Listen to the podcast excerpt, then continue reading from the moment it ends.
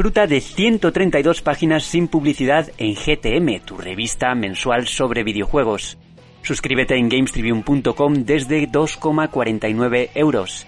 Recordamos que este programa es posible gracias al apoyo de nuestros socios.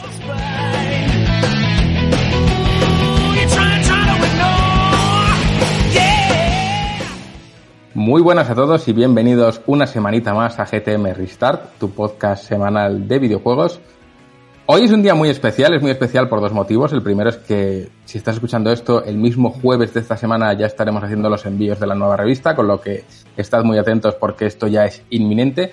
Y también es muy especial porque es un programa en el que vamos a hacer un repasito al Tokyo Game Show que está ahora mismo teniendo lugar y que para cuando haya terminado, pues este programa estará publicado, además con un especial del que luego hablaremos un poquito más largo y tendido.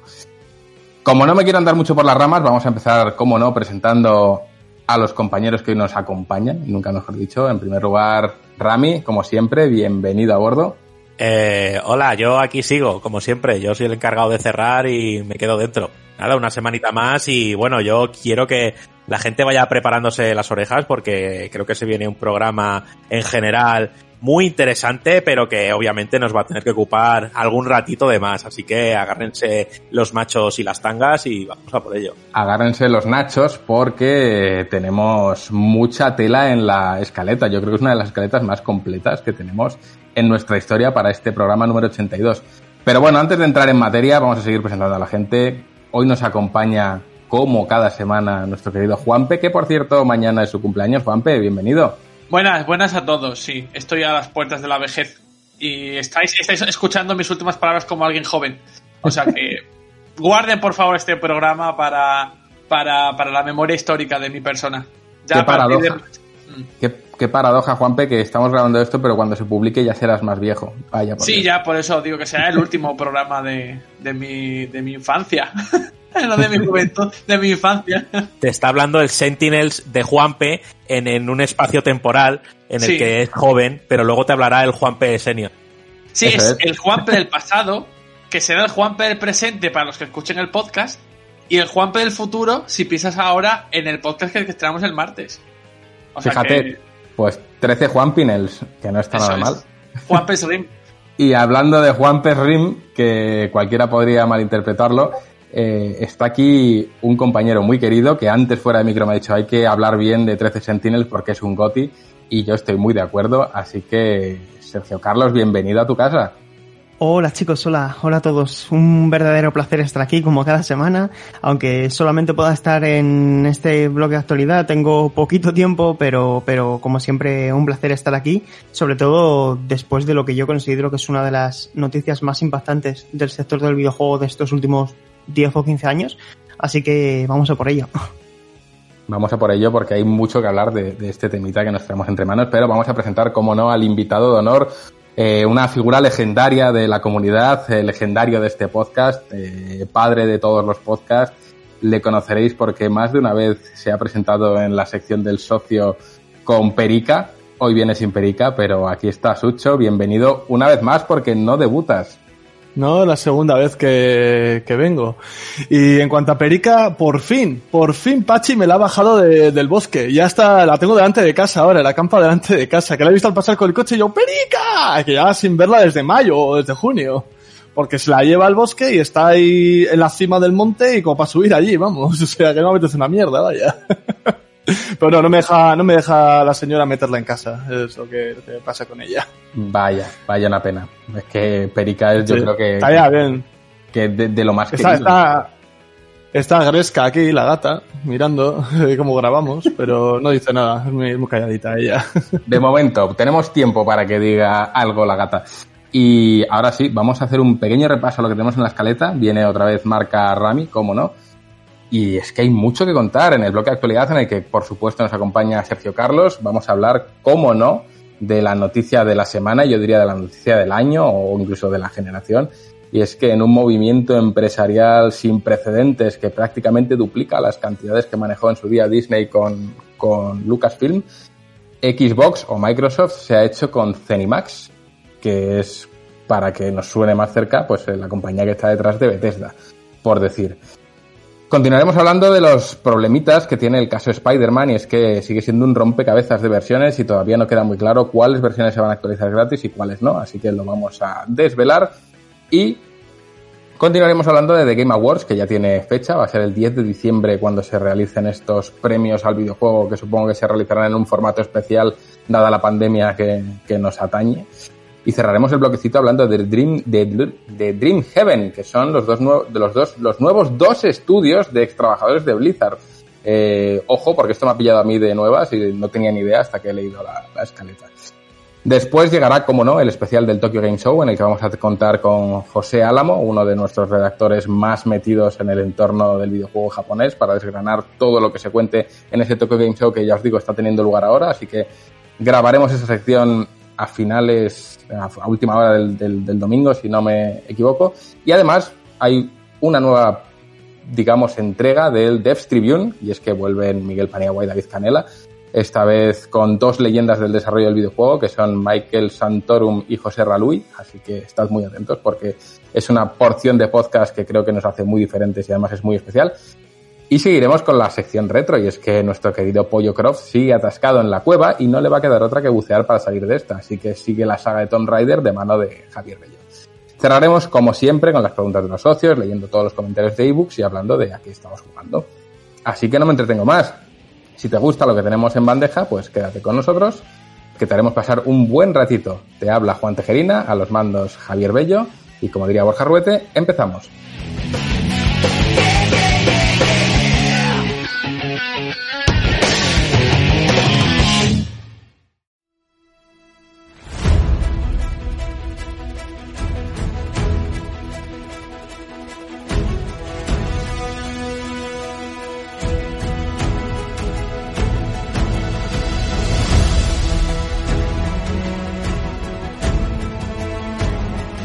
Sergio Carlos, explícame cuántos son 7,5 billones de euros y cuántas ROMs me puedo comprar con ese dinero, porque es la noticia de la semana. Xbox ha comprado por 7,5 billones de dólares Cenimax, ni más ni menos. O sea, con ese titular abrimos este, este podcast que todo tuyo. Te dejo el, el melocotonazo en las manos, Sergio. Bueno, es una noticia que a mí me sigue costando asimilar. Es algo que, que si me lo dices hace tres días no me lo hubiera creído jamás, pero efectivamente Microsoft eh, ha comprado a Cinemax Media, que es la empresa matriz de, de Bethesda Softworks, y eso lleva consigo la adquisición de todas las propiedades intelectuales de 2.300 trabajadores y de un montón de sagas de, de, Bethesda, ¿no? Incluida la propia Bethesda, que hablamos de ocho estudios eh, que, luego, que luego vemos en profundidad. Este movimiento eh, incorpora al ecosistema de Xbox Game Studios, que hasta entonces tenía 15 estudios, hasta este año, pero ahora pasa a tener 23. Todos esos estudios van a publicar sus juegos en Xbox Game Pass. Pero claro, yo creo que lo impactante más allá del número que al final nos marea, ¿no? 7.500 millones de dólares. Para ponerlo en contexto, eh, la compra de Star Wars por parte de Disney fueron 4.000 y pico millones de euros. Eh, Mojang eh, costó 2.000 millones de euros. O Insomniac Games a Sony le costó 200 y pico millones de, de dólares, ¿no? Entonces estamos hablando de una operación eh, millonaria que ha abierto todos los rotativos internacionales y que tiene unas consecuencias directas para la industria del, videojuego. La primera es que Microsoft se endurece y se endurece de una manera muy agresiva eh, para poner nombre y apellidos a lo que está incorporando Microsoft a su catálogo. Hablamos de licencias como Prey, The Within, Starfield, Doom, Fallout, The Elder Scrolls, Dishonored o, o Wolfenstein. Son palabras mayores y esto, claro, ahora hay muchas preguntas todavía sin respuesta y una de ellas es, ahora estos videojuegos dejarán de salir en PlayStation, dejarán de salir en otras plataformas. Lo primero a lo que podemos acogernos es que mmm, van a evaluar cada caso de manera individual, lo cual me parece bastante inteligente porque de todos los nombres que hemos dicho, algunos juegos venden un millón y otros videojuegos venden 35 millones, por lo tanto van a evaluarlo de manera individual, pero esta es la noticia, chicos. Eh, todos estos eh, títulos, todo lo que es el conglomerado de Bethesda, que recuerdo era una de las pocas compañías capaces de permitirse el lujo de hacer una conferencia en el E3. Es como si ahora de repente eh, una gran compañía compra Ubisoft, compra Electronic Arts, compra Activision. Es algo parecido, para que nos hagamos una idea.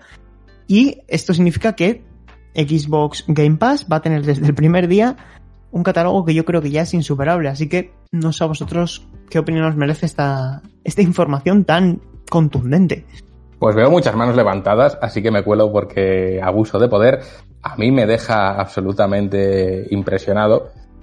Y es que hablamos de una cifra de dinero que duplica lo que se ha pagado por Star Wars y no será porque Star Wars no da dinero. O sea que estamos ante un evento que yo creo que como poco debería hacer plantearse a todo el público si esa supuesta subida de precios que va a haber porque el mercado uf, aprieta y está ya muy difícil la cosa, si realmente eh, es congruente con que puedas llegar a comprar una compañía por 7.500 millones, que eso es el verdadero síntoma de la salud económica de, de, un sector que no deja de crecer y no creo que haya crecido tanto precisamente por tener unos precios exorbitados como los que quieren implantar ahora y que espero de corazón que no lo consigan. Y eso lo conseguirán o no dependiendo de la respuesta de los jugadores, es decir, de nosotros. Dicho esto, ahí va mi alegato.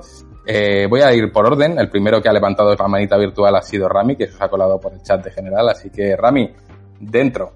Uy, es que hasta sin contar con cámara ni nada, pillo poles, que, que me gusta a mí. Bueno, yo creo, queréis que os diga, eh, en esta carrera de fondo que es el anuncio de la nueva generación y en la que todavía creo que estamos en los sprints finales, eh, hace una semana veíamos a Xbox otra vez con, con maneras de la anterior generación y la veíamos muy justita respecto a esta nueva generación y todos volvíamos a lamentarnos en plan, joder, Microsoft eh, está volviendo a pasar, no puede ser que empecemos de nuevo otra vez con lo mismo.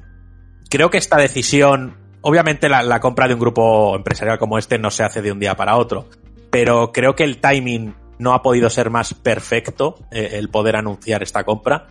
Creo que es un beneficio que, afecta no solo a los jugadores, solo a Microsoft, sino a Bethesda también, porque sí que puede que gozara de salud respecto a lanzamientos como Doom Eternal, que creo que ha vendido unas cifras considerables y que creo que se puede considerar de nuevo un éxito.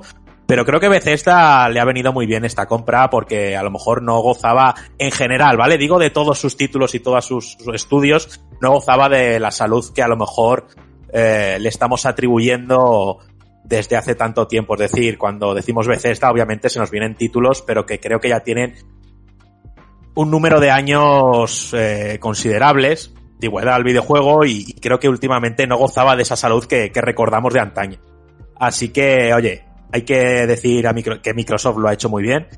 Sí que obviamente deja muchas incógnitas que, iremos sabiendo según se vaya desarrollando cada videojuego y, a ver qué hacen con cada título, pero ¿qué queréis que os diga? Creo que Microsoft ha cogido una ventaja abismal ahora mismo a, Sony y creo que esto como en las campañas electorales, que el último girito antes de, de, las elecciones, creo que ha hecho cambiar a mucha gente la idea de comprar una consola y no otra de salida. O sea que me parece que, que ha sido un movimiento rompedor, pero en todos los sentidos. Eso es así. Pues yo tengo mis dudas, Rami. Yo, fíjate, pienso que sí, que se trata de un movimiento muy arriesgado, pero no creo que le hayan cogido ventaja a Sony si me paro a pensarlo en frío. Si me paro a pensarlo en caliente, pues ¡hala! 7.500 millones, qué locura, qué apuesta más grande, qué maravilla todo. Pero lo pienso en frío y digo, si es que al final sí, tienen a Bethesda, compañía que no olvidemos, muchos de sus juegos a las dos semanas se ven rebajados.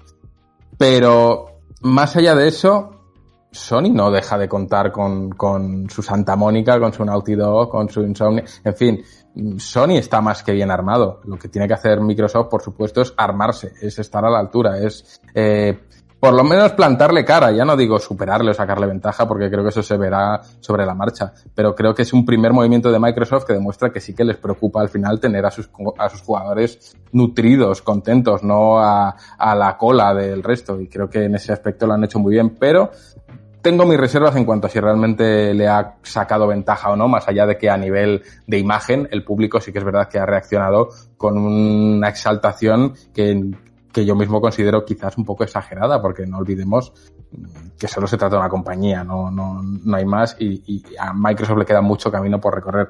Dicho esto, y siento ser siempre la voz de la bajona, eh, la siguiente mano levantada era la de Juanpe, así que Juanpe, todo para ti. Yo es que sigo teniendo mis reservas en torno a cualquier movimiento que se haga en una generación como esta.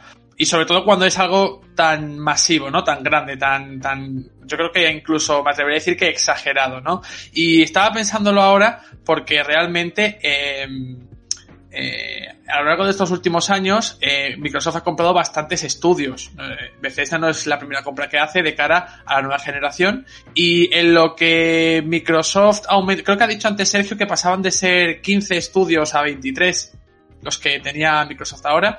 Eh, y creo, en los últimos años, pues hemos visto que ha comprado Double Fine, entre otros, bueno, Ninja Theory también. Eh, y creo que no han sido pocos, no han sido pocas las adquisiciones que ha hecho Microsoft mientras que Sony solo ha hecho una, que ha sido la de Insomniac. Y hemos dicho durante muchas veces que realmente esos movimientos que ha hecho Microsoft de comprar varios estudios eh, realmente se equiparan a los movimientos tan, a lo mejor discretos y no tan, tan excesivos que hace, que hace Sony. Es que yo quiero, quiero, estoy pensando y se me ocurre la teoría de que eh, frente a lo mejor la calidad que ofrece Sony, a Microsoft no, no le queda más remedio que ofrecer cantidad es decir, ¿qué puedo ofrecer yo para intentar alcanzar o para intentar competir de la misma manera? Pues cantidad, que tengo dinero, pues compro estudios. Eso no se traduce en que luego vayas a poder tener la misma oferta de juegos que la competencia. Y con la competencia digo Sony y digo Nintendo, que también está ahí y que también supone, aunque tenga un, público ligeramente diferente, eh, también está ahí compitiendo por el, por el mismo pastel que, las demás. Y, y, ya es que se me viene a, ya es que yo incluso lo interpreto como un movimiento desesperado, en plan, es que he comprado 15 estudios, o tengo hasta 15 estudios en Xbox Studios, y sigo sin, sin tener la confianza suficiente como para eh, arrancar una generación eh, a la altura de mi, del competidor directo que tengo ahora y con el que me he estado dando de palos toda la generación actual. Eh, pues, ¿qué hago? Venga, pues Bethesda, 7.500 millones, pues 7.500 millones. Y, me da la sensación de que esos 7.500 millones le pueden salir caro a, Microsoft porque es que ya es en plan, eh, ¿qué queréis? ¿800.000 juegos en el Pass? Pues tenéis 800.000 juegos en el Pass. Pero la sensación que queda, el pozo que queda en el futuro, es que tú tienes un servicio muy bueno con 300.000 títulos, pero eh, ¿qué título se te queda en la memoria? Marvel's Spider-Man, God of War, eh, Super Mario Odyssey. Eh, ¿Sabes lo que os quiero decir? Luego pasa que eh, a la memoria colectiva no pasa ningún título decalado para la industria que haya sido desarrollado por Microsoft. Y, entiendo que, tengan que, que, dar un golpe de timón y decir, pues no nos queda otra que si tenemos que comprar Bethesda, pues lo compramos para ver qué podemos, qué podemos hacer. Y con todo y con eso, al final estamos hablando del inicio de la generación, que no, no va a haber juegos exclusivos de estas, de estas máquinas, de esta desarrolladora o de estos estudios en Xbox Series X o Series S, porque ya se ha asegurado que, por ejemplo, Deathloop y Ghostwire Tokyo van a conservar la exclusividad para PlayStation porque está firmada antes del, de la venta de, de Bethesda. O sea que ese inicio de generación si ese movimiento no está previsto para el inicio de la generación, sino para, con vistas a bastantes años por delante. Eh, me cuelo aquí para hacer un pequeño comentario de que, a ver, esta industria se le conoce mayoritariamente como la industria del videojuego.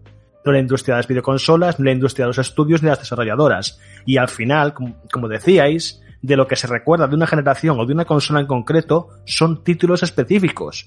Es lo que te hace que te quieras comprar un sistema lo que te hace que seas un fanboy de una marca o de otra, y es lo que hace al final, que es lo que buscas, que es entretenerte. O sea, está genial que te vende, que te digan, hemos gastado 7.500 millones en comprar todos estos estudios, que son estudios de renombre. Genial.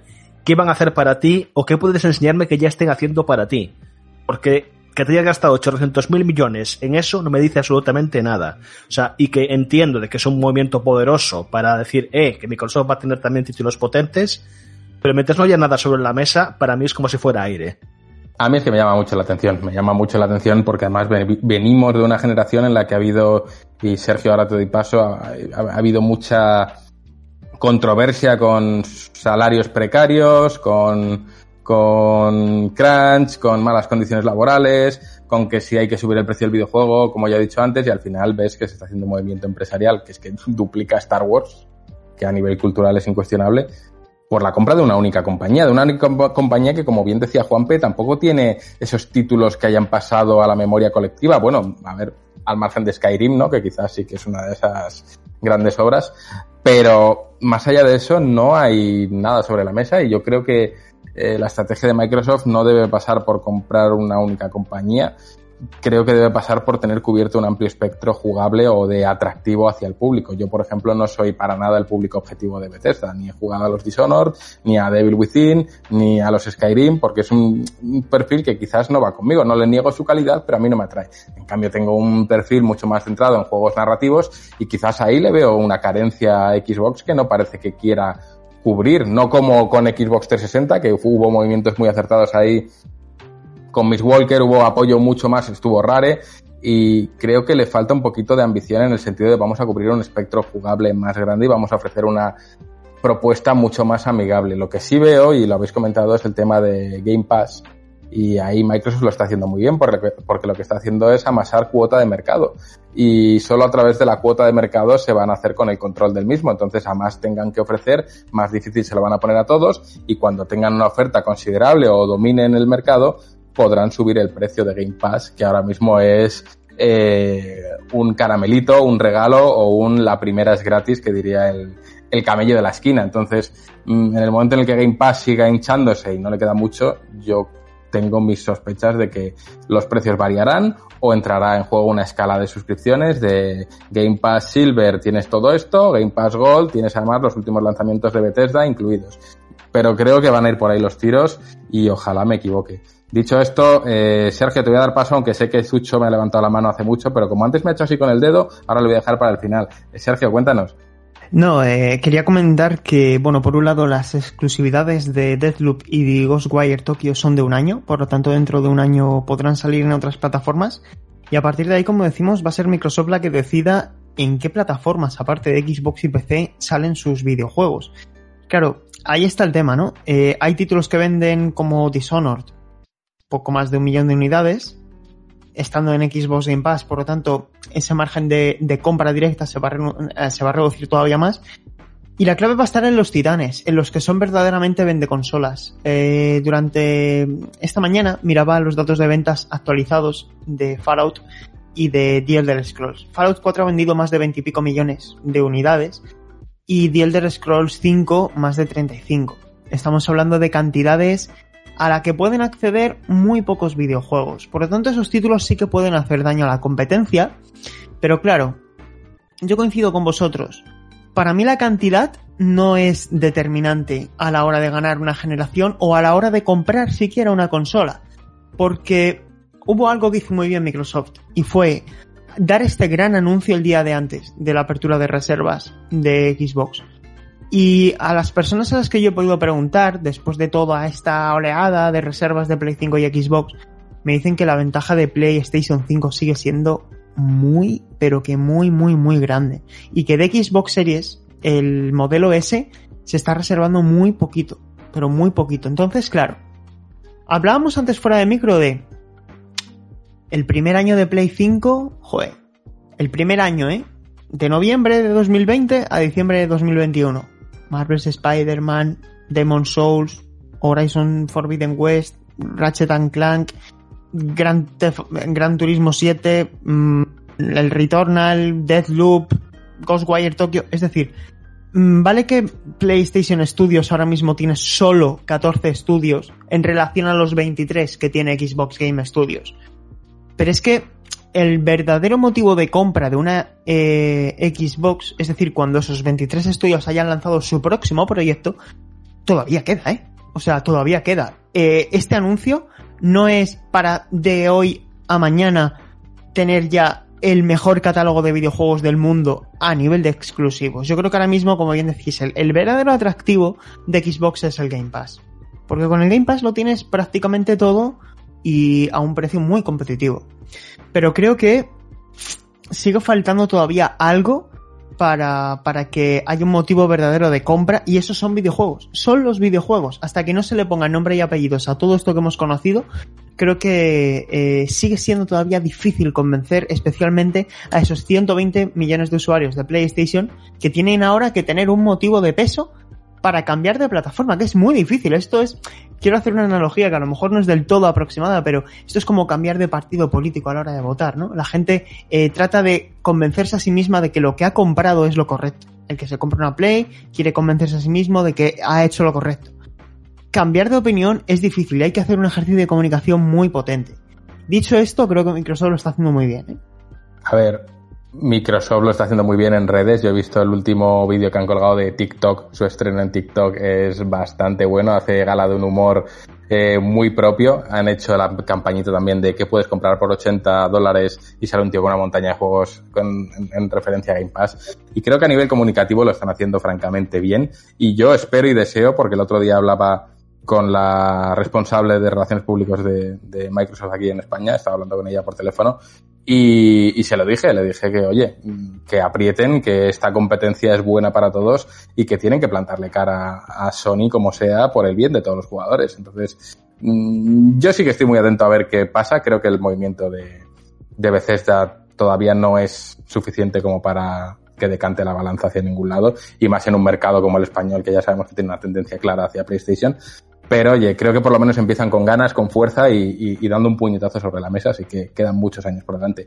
Ahora sí, vamos a darle paso a Rami, que estaba hablando de las reservas en Amazon, ya que Sucho se va a quedar en la recámara un poquito más. Rami, ¿qué pasa con las reservas en Amazon?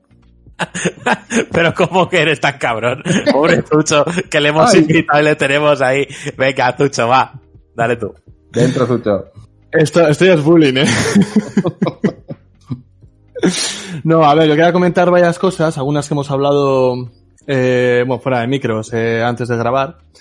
El cual uno era la pérdida de franquicias, que si este movimiento no sale bien y hace como EA, empieza a cerrar estudios, pues que perderíamos un, un huevo de franquicias que muchas de ellas muy queridas. Eso en primer lugar. También he dicho yo que, claro, si ven que el parque de consolas tira más hacia PlayStation 5 que para Xbox, eh, Microsoft único que tenía que hacer lo mismo que hizo con Minecraft. Eh, es decir, que lo juegue todo el mundo, como diría el tío Phil. Ah, que lo juegue todo el mundo y lo va a vender y, y, y, y le va a salir rentable en ese sentido, eso por un lado. Por otro lado, eh, la, el primer tipo de negocio de, de, Microsoft no son los videojuegos. Es decir, puede perder una generación, puede perder dos, puede perder tres. De hecho, yo creo que hasta se la suda ganar o no ganar la generación siempre y cuando le salga rentable. Pero si quiere, puede, puede comprar Disney, la Unión Europea y prohibir vender Sony en toda Europa, si le da la puta gana. Nosotros como son, es la tercera empresa más importante del mundo. O sea que si quiere, o sea, tenemos una competencia muy sana ahora mismo, pero también se puede acabar convirtiendo en un monopolio. Eso no lo estamos viendo todavía. Eso lo estamos viendo todavía porque la compra la ha hecho, bueno, igual la ha hecho hace unos meses y la va a conocer ahora. Y hay muchos juegos que estaban en desarrollo antes de la compra.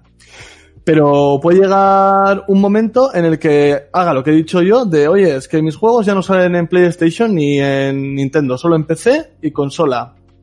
Y crear al final un monopolio de la leche. O sea, porque puede comprar más estudios. De hecho, ha dicho que no va a dejar de comprar estudios, que están abiertos a comprar más. Ahí se puede crear un monopolio que luego lloraremos. O sea, esa es otra, porque la competencia, de la competencia siempre sale beneficiado el consumidor. Pero recordad lo que hacía Nintendo y sus contratos blindados en su época, que Sega le consiguió plantar cara, pero le costó. O sea, le costó una generación y la segunda estuvo ahí, ahí. O sea, hay que decir que podemos llegar a llorar en un futuro con todo esto. Y, y luego, un segundito que tengo aquí apuntado, el monopolio. Ah, sí, luego los juegos, los juegos eh, de los estudios que ha comprado, eh, puede que los vamos a ver a final de la generación posiblemente. Estamos hablando de desarrollos AAA que por mucho personal que metan y, y por muy por mucho crunch que quieran hacer, los juegos los vamos a ver al final de la generación. O sea, porque los AAA que estaban en desarrollo para esta generación saldrán entre el año que viene o el siguiente. Y cada desarrollo de AAA, que por lo general se va a los 3-4 años fácil, pues tranquilamente no vamos a ver juegos decentes de veces de Microsoft seguramente hasta el final de la generación, yo creo. Y a partir de ahí será cuando veamos el resultado de esta compra. Bueno, hay que decir al respecto que Sega, y que me corrija Javi ahora si me equivoco, Sega le comió un poquito la tostada a Nintendo en aquella época porque fue a pérdidas. Metió Sonic de regalo con sus consolas y fue literalmente a perder dinero y así lo consiguieron. ¿Podría ser la estrategia de Microsoft? Podría ser. Microsoft al fin y al cabo es una empresa que puede permitirse perder dinero en aras de ganar cuota de mercado, que es algo que, se hace mucho, de lo que aprendíamos el otro día un montón, y es una de las estrategias de Amazon a la hora de poner precios muy bajos, deflación, para hacerse con cuota de mercado y al final dominar. Eh, entonces, no sería una estrategia a extrañar. Ahora sí, eh, estamos hablando por el chat en paralelo con el tema de las reservas. Y es que, por lo visto, están funcionando bastante bien las de, las de ambas consolas. Sí que ha salido un tema que me gustaría comentar antes de darte paso, Rami, y es que sale en la web de, de, un conocido comercio como las últimas reservadas en las últimas 48 horas y nuestro compañero Sergio decía que bueno que eran pocas, salían como 60 reservas en las últimas 48 horas en cuanto a Xbox Series X. Y al margen de si este dato es fehaciente o no, yo sí me gustaría señalar que siempre en una página web, cuando os encontréis eh, 12 reservas en las últimas 24 horas, eh, toda esta clase de cosas que se utilizan mucho en, comercio web, el 99,9% son falsas, ¿vale? Están, son elementos de experiencia de usuario, en este caso se considera eh, dark pattern o patrones oscuros y están creados para incrementar la ansiedad del comprador, que se piense que se queda sin ello y que tiene que comprarlo ya. Entonces, siempre que veáis, quedan 50, os han hecho 40 o todo eso es mentira y son números absolutamente aleatorios que rara vez reflejan la realidad. Y ahora sí, Rami, cuéntanos, que estábamos hablando antes en el chat de, reservas antes de pasar ya al siguiente bloque, que, me he quedado ya con la curiosidad de cómo va. No, básicamente es que, y a lo mejor he quedado bien, eh, no es que haya dicho que Xbox ya le ha pegado el, super reparazo y que ya la generación es. Yo me refería respecto al lanzamiento, porque creo que hay dos estrategias muy distintas. Una cosa es acaparar la fecha de lanzamiento y que tu plataforma sea la que más de salida sea elegida por los consumidores y luego a la larga ver al final cuál es el parque de consolas que consigues estable. Yo me refería a esa carrera por el lanzamiento de, de la nueva generación y que creo que a día de hoy Xbox, creo que, creo, opinión, le lleva un poco de ventaja. Obviamente hay que saber que lo de Bethesda sí se anunció, eh, la gente se empalmó y dijo, vale, todo lo de Bethesda ya al Game Pass y ya gratis y tal. Entonces, como cada lanzamiento va a ser matizable y aquí Microsoft no es tonta, eh, obviamente creo que todo va a cambiar bastante. Y yo me basaba en dos, en dos listas que figuran en Amazon, que uno, una es la más, más vendidos, ¿vale? Y otro es como los más deseados, la gente que lo mete en sus cestas, lo pone en guardar para luego, o en listas de compra, o en deseados y tal. Entonces, en los más vendidos, que yo quiero creer que son ya ventas, entre comillas, es decir, reservas, pues eh, la Xbox Series X figura, el, hablo de Amazon España, figura el número uno. Es que lo que, lo que me choca es que la PlayStation 5 con lector está el número 26. Entonces, es una diferencia como abismal, entonces el dato asusta que obviamente luego estos datos eh, a lo mejor también yo creo que en cierta medida están hasta comprados, es decir, oye, ponme en la lista de más deseados un poquito más adelante. Puede ser porque es una estrategia de venta y la gente mira mucho estos valores. Pero luego los más deseados, lo que hemos comentado de eh, listas de deseos, eh, registros, que han activado la campanita para enterarse y tal, figura la PlayStation 5 como número uno, seguida de la Xbox X. Entonces, no sé si es no sé qué significa esta diferencia de listas o lo que quiere reflejar, pero yo, como me he fiado más, o, creo que da más sensación de fiabilidad la de vendidos a fin de cuentas, que son entre comillas, pues oye, creo que al menos en España, que creo que Microsoft es donde tenía una lista de deberes muy larga que hacer, creo que pueden recuperar cierta salud. Equiparar a Sony, pero creo que mucha gente de salida va a optar por Xbox Series cuál. Yo creo que la X, la S, creo que no ha terminado de convencer al 100% a todo el mundo, pero que a la larga puede que, que, compartan y tengan las dos consolas. Obviamente, como hace mucha gente, la, la movida es la salida. Yo soy sincero, eh, a mí la que más me atrae de salida es Xbox. Miro lo que va a traer PlayStation de salida y para mí, una vez más a mis gustos, es que no le veo nada. Y por lo menos esa Xbox no solo tiene a Yakuza ahí como protagonista principal, sino que además tiene todo el catálogo que le respalda, que al fin y al cabo ha sido la estrategia comunicativa de Microsoft desde el inicio. No salen con la bandeja de juegos pelada, sino con un histórico de juegos de aquí hacia atrás, que es que puedes jugar a un montón de juegos. O juegos no te van a faltar. Si esto le suman el Game Pass, lo tienen hecho y sobre todo el tema de la transición hacia la nueva generación que prácticamente todos los juegos, si no me equivoco, luego hablaremos de esto en el siguiente bloque, eh, llevan la mejora incluida. Entonces, todo eso juega a su favor. En cambio, PlayStation 5, la estrategia comunicativa creo que no ha sido tan buena y los juegos que tiene de parrilla de salida, mm, más allá de nuestro amigo Miles, eh, creo que es de salida insustancial o menos atractivo para un público que, oye, estará por ver. Yo no dudo que, PlayStation vaya a tener grandes juegos porque los va a tener, pero de salida sí que reconozco que me atrae más Xbox. Eh, antes de cerrar, Juanpe, cuéntanos. Y luego Javi. Sí, yo lo último que iba a decir es que precisamente se me está se me está repitiendo un poquito la situación. Ahora que ha dicho ahora que ha dado Sergio los datos iniciales de reserva de, de Xbox Series X de Series S y comparación con PlayStation 5 recuerdo que la semana pasada cuando se anunció oficialmente esta consola eh, bueno de media intermedio no entre Xbox Series X y Xbox One X eh, to, todo eran alabanzas todo era que bien todo era que buen movimiento todo era oye qué interesante pero eso no se traduce en que se vayan a vender más consolas o no se está traduciendo en que se vayan a vender más consolas de este modelo y me sorprende porque realmente a ver si es si es pecar de inocente a la hora de creer que porque se ponga en redes o haya una mayor o haya un mayor impacto en redes se vaya a traducir en ventas. Pero sí que es cierto que me que me que lo puedo aplicar incluso de la misma manera al movimiento de Bethesda no es decir oye Bethesda oye qué guay Fallout no sé qué no sé cuánto pero luego realmente eh, cuántas personas van a esperar a que haya un juego exclusivo de alguno de estos estudios para Xbox, comprarse esa Xbox por ese juego y, y, y aplaudir luego eh, o jugar a ese, a ese título. Que, que fíjate, tú lo, estaba, lo estabas diciendo tú antes, lo de la, los, dark, los dark pattern. Y puede ser que este movimiento de Bethesda no sea también una especie de dark pattern, ¿no? De decir, oye, Bethesda, pum, no te doy tiempo a asimilarlo, no te doy tiempo a, a pensar qué, qué, significa este movimiento y, te, y tú te reservas la Xbox y ya luego hablamos de lo que puede suponer eh, que, que, Microsoft haya comprado Bethesda y las condiciones en, las que lo ha hecho. Totalmente. Pensemos que este tipo de movimientos, por ejemplo, en el fútbol funcionan muy bien. Anuncian un fichajazo y de repente al día siguiente se han vendido no sé cuántas muchas mil camisetas y se han hecho no sé cuántos mil abonados nuevos. Funciona así. Eh, desde luego el movimiento de Bethesda ha sido muy sonado, tanto por lo que supone como por, por el dinero que mueve. Eh, antes de cambiar, va a pasar Javi, luego Sucho y luego le voy a lanzar una pregunta a Sergio Carlos y, y ya cambiamos de bloque, chicos. Javi, dentro.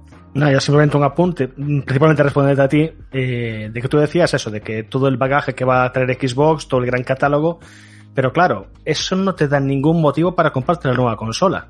Eso lo que te da un motivo es hacerte suscriptor de sus Game Pass, que parece un servicio cojonudísimo y todo lo que tú dices es cierto. Te da un histórico de juegos y un catálogo increíble y más con todo lo que va a traer todas estas compras que ha hecho, sabes, de los estudios y todo eso, pero no hay ni un solo motivo ahora mismo para comprarse una Xbox Series X. Cero. O sea, es tirar el dinero a la basura. Cómprate la Xbox que ya tienes, o pagar la suscripción de 10 pavos, o en tu propio PC, utiliza Game Pass. Hay cero motivos ahora mismo para comprarte la consola de Microsoft. Al menos yo lo veo así. En cambio, PlayStation, ok, tiene dos exclusivos de momento, pero al menos te da algo. ¿Qué quieres que te diga? Y que de todas maneras, yo tampoco me compré una Play ahora mismo de salida, ni borracho. Esperaría un año a que hubiera varios títulos ya exclusivos o, que se van a explotar mejor en esa plataforma y entonces ahí hablamos. Pero ahora mismo ninguna de las dos consolas merece ser comprada. O sea, es, ok, si quieres coleccionar o eres un ansias tal vez, pero al menos en especial por parte de Microsoft, comprarse ahora mismo una Series X es tirar el dinero a la basura. Pues mira, yo me la compraría por jugar a Yakuza, ya lo he dicho antes, pero a tope, o sea, a tope teniendo en cuenta que yo soy un usuario que no tiene PC. Claro, esto hay que tenerlo muy claro, cada usuario y sus consecuencias. Yo no tengo PC, tengo un Mac y lo último que haría sería utilizar un PC o un Mac para jugar porque lo tengo tan asociado al trabajo que cuando juego busco precisamente tirarme en el sofá y no tener cerca un ordenador ni un sistema operativo similar en años. Con lo cual me hace pensar que el sistema operativo de Xbox se parece un poquito al de PC, pero eso es otro tema. Eh, Sucho, cuéntanos. Pues eh, lo que quería comentar es que hace un par de podcasts eh, prácticamente pusisteis a bajar de un burro a Microsoft. Y sin embargo, mirar cómo, cómo han cambiado las tornas. O sea, de un día a otro. Y todavía queda hasta el lanzamiento y igual alguna compra más que puede hacer. Eh, quería comentar también que habéis dicho que se está vendiendo más la versión con lector que sin el, que sin el lector, ¿no? Pues yo quiero que la gente sepa que Sucho lo aprueba completamente. Formato físico siempre ante todo. Y por último, eh, estábamos diciendo lo de que no hay motivos, ahora va a decir Javi, que no hay motivos para comprar una, una Xbox ahora mismo. Y Play 5, a pesar del repaso que ha hecho Sergio de los juegos que van a salir en su primer año, yo tampoco me voy a comprar una Play 5 de salida. Lo que sí que voy a hacer es que si salen juegos con algunas ediciones chulas o lo que sea, comprarme los juegos y más adelante, cuando igual salga ya una Play 5 Pro o algo por el estilo, comprarme la consola e ir jugando a esos juegos. Porque es que realmente a la velocidad a la que salen juegos es que nunca vas a estar al día. Y a mí no me importa no jugar el primero a un juego, porque ¿verdad? tampoco los spoilers, tampoco sé cómo hago que no me los como tampoco, así que para mí no viene a superar un problema. Prefiero comprar los juegos en sus ediciones especiales y jugarlos cuando se pueda. Que total catálogo tengo para años y no creo ni aunque jubilándome hoy en día pueda llegar a jugar todos, vamos, quiero decir. Y aquí está el perfil de consumidor al que ninguna compañía llega a abarcar porque es muy extraño. Pero sí, sí es verdad que con Microsoft aquí hemos sido especialmente críticos y creo que seguimos siéndolo. Y creo que eso es bueno porque al final mm, demuestra que aquí no hay intereses de por medio y cambiamos conforme el mercado evoluciona y vemos las novedades que hay y lo que nos ofrecen. Antes de cambiar hacia tu querido Spider-Man, Sergio, sí que te quería preguntar una cosa. ¿Tú ves posible que Game Pass dentro de muy poquito muestre distintos tiers de suscripción? Sí, eh, y explico por qué. Em, durante todo este tiempo, los 15 millones de suscriptores que tiene ahora mismo Xbox Game Pass, que por cierto el crecimiento ha sido exponencial en abril, eran 10 millones. Eh, ahora son 15. Estamos a un crecimiento de un ritmo de un millón de suscriptores. Es mucho. Pero claro, tengo dudas de cuántos de esos 15 millones están pagando ya eh, 10 euros al mes o siguen con la oferta del euro que la van arrastrando y claro, no es tanto cuando consigues esos millones, sino cómo los mantienes a largo plazo. Porque aquí, al final, lo que necesita Microsoft es dinero a largo plazo. No quiere que pagues 10 euros, quiere que pagues 10 euros durante 5 años. No sé si me entendéis. Esa es la, esa es la, eh, el kit de la cuestión. Cuando sepamos si esto está triunfando, no va a ser ahora ni va a ser dentro de un año. Va a ser cuando todos sus, sus, sus inversiones hayan lanzado su próximo proyecto. Por lo tanto, yo creo que sí que va a haber tiers porque el objetivo de Microsoft es hacer que Xbox Game Pass sea el Netflix de los videojuegos, casi con todas sus consecuencias, ¿no? Eh, de hecho, no me extrañaría que en el futuro permitan incluso el juego en streaming desde la consola. Es decir, ahora te permiten la descarga, pero no, no descartemos que cuando sus servidores Azure vayan cogiendo forma, pues haya quienes prefieran irse al, al pueblo y directamente conectar con una red 5G y aunque estés en a 1500 metros de altura, pues te puedas conectar a una red 5G y jugar en streaming. En cualquier caso, creo que sí que puede haber tiers porque si os dais cuenta Xbox está incorporando eh, diferentes eh, eh, servicios. Está incorporando eh, a Play, está incorporando eh, Bethesda, quiero decir, cabe la posibilidad incluso de que en el futuro Ubisoft haga lo mismo e incluya el Uplay. Entonces, mmm, habrá quien no quiera todo y habrá quien quiera solamente una selección de cosas. Habrá quien simplemente quiera juegos sin tener que preocuparse por el online. Ya existen las tiers, de hecho. Está Xbox Game Pass y está Xbox Game Pass Ultimate, que te incluye la versión para PC y te incluye también Xbox Live Gold. Yo creo que es el futuro. Porque al igual que hay gente que solamente consume Netflix en el móvil y la modalidad de 720p le va que ni pintada y paga mucho menos al mes, creo que también va a haber diferente espectro de usuario y eso va a permitir que Microsoft se plantee un modelo más caro y un modelo más económico. Creo, es mi opinión básicamente, ¿no? Yo lo veo claro, lo veo claro que en cuanto tengan cuota de mercado, que ya la están consiguiendo, digan, oye, eh, por tanto tienes acceso hasta aquí y por tanto más tienes hasta acá. Claro, habiendo ampliado su oferta, teniendo a Bethesda adentro, teniendo otras compañías, lamentablemente no va a ser Sega por lo que parece contra el sueño de muchos, yo incluido, pero bueno, eh, es una estrategia. Dicho esto, si os parece, vamos a pasar al siguiente protagonista del día, que no es ni más ni menos que Spider-Man. Y es que hay mucho lío con las versiones, cuáles se van a actualizar gratis, cuáles no, versión Ultimate a 80 euros, versión capada a 59. Y creo que es un buen momento para despejar dudas y más con dos fanáticos de, del trepamuros como son Sergio y, y, Juanpe. Así que Sergio, te dejo la información en tus manos y Juanpe, tú desarrollala luego como te apetezca. Joder, es, eh, hoy reconozco que las he pasado canutas haciendo la noticia, ¿eh? he sudado, he sudado la gota gorda pero, pero allá va. Eh, hay muchas dudas respecto a, al yo creo más que mejorable ejercicio de comunicación que ha hecho Sony con lo que podría haber sido una de sus grandes armas, porque creo que se ha diluido un poco el mensaje de que estas navidades vamos a tener Marvel's Spider-Man remasterizado, al margen de Marvel's Spider-Man Miles Morales.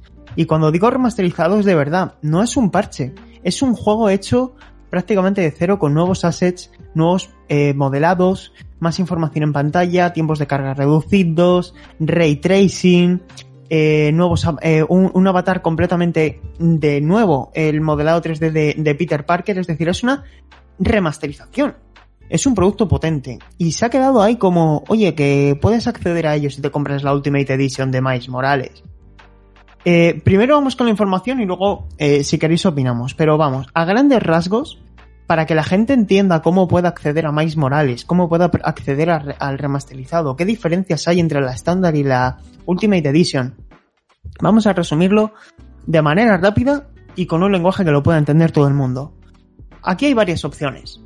Por un lado, a este 19 de noviembre se va a poner a la venta Marvel's Spider-Man Miles Morales, que es la gran, el gran arma de PlayStation 5 para estas navidades. Ese videojuego va a costar 59,99 euros e incluye Marvel's Spy eh, Spider-Man Miles Morales para PlayStation 5. También va a salir una versión para PlayStation 4. Y si te compras una PlayStation 5, vas a poder actualizar a la versión Next Gen de manera gratuita. ¿Vale? Este es el primer caso. Usuario que quiere solamente Miles Morales, que se compra la versión de Play 4, actualiza la de Play 5, la tiene gratis, o se compra directamente la de Play 5 y todo perfecto. Va a haber una segunda edición. Marvel's Spider-Man Miles Morales Ultimate Edition. 79,99 euros que incluye Marvel's Spider-Man remasterizado. Son 20 euros más y es la única manera de conseguir Marvel's Spider-Man remasterizado. No se va a vender por separado y la remasterización evidentemente no va a salir para Play 4 porque está haciendo uso del hardware de PlayStation 5. Ese es el segundo caso. Por lo tanto, quien se pregunte cómo puedo acceder a la remasterización del primer Spider-Man, solo comprando la Ultimate Edition de 79,99 euros. Otro caso. Jugadores de Marvel's Spider-Man de, de, PlayStation 4 que quieran eh, únicamente eh, comprar Miles Morales, la edición normal, y que luego quieran también la remasterización. Pues hay un caso. Si tienes el juego original de Play 4 y te compras Marvel's Spider-Man Miles Morales, yo siento si la gente se pierde. Estoy intentando que no se pierda, ¿eh? Puedes pagar 20 dólares y acceder a Marvel's Spider-Man remasterizado. Al final es lo mismo, ¿no? 59 más 20 son 79 dólares. Y luego está un último caso. Y es el jugador de Marvel's Spider-Man para PS4 que quiera introducir el CD de Marvel's Spider-Man para PS4 en su PlayStation 5. En ese caso no va a jugar la remasterización. Va a jugar la versión de PlayStation 4 vía retrocompatibilidad. ¿Cuál es la diferencia entre el juego ejecutado de retrocompatibilidad y la remasterización? Que el de la retrocompatibilidad es como si jugaras el juego de la Play 4 en una Play 5, con la salvedad de que seguramente se, me, se beneficie de algunos tiempos de carga. Pero no va a ser un juego de Play 5, es un juego de Play 4 ejecutado en una Play 5. Y esto es todo. Esto es lo que Sony no nos dijo, pero GT me lo ha dicho. Casi nada. Bueno, creo que Rami quería hacer un incisivo, así que dentro Rami. Pillo Molares, dentista. Eh, ole Sergio Carlos, ole, porque yo creo que. Eh, ¿Me va a contratar Sony para comunicación? No, no, y es, y, es lo, y es lo que quería yo decir. Y es lo que quería yo decir. Al contrario de lo que dice Zucho, de que si somos aquí unos chaqueteros y tal, creo que nosotros somos críticos eh, con cada evento que cada empresa nos pone en la mesa. Entonces, nosotros creo que hemos eh, relatado las bondades de Game Pass aquí desde toda esta generación pasada siempre, pero sabíamos las carencias de Microsoft y sabemos las carencias de Sony. Y nos ha tocado muchas veces la moral y hemos dicho que, muchas veces se confía y va muy relajada. También lo decimos, pero bueno, eh, no pasa nada, Zucho, no te lo tenemos en cuenta, no te damos la palabra en una hora y ya está. O sea, no. Vamos a ver, eh, tan difícil es eh, hacer lo que ha hecho Sergio Carlos aquí ahora mismo, tu evento de presentación.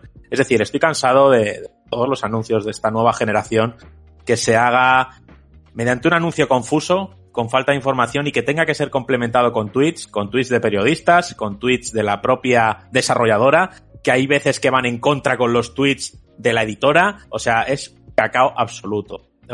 con lo fácil que es eh, sacar tus dos versiones y, y, que la de PlayStation 4 se actualice a la de PlayStation 5, que creo que hubiera sido lo más lógico y lo más... Pero no, han decidido hacer un batiburrillo de confusión y creo que la gente ya no sabe cómo disfrutar de juegos de Spider-Man favoritos en su nueva consola o en su actual consola.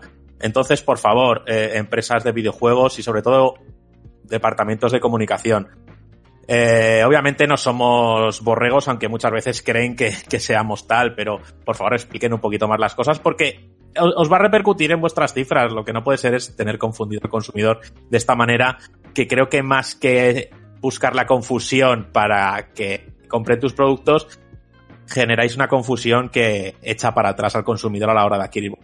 Entonces, nada más, yo solo quería hacer ese alegato, por favor, eh, a, Sony, a, muy mal hecho con, con tu baluarte, te diga. Así que, pues a saber, tendré que escucharme otra vez la ponencia de Sergio Carlos para ver qué versión compraré en un futuro y qué es lo que quiero. Nada más, hasta ahí. Hasta ahí, pues oye, eh, Sergio Carlos, si te parece, te voy a colar para que hagas el inciso que has hecho por el chat y luego Juanpe entra tú directamente. No, no os hago falta de por medio. Un, rápido apunte para terminar de completar la información y darla con lo bueno y con lo malo.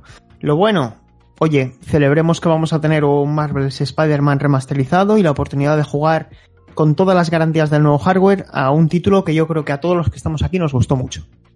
Lo malo, no hay cross-save, es decir, nuestra partida guardada no se va a migrar a PlayStation 5, lo cual me parece incomprensible, ¿vale? Y luego, por otro lado, el tema de el regalo o no regalo. Los jugadores que ya compraron, es decir, la fidelización del usuario, ¿dónde queda?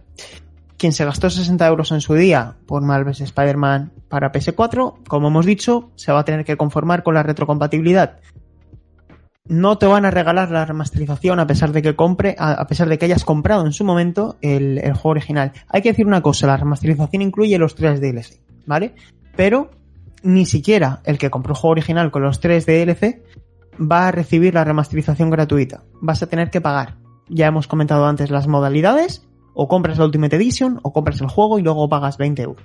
Están esas dos opciones. Esto es lo mismo que Control.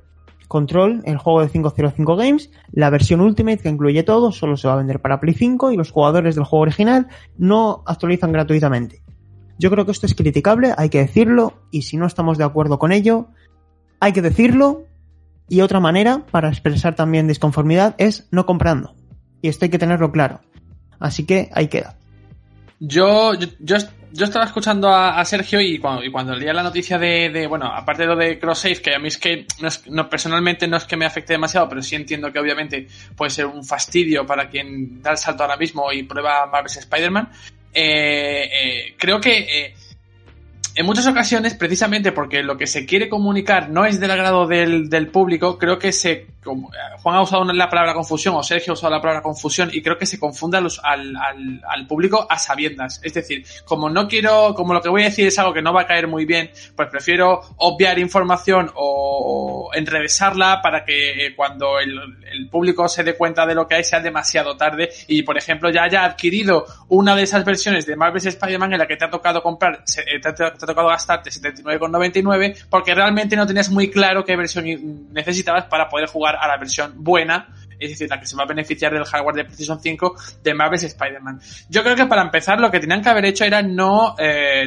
no eh, crear esta este batiburrillo, este abanico de opciones, era simplificarlo todo, era muchísimo más fácil. Si, si Miles Morales eh, se puede actualizar a PlayStation 5 sirviéndose de todas las funciones que va a tener esta consola, pues Marvel's Spider-Man podría haber hecho exactamente lo mismo. Es que es el mismo caso. Por lo tanto, separar uno de otro, aunque el primero sea un juego en envergadura eh, eh, más grande por ser un juego original de PlayStation 4, que ya se ha dicho que Miles Morales va a ser ligeramente más, más, corto en, duración y demás, eh, es una cosa, pero, pero creo que eh, a estas alturas una de las cosas que te va a hacer ganar ventaja o coger velocidad para el inicio de la generación es que eh, seas transparente y seas muy sencillo a la hora de, a la hora de, de, transmitir todos tus, tus, tus, productos, ¿no? Si empiezas a confundir al, al público, vas a tener una, una, un retroceso de la leche y yo creo que precisamente ahí eh, Microsoft ha ganado mucho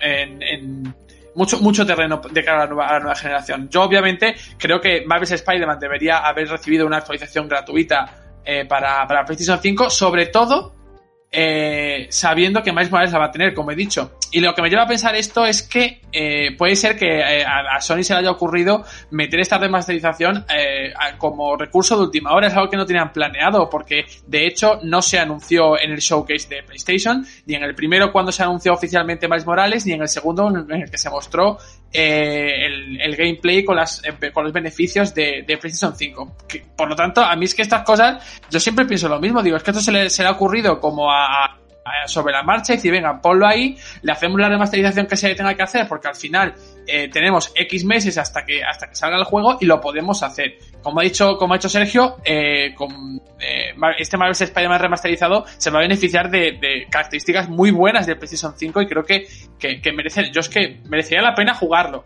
Eh, a mí me llama muchísimo la atención, pero tiene razón en tanto en cuanto eh, si queremos eh, castigar en muy entrecomillado a la, a la, compañía para que no se repita en el futuro. Y yo creo que, sinceramente, no se va, no se va a repetir porque lo habrían hecho de igual manera con Miles Morales eh, o con otros de sus juegos. Eh, eh, estaría en no comprar el juego para, para, para intentar darles una especie de elección. Yo creo que no va a ser así porque al final Marvel's Spider-Man tiene mucho, tiene mucho público y ha vendido muchísimo. Y sobre todo teniendo en cuenta que ahora mismo hay una versión GOTI que, que no supera los 30 euros en, en el mercado, que, que, se ha rebajado en numerosas ocasiones y está muy bien de precio. Por lo tanto, pagar ahora hasta 80 euros, eh, 20 euros adicionales por el juego remasterizado con, con Morales, entiendo, eh, entiendo que levante ampollas y lo entiendo muchísimo. Es un, un ejercicio de comunicación nefasto y aparte de eso, una planificación de producto bastante mala. Yo es que no pienso que tengamos entre comillas, ¿no? que castigar a ninguna compañía. Yo creo que al final los usuarios hablamos en el mercado, hablamos con la billetera y así es el único lenguaje que entienden las compañías. Entonces, no se trata de castigar, no se trata de no estamos de acuerdo con esto, no lo compremos. No va a pasar nada, no se va a morir nadie, no pasa nada porque falte en tu estantería. Muchas veces compramos por el hecho y por el afán de tenerlo, como dice Zucho, por tenerlo, porque esté ahí. Porque algún día quizás jugaré. Yo en la estantería tengo más de 25 juegos sin desprecintar, que sé que nunca voy a jugar y que los tengo ahí en plan, joder, me apetecería jugar este, pero no lo juego. Eh, ocurre igual como lo que hablábamos en el, en el episodio pasado con, con, Super Mario 3D All Stars. Eh, si es una remasterización o un compendio de ROMs o un compendio de juegos, da igual, que no está a la altura, que no tiene el cariño que debería tener a un personaje como Super Mario en el 35 aniversario, no pasa nada por no comprarlo. Y si lo compras, genial, juégalo, diviértete, pero no pasa nada por no comprarlo. Muchas veces le hacemos un favor a esas compañías que amamos negándonos a comprar un producto, porque les estamos enviando un mensaje, les estamos enviando un mensaje que puede quizás hacerles virar hacia la dirección que a nosotros como consumidores nos interesa. Pero mientras nosotros el mensaje que demos es sí a todo, sí por favor, dame más y más fuerte, pues seguirán ocurriendo esta clase de tropelías en las que te querrán cobrar 80 euros por un juego que ya has disfrutado antes y le han mejorado tres cositas. Entonces, ¿Cómo hablamos nosotros? Comprando. Si este juego vende en masa, pues el mercado habrá hablado y dirá Sony, pero ¿cómo no lo voy a hacer? Ya lo dijo Todd Howard cuando le dijeron, ¿cuándo van a dejar de salir eh, Skyrim? Dijo, cuando dejéis de comprarlo.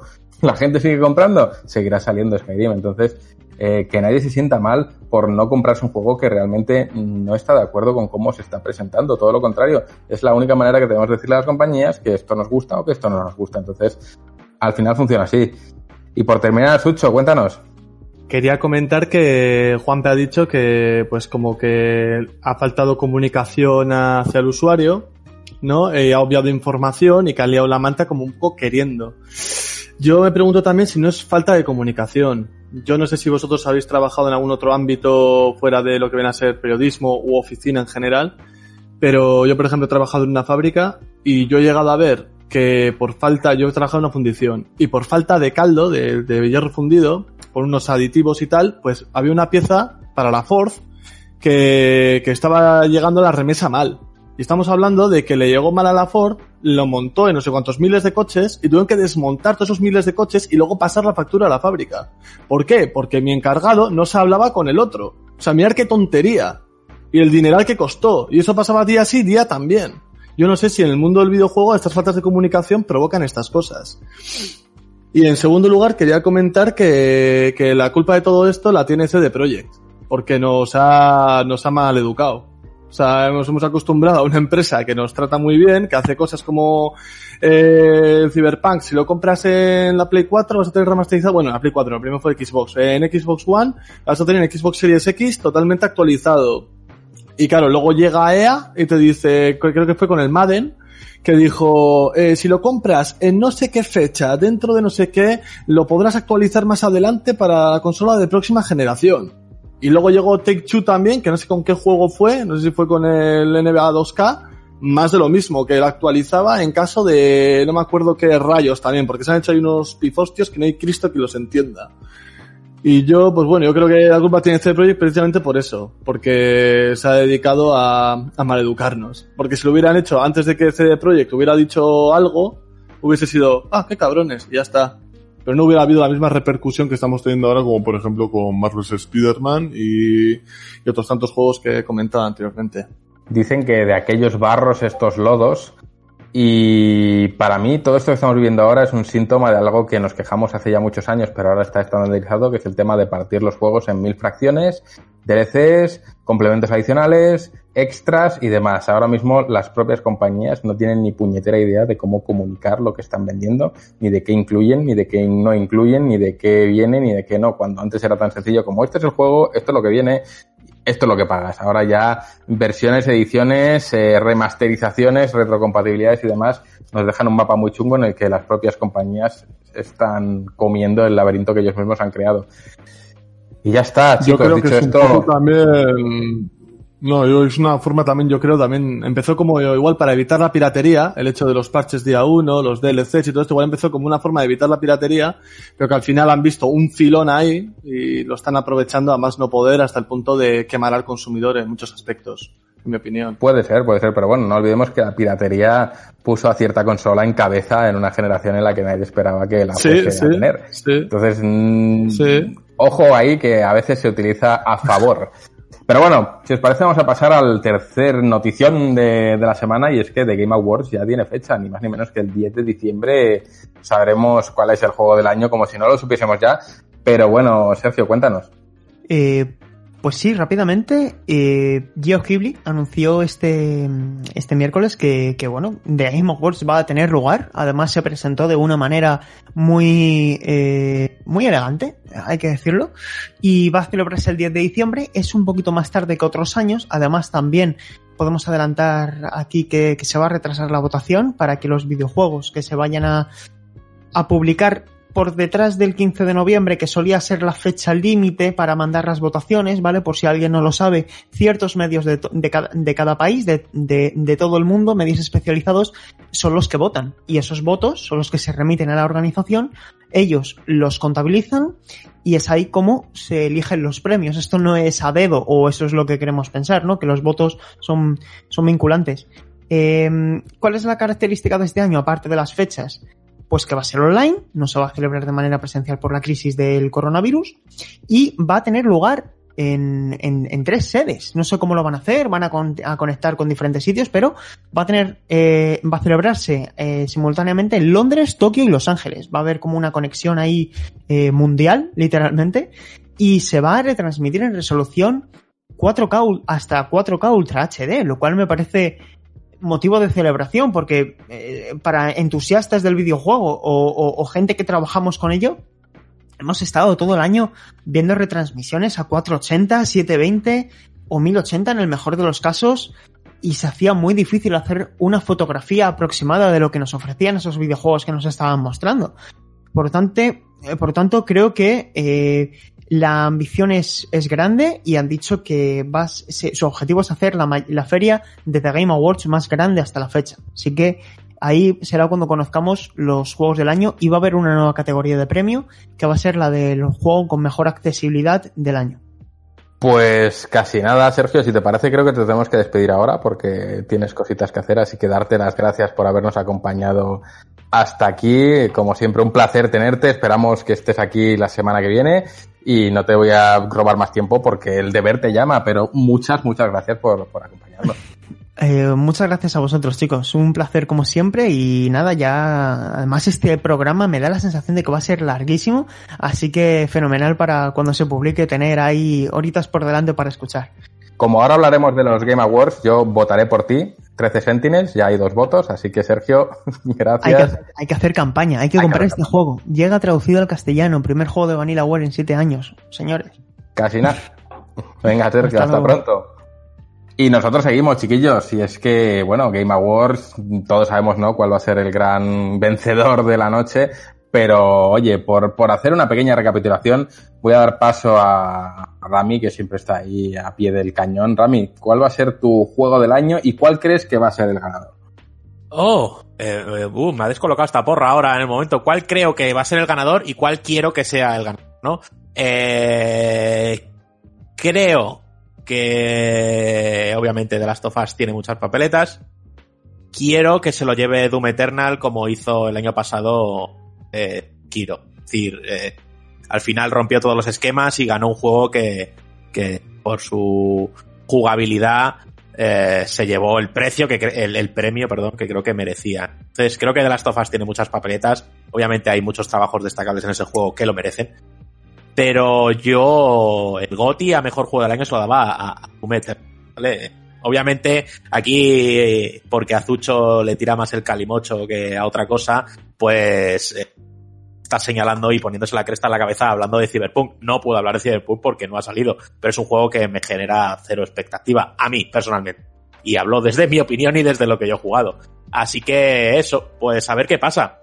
Opino igual que tú, Cyberpunk me llama a menos 100 y mira que me gusta lo que hace CD Projekt, pero es que es verdad que, que no, no tengo ninguna expectativa con él. Ojalá llegue y me sorprenda mucho porque me gusta mucho cuando no espero nada de un juego y me sorprende para bien, pero oye, la realidad hoy es la que es y creo que he tenido tanta sobredosis de Cyberpunk durante tanto tiempo que ahora mismo ya me produce un poquito de indiferencia a pesar de que Sucho me está amenazando con la jeringuilla aquí al lado como buen puncarra que es. Eh, Juanpe, de esta generación que ya se termina, que es que aunque parezca que no, Juanpe, ya se acaba el año, tío, y hace nada que estábamos empezando.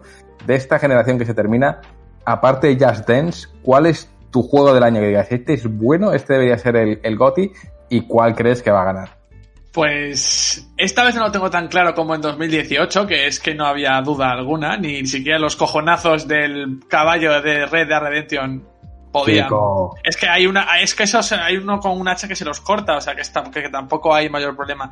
Y este año sí que es verdad que, aunque no he jugado la mayoría de títulos que yo creo que pueden ser eh, aptos para juego del año, yo creo que obviamente se lo llevará The Last of Us Parte 2 eh, por todo lo que ello conlleva.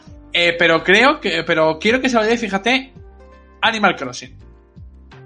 Animal Crossing porque, oye, creo que eh, al final sí, bueno, eh, independiente, las circunstancias lo han propiciado, pero al final es algo de lo que sea, de lo que forma también parte del juego, eh, de, desde el, nunca mejor dicho, de, de estas votaciones. Y sin duda yo creo que, que Animal Crossing New Horizons pasará la historia por todo esto de la, de la pandemia y creo que, que creo que debería ser reconocido.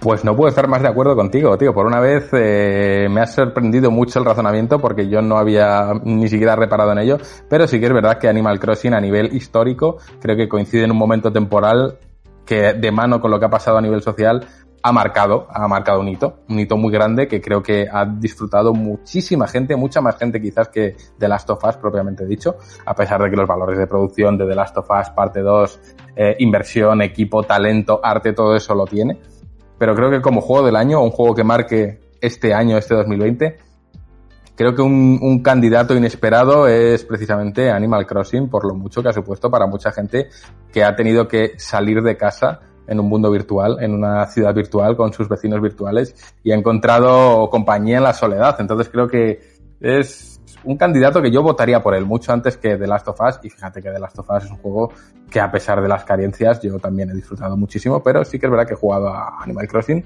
y lo veo como un sólido candidato. Para mí, eh, ya lo he dicho antes y no era en broma, creo que un juego que no saldrá reconocido por ningún lado, pero se lo merece es ese 13 Sentinels, que a mí me ha dejado un muy buen sabor de boca. Creo que es un juego que trata temas podríamos decir complicados y también muy abstractos y metafísicos como el, el, el, mero cuestionamiento de la existencia o de qué nos hace ser que somos y hasta cuánto influyen los recuerdos, las memorias y demás. Y es un juego que animo a todo el mundo a jugar, por lo menos a quien quiera algo diferente, porque creo que puede sorprender gratamente y para bien. Y sobre todo porque a nivel narrativo eh, le da sopa con ondas a cualquier cosa que hayamos jugado este año y además con una diferencia abismal. Estamos hablando de un nivel narrativo y de una- un momentum narrativo y un lapso, que un lapso, un tempo que, que está a la altura de muy grandes producciones y que pone al videojuego un pasito más allá en cuanto a lo que puede llegar a ser. Ese es mi, mi gran deseado, que no llegará a ningún lado. Eh, mi apuesta es que ganará The Last of Us y, mi, y, me agradaría mucho, como dice Juanpe, que es, eh, Animal Crossing se vea reconocido porque de verdad se lo merece. Como se nos ha ido Sergio Carlos y solo nos queda un Punky y Javi, por supuesto, Javi, te estoy haciendo un poquito de tiempo para que nos digas cuáles son esos juegos que para ti marcan este año. Pues Cyberpunk no, no entraría en, la, en, la, en los premios entonces, ¿no? Porque no va, no va a llegar a tiempo.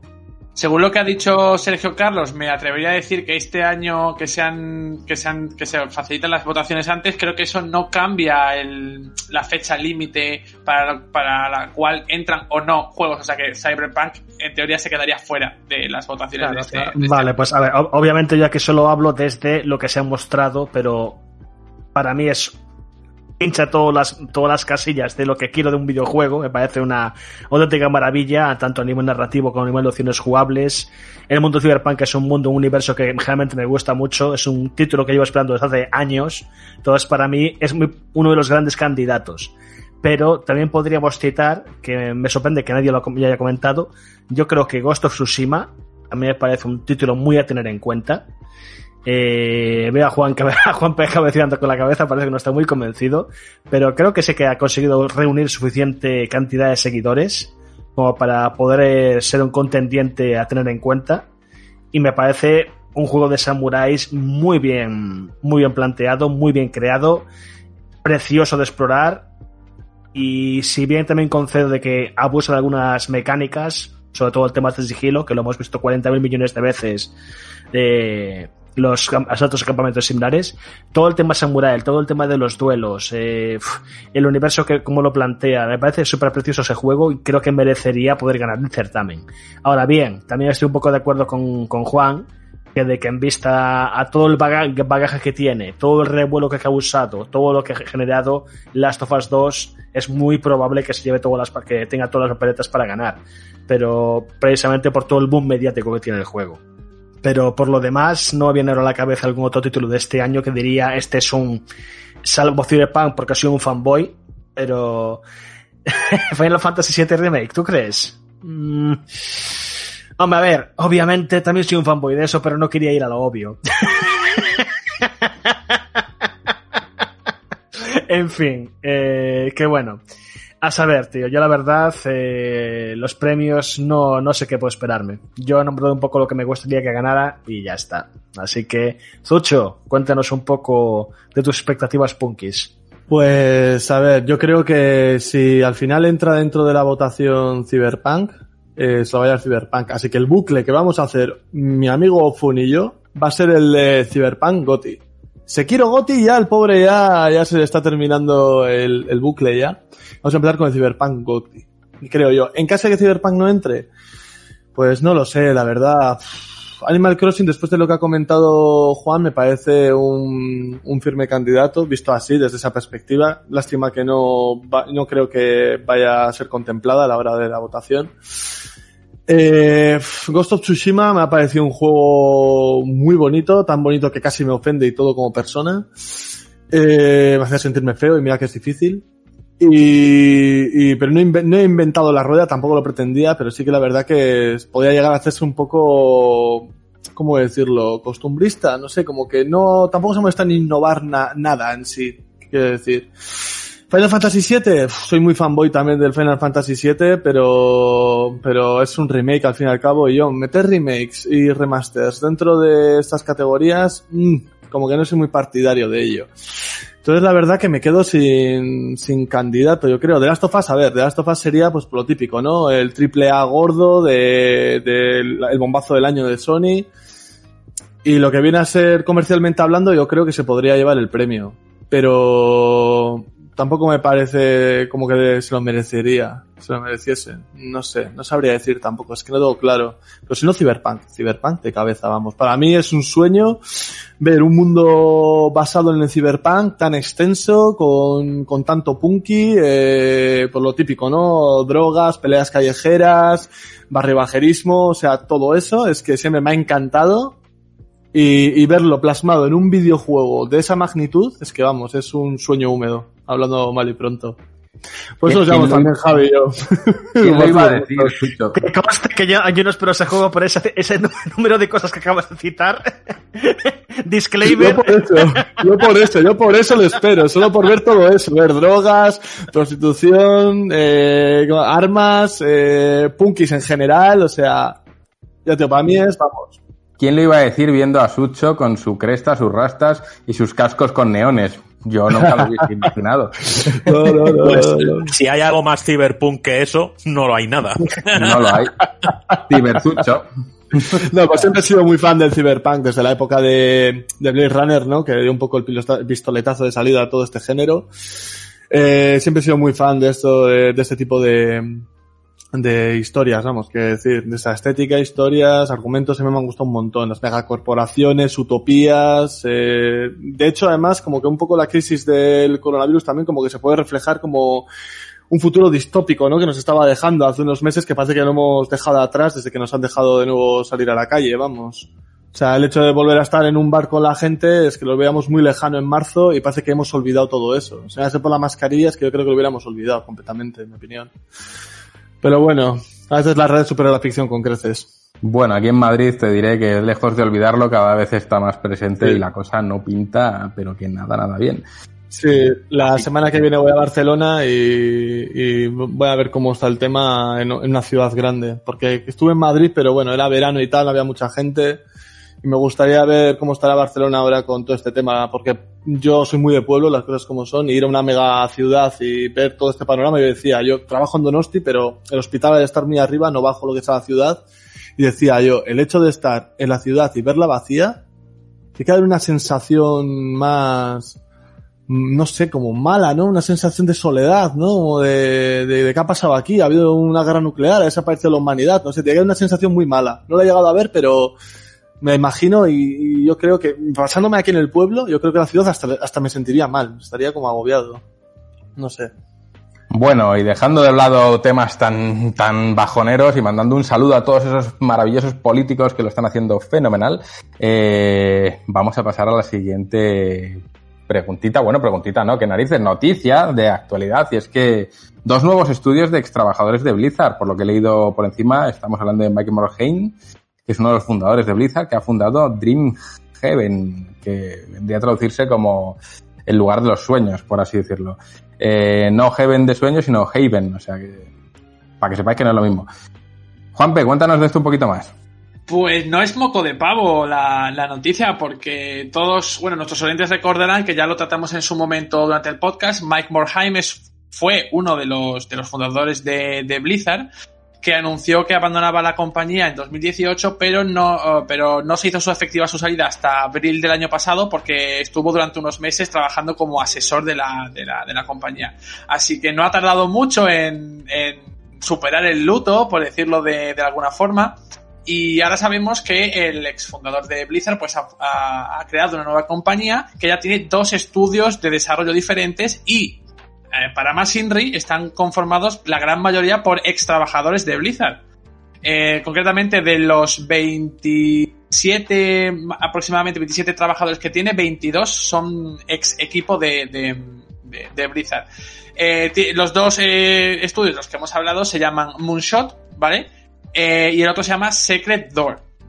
El primero, entre, entre muchos otros, está compuesto por el ex productor ejecutivo de Hearthstone, Jason Chase, el ex director creativo de, del, mismo juego de Hearthstone, Ben Thompson, y el ex director de StarCraft 2, Dustin Boulder.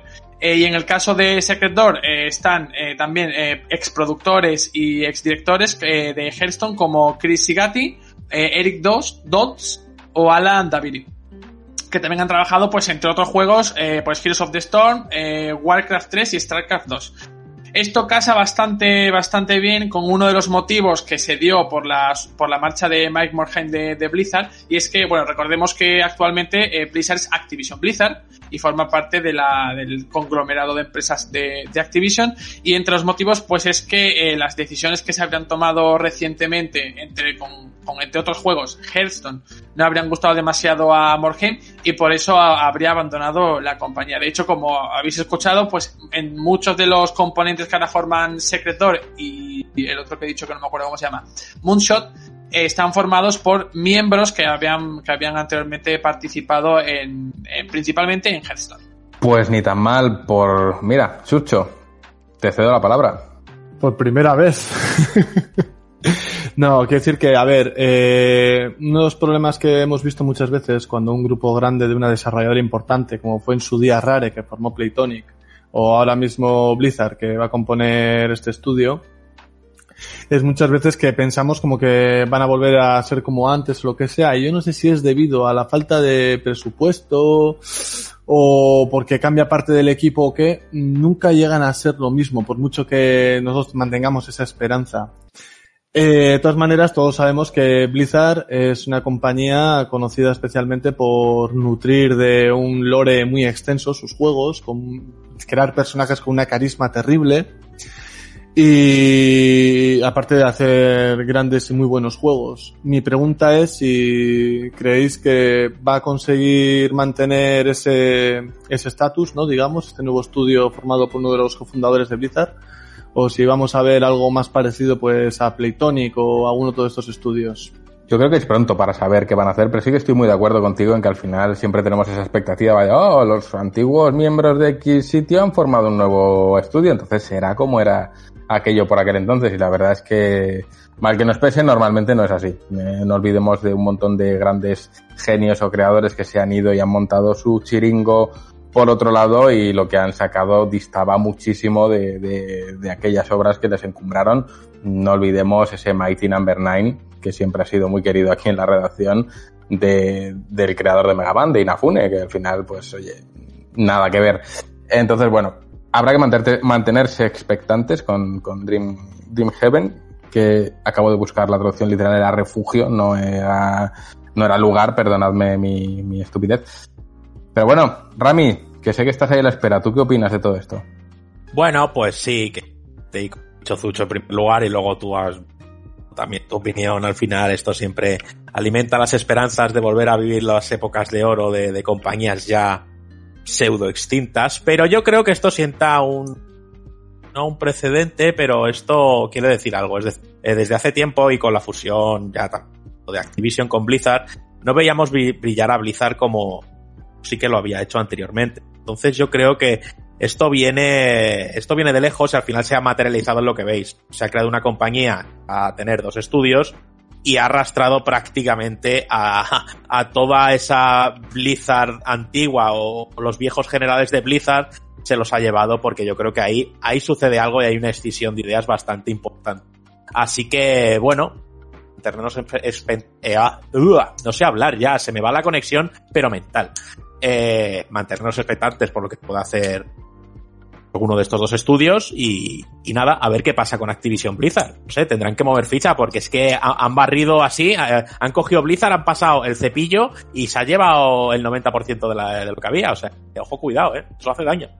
Pues así es. No sé si alguien quiere comentar algo más de esta noticia de, de cierre, pero creo que si no, vamos a dar por concluido. Mira, Juanpe se anima, así que Juanpe, dale cera. Sí, pero era simplemente que al final, por suerte o por desgracia, la mayoría de trabajadores que se han ido formaban parte de equipos como los de Heroes of the Storm y Hearthstone, que para Blizzard son juegos menores, aunque sí que han movido bastante, bastante comunidad y bastante, y bastante dinero, ciertamente no son las grandes franquicias que han movido a Blizzard durante estos últimos años, como puede ser World of Warcraft, que de hecho no, aunque hay trabajadores que estaban en, en Warcraft 3 y, y, recordemos que han sacado hace poquito ese, ese remake, eh, son títulos menores que se han ido desinflando durante mucho tiempo. De hecho, nuestro compañero José Álamo nos podría haber hablado muchísimo más de todo lo de Hearthstone porque él sabe perfectamente que no han tratado bien a, ese juego, aunque ha traído a bastante gente y se ha jugado mucho. Eh, y, y, básicamente el grueso de los trabajadores son de este, de este título, o sea que eh, Yo, yo me atrevería a decir que daño, daño como tal, no, no ha hecho, pero me gusta que, que se haya acordado de sus compañeros y a ver si pueden hacer algo chulo en, en la nueva etapa. Pues dicho las palabras de Juanpe, eh, solo queda despedir la sección. Creo que ha quedado muy completita, ha quedado muy bien y es un muy buen repaso a lo que está por venir. Si os parece, vamos a pasar con el melocotonazo de la semana antes de entrar directos a ese especial de Tokyo Game Show que todavía no se ha grabado, pero se grabará. Y oye, aquí pone en la escaleta una canción un poco puncarra que nos ha recomendado Sucho porque le gustan a él estas cosas. Pero No, estoy- no, no, no, no, no, no, no, Sucho lo ha recomendado. Sucho quería poner vicio en el servicio de cicatriz, en honor a Pierre Taki y a todos los que nos llevamos una Game Boy al baño. Pero, Rami, en su tiranía junto con la tuya, no me habéis dejado. Ah, mira. Así me gusta. Cuando un punky me llama tirano es que lo estoy haciendo bien. Pero se me ocurre eh, que como mañana es el cumple de Juanpe, igual Juanpe quiere poner algún temazo de esos suyos. Algún camela, algo de eso que le gusta a él. Que ni se le ocurra.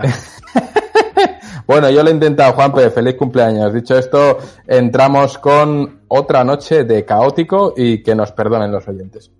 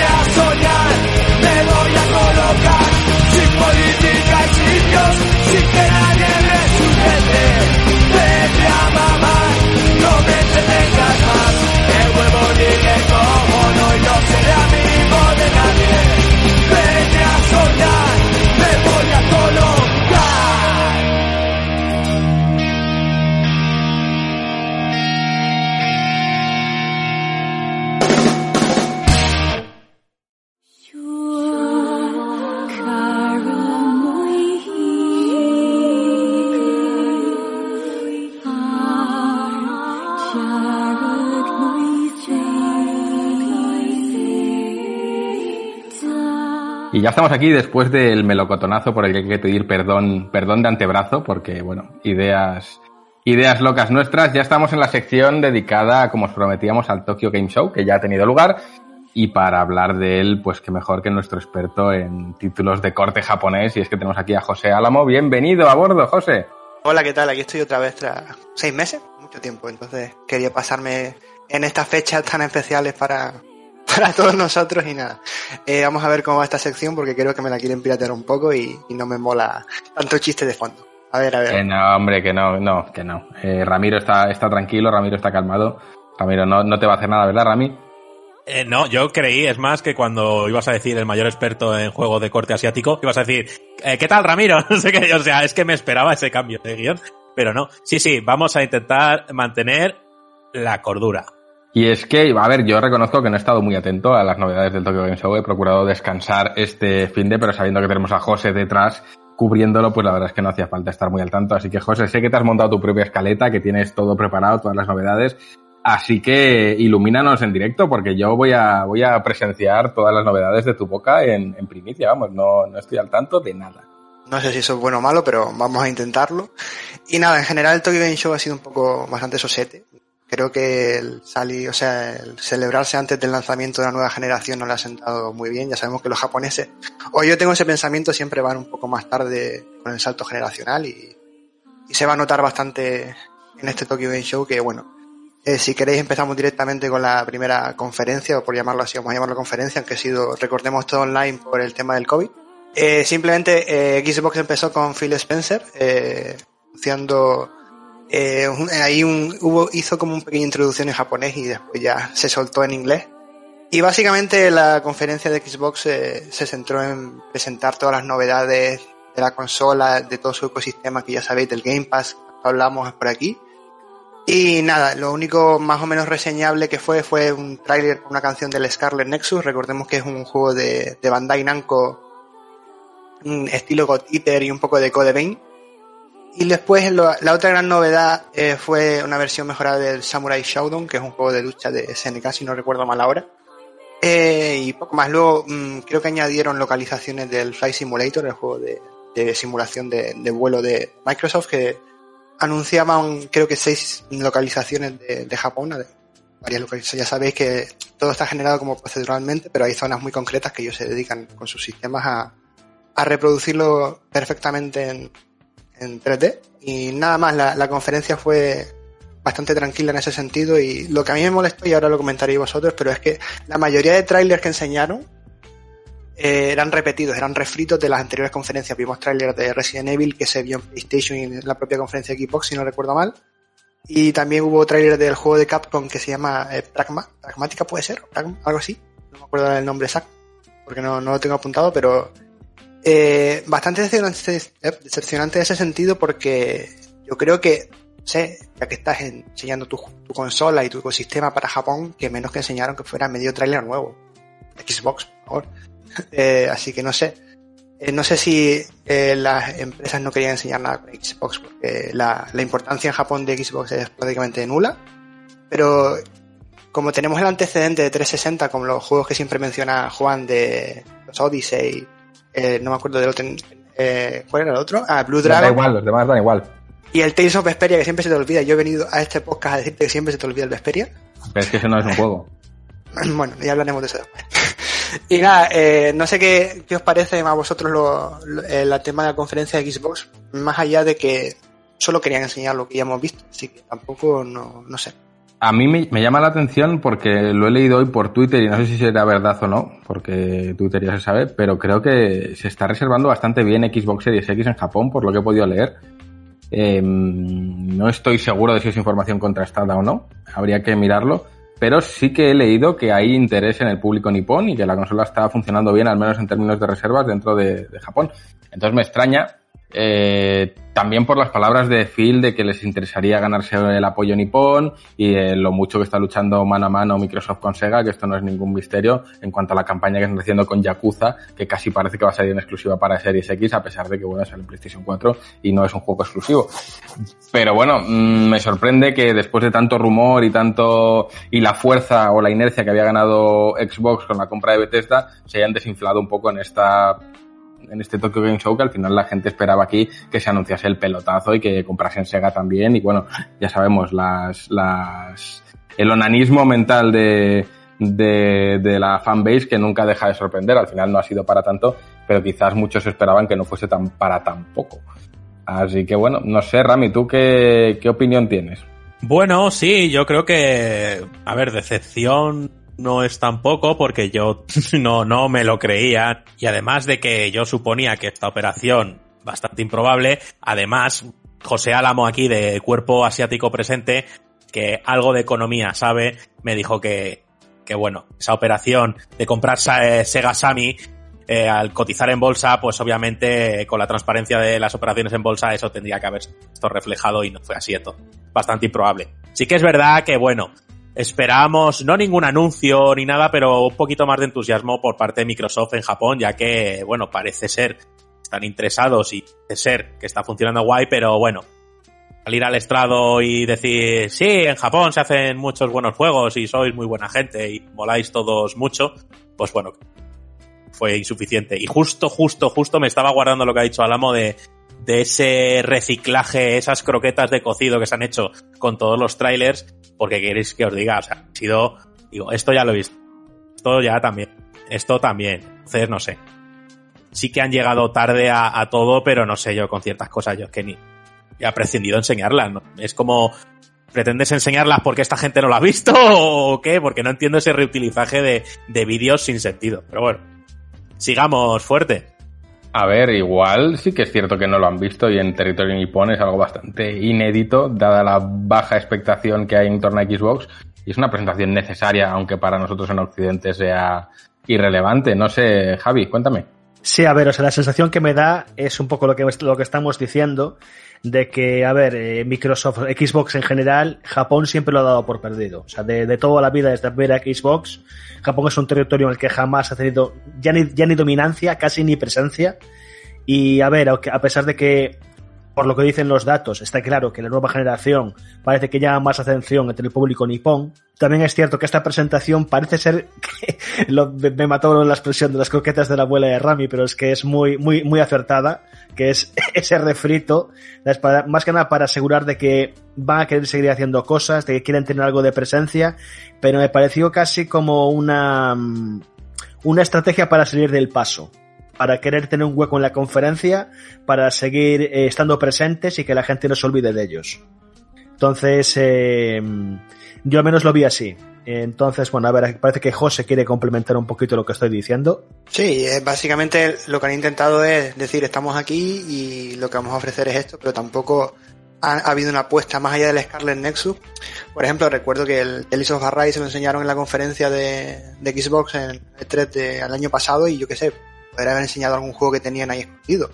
Pero no, es que ni, se han molestado en enseñar trailers nuevos. Y el tema de las reservas que comentaba Juan, sí, eh, según leí, ahora no tengo la fuente exacta ahora, pero se agotaron en torno a 17, 20 minutos todas las reservas de, la consola, pero claro, es un poco tramposo, porque no sabemos la cantidad de consolas que se han vendido. Si se han vendido 20 en 20 minutos, pues bueno, es que en Japón, en Japón eh, Xbox apenas tiene presencia, igual a la semana vende 20 consolas, 10, eh, no son números comparables al del resto de plataformas. Eh, PlayStation 4 vende entre 5.000 y 10.000, eh, Switch 20.000 a veces, 10.000, o sea, se mueven cifras muchísimo más grandes que las que tenemos de, Xbox y entonces pues es, normal que la conferencia de, Xbox en el Tokyo Game Show se limite a, a, enseñar un poquito lo que tienen y después el tema de las reservas, yo personalmente creo que han puesto muchas y han querido buscar el titular de Xbox agota en 20 minutos para, para tener una noticia, en plan,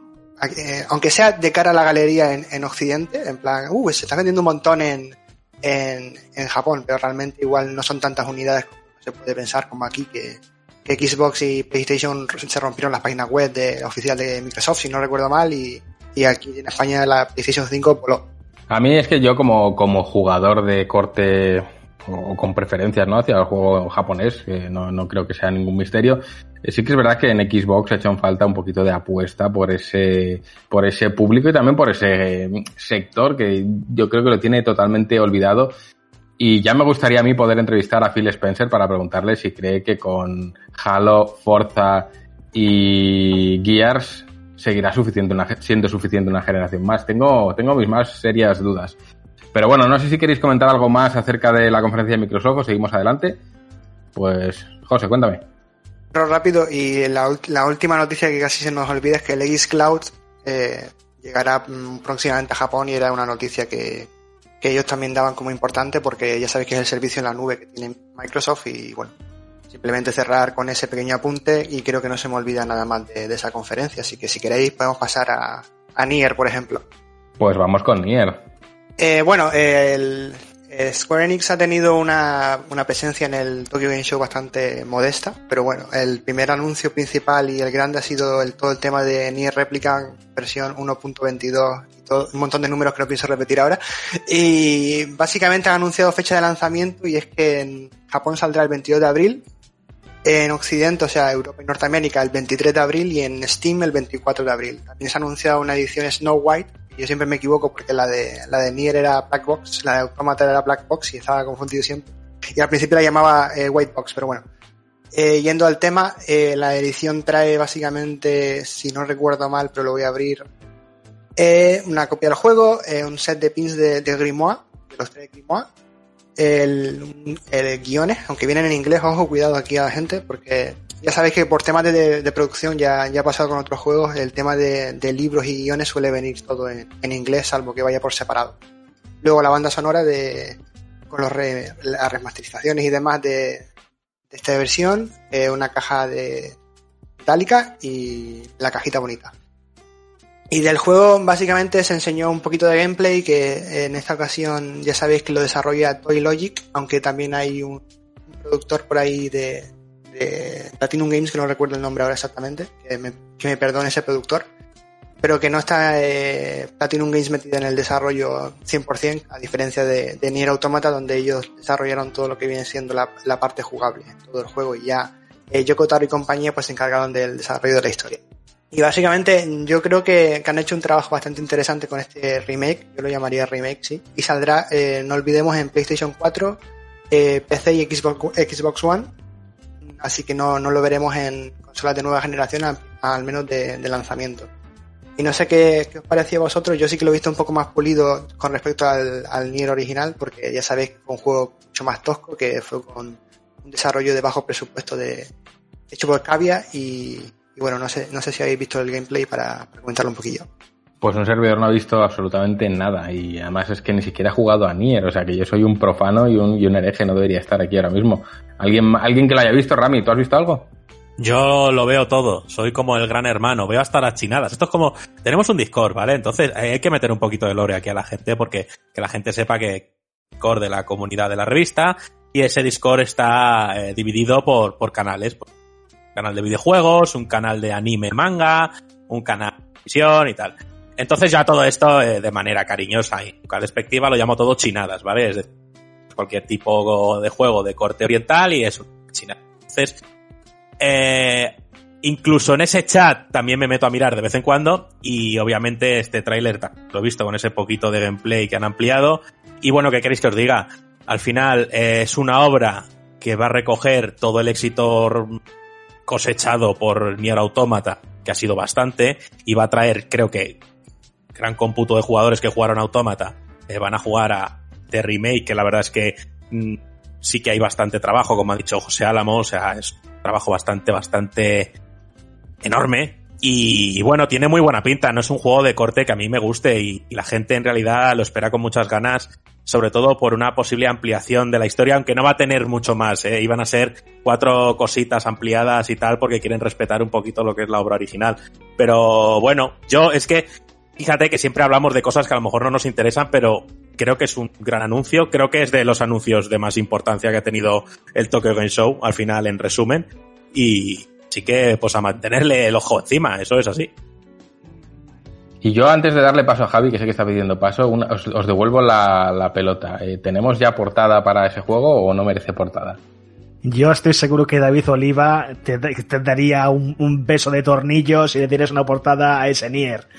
Pero, a ver, comentando un poquito, echando un vistazo al, tráiler y viendo un poco, yo, a ver, yo honestamente, yo pertenezco a ese grupo de que Nier lo pasó por alto en su día. De hecho, lo había visto de refilón, lo mítico cuando vas a ver alguna oferta a las tiendas, y la portada no me llamó la atención, me parecía tenía pinta del mítico hack and slash anodino de, la época y lo pasé por alto. Y luego años más tarde, cuando me enteré de todo el tema de historia que tiene, todas las curiosidades, todas las mecánicas, todo ese universo y ese gran lore que tiene, pues claro, eso fue lo que me hizo que me metiera Nier Automata y ahora con este, re, no remake, remasterización con esteroides, eh, sí que le tengo ganas de, de echarle el guante y jugarlo, a pesar de que por todo lo que se ha visto y lo que es, es un juego de pff, casi 15 años, no menos.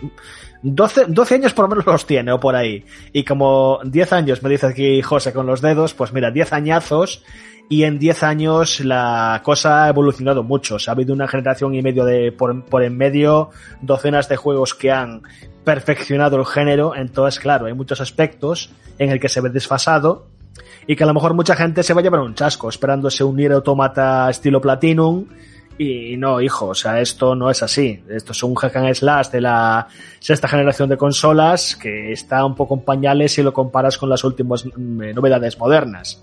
¿Qué pasa? Que a nivel de historia sí que está muy bien, tiene personajes muy, muy complejos, tiene un montón de, trucos narrativos increíbles, tiene el tema de que tienes que acabártelo varias veces también para ver los diferentes puntos de vista, los secretos de la trama y enterarte de qué va todo.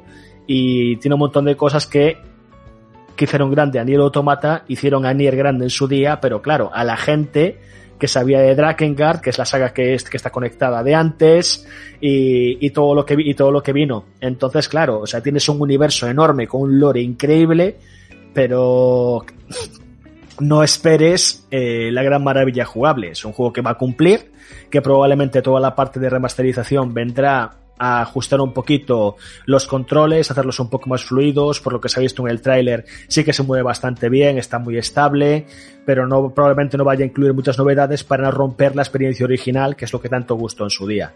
Así que bueno, eh, ¿qué me cuentas de ello, José?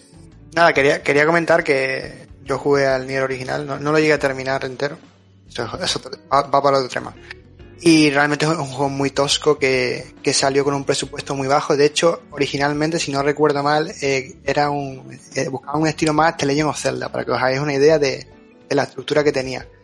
Y salió con muy poco presupuesto y lo que dice Javi, eh, realmente la gente lo, lo, lo aprecia por el, la historia de Yoko Taro y, y, antes me habéis visto hacer un gesto cuando han dicho Drakengard porque los, los primeros Drakengard es realmente horrible. No, no, eh, no os imagináis lo, lo, terribles que pueden llegar a ser a nivel de gameplay. Porque si os, parecen horrorosos los Musou, es que el nivel de Drakengard es mucho peor.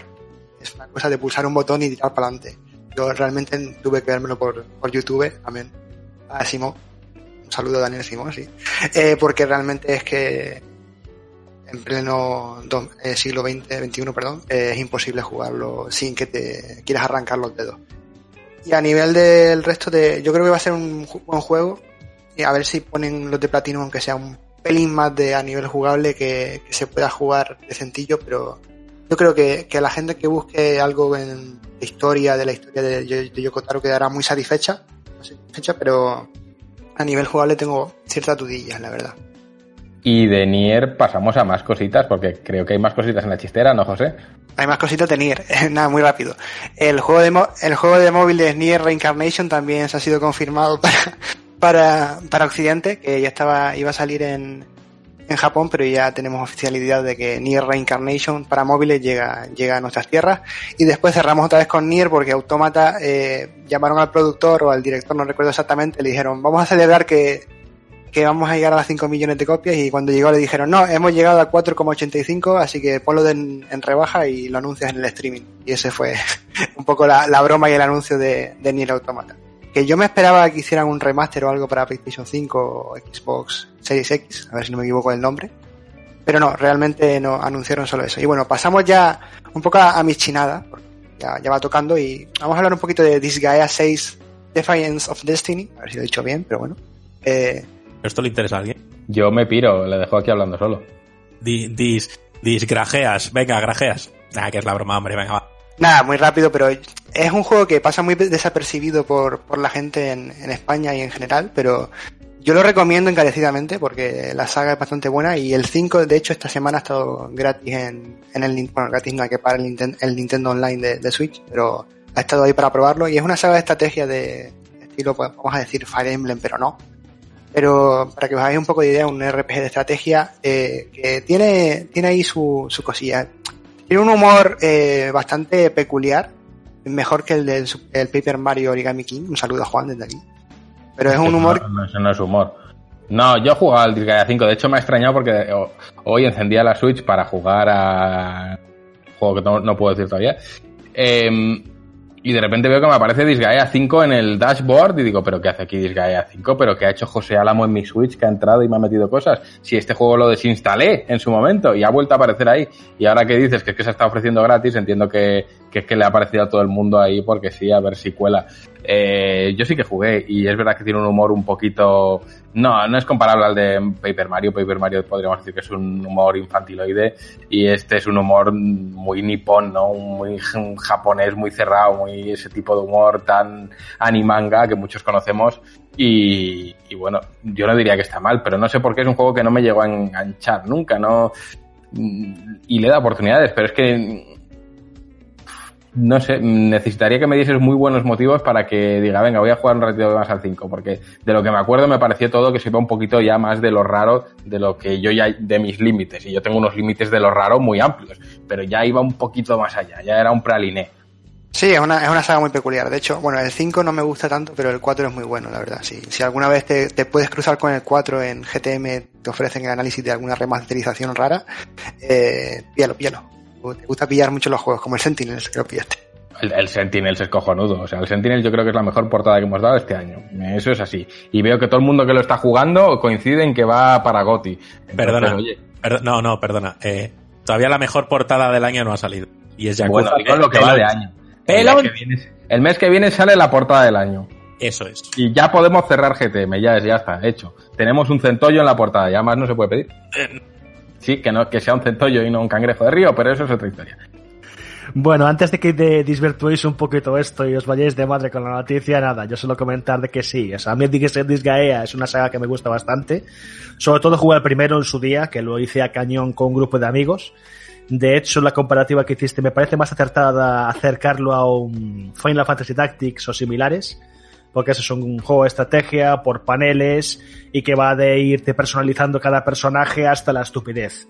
Y de que tiene mil, o sea, puedes llegar a, cada personaje puede llegar a nivel 9999, todos los stats por ahí, puedes llegar a hacer trillones de daño con ataques, es, es un juego muy exagerado en lo que hace, pero en todo, ¿eh? en lo que decíais antes, en el humor, que es súper japonés y súper absurdo, en el diseño de los personajes, que son súper originales y, muy, y muy, en el, el prota del 4, del, creo que es el prota del 4, creo que es un vampiro que no, que no puede, que no puede beber sangre y en su lugar come sardinas, porque por lo visto dice que le da lo mismo sustento y está obsesionado con las sardinas. y es muy ridículo todo y, y con cada entrega de- a partir del 1 ha ido pues elevándolo lo absurdo cada vez más a la potencia. Entonces es un juego que, a ver, si te, si te mola el tema de hacerte batallas por, estratégicas por, por turnos, personalizando personajes y grindear hasta la estupidez, si, es, si es ese tipo de rollo, ¿sabes? Porque de hecho una de las mecánicas que tiene es que cada objeto eh, tiene un, un propio mundo de mazmorras dentro de él que puedes subir hasta nivel, hasta nivel 100 o algo así, enfrentarte al dios del objeto, el nivel, en fin, o sea, tienes como niveles infinitos para jugar, aparte de la historia que generalmente ya es larga, más todo plantel de personajes, más personajes que te puedes crear tú, más reclutar personajes secretos, cameos de entregas anteriores. Tienes miles, miles de horas de juego. Si te gusta ese tipo de rollo, es muy, muy recomendable. Pero obviamente también es un público muy concreto. Entonces, desde luego, Juan, tú no eres su público, ni de coña. Y pero, yo. pero ¿por qué no? Es que me hace gracia porque yo, yo, yo- es que tienes que ver la estantería esa que tengo ahí, si está llena de, de- de manga hasta las cejas. Si a mí me gusta muchísimo el rollo, pero creo que hay como un límite en el que yo no paso, que es por un lado el tema de las lolitas y tal, no, no. Pues y, este que igual y este que igual lleva los límites de lo absurdo que ya pasa de mis entendederas, pero mm, no soy suficientemente chino para estar aquí. No, desde luego que no. sea. no, y, y, a ver, y yo honestamente tampoco soy su público ya, o sea, yo estoy mayor para eso. Yo eh, cuando jugué al 1, pues sí, podía meterle 500 horas al juego y ni me despeinaba. Ahora le meto 20 y estoy rajándome las venas, ¿sabes? Porque lo de grindear ya no me llena. ¿Sabes? Tengo cosas más importantes que hacer.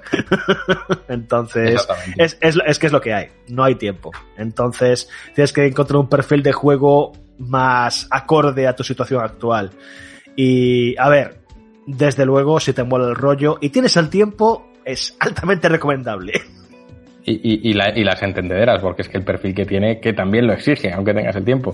Pero bueno, eh, pobre José, se está llevando las manos a la cabeza ya porque dice, ¿para qué vengo yo aquí una tarde de domingo? No tengo nada mejor que hacer y vengo aquí a, que, a, a esto. Pues esto. Bueno, y ya que estoy aquí listo para fastidiaros la tarde, eh, voy a traer un juego que aún es más raro, pero lo, he metido a modo de, curiosidad para comentar que este es el límite que vamos a llegar en, en esta tarde de, de Restart en GTM, porque vamos a hablar de Calgan Returns, que es un remaster de un juego que básicamente consiste en quitarle ropas a, chicas. Entonces, lo van a sacar y claro, lo traigo por, para, Espera, Ostras, que tenía el Espera. micro abierto. es que la cara de Juan ha sido no, un poema. esto, esto, esto se deja, esto no se edita. O sea, para que, Es que, se vea es que que, la el cara de Juan ha sido un sido- poema. La carcajada me ha salido sola, lo siento. A ver, a ver, a ver. A ver, Pongamos Perdón. un- a ver eh, eh, hola, Fiscalía. Si nos estás escuchando, danos un segundito, ¿vale? Un Eh, saludo a Luis del FBI. Un saludo a, a- Luis, ese funcionario del Ministerio de Justicia, que está emitiendo ahora mismo una orden de busca y captura. Sí, sí. Eh, a ver, eh, José Álamo, eh, pon un poco en contexto esto, Por porque favor. si no... Ponnos en situación, pon el público en situación para que pueda entenderlo. Ay, la es muy probable que ellos también se echen las manos a la cabeza. Venga, Bueno, la FBI. canción ya lo decía, nos vamos a drogar. A ver, traigo este juego porque, porque, porque fue localizado, ¿vale? Entonces, como fue localizado, ¿Localizado el juego o localizado el creador? Eh, fue localizado por PQ, que es una empresa que, que se especializa en juegos japoneses. De hecho, han tenido follones con Sony porque, si no recordáis mal, ahora Sony la, el tema de la censura lo lleva bastante mal. Y en cambio Nintendo no. O sea, los- hay juegos de, de este estilo que salen en, en Switch, pero no en, en PlayStation 4. Pero me desvío. Entonces lo traigo porque quiero que, que veáis que el Tokyo Game Show tiene juegos muy raros y hay movidas muy oscuras aquí. Pero en cambio estas cosas llegan. Lo sorprendente es que, es que hay empresas que nos traen estas cosas y te quedas pensando, ¿cómo, cómo es posible que, que en pleno 2021 haya juegos de, de a chicas? Porque básicamente es un shooter en primera persona que va disparando y va desvistiendo a la mujer. Entonces, solo quería comentarlo a modo de curiosidad ¿no? solo, y denunciar un poco que estamos ya en, una- en unos momentos que no creo que sea necesario localizar este tipo de juegos. Habrá su público y lo dejamos ahí, pero me parece un poco exagerado. Y lo curioso es que no sale en PlayStation 4, sale en Xbox One, Switch y PC. Que ¿Cómo, parece- cómo hemos pasado a- en querer comentar un juego en el que la mecánica es disparar la ropa de los señoritas para desnudarla, para hacer aquí una denuncia de por favor no localicen estas cosas, eh? Me encanta cómo se ha reconducido. Muy bueno. Yo, yo siempre tengo un mensaje detrás, no, no voy a traer sí, aquí, ojo. sí, sí, sí, sí, sí, sí, sí, muy bien. Así me Pues, gusta. pues fíjate, mira, yo, yo prefiero que lo localicen y no venda a que no lo localicen, porque si lo localicen y no venden, encima palman pasta. Entonces yo casi que prefiero que, que sí, que lo sigan localizando, pero la gente sí puede ser que no lo compre, así pierden dinero. Y al guanche también, que lo localicen al guanche.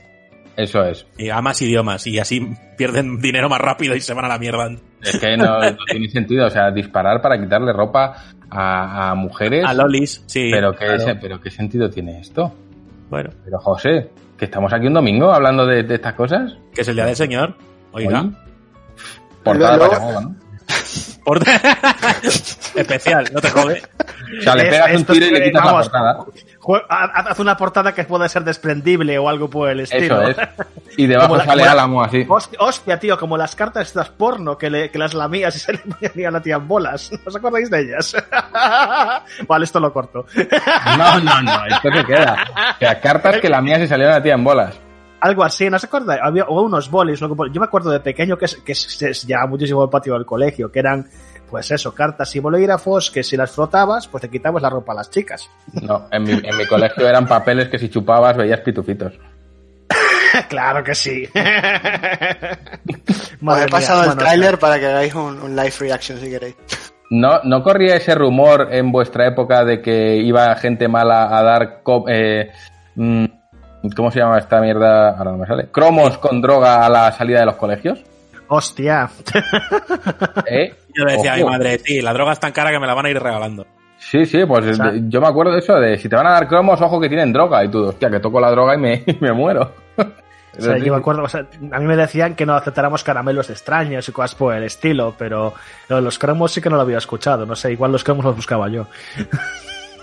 Eso es. Y no tocarle el cetro al cura. Eh, más cositas, José. Hablando de cosas que dan miedo. Eh, vamos a hablar un poquito de Resident Evil porque Village, la, nueva entrega, el, el 8, el que luego tendrá un, un 9 que ya veremos cómo lo meten, que como dijiste en el anterior podcast. Eh, básicamente eh, hubo un streaming y antes hubo otro, este, o sea, ayer el sábado hubo uno y hoy hubo otro.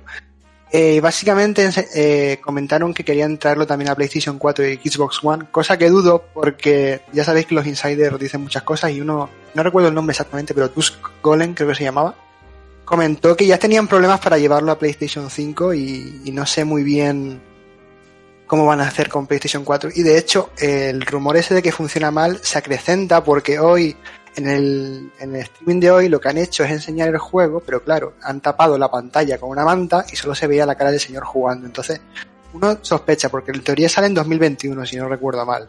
Y si estamos a finales de año, no enseñan gameplay. Los, los trailers, de hecho, tienen rascaditas de vez en cuando, que Rami me corrija, pero creo que sí, que ya lo hemos comentado más de una vez. Y no sé, no sé, ahora, ahora te dejo paso, perdona. Y no sé realmente cómo, cómo va a acabar esto, porque igual tienen problemas serios con el motor para llevarlo a, a PlayStation 5.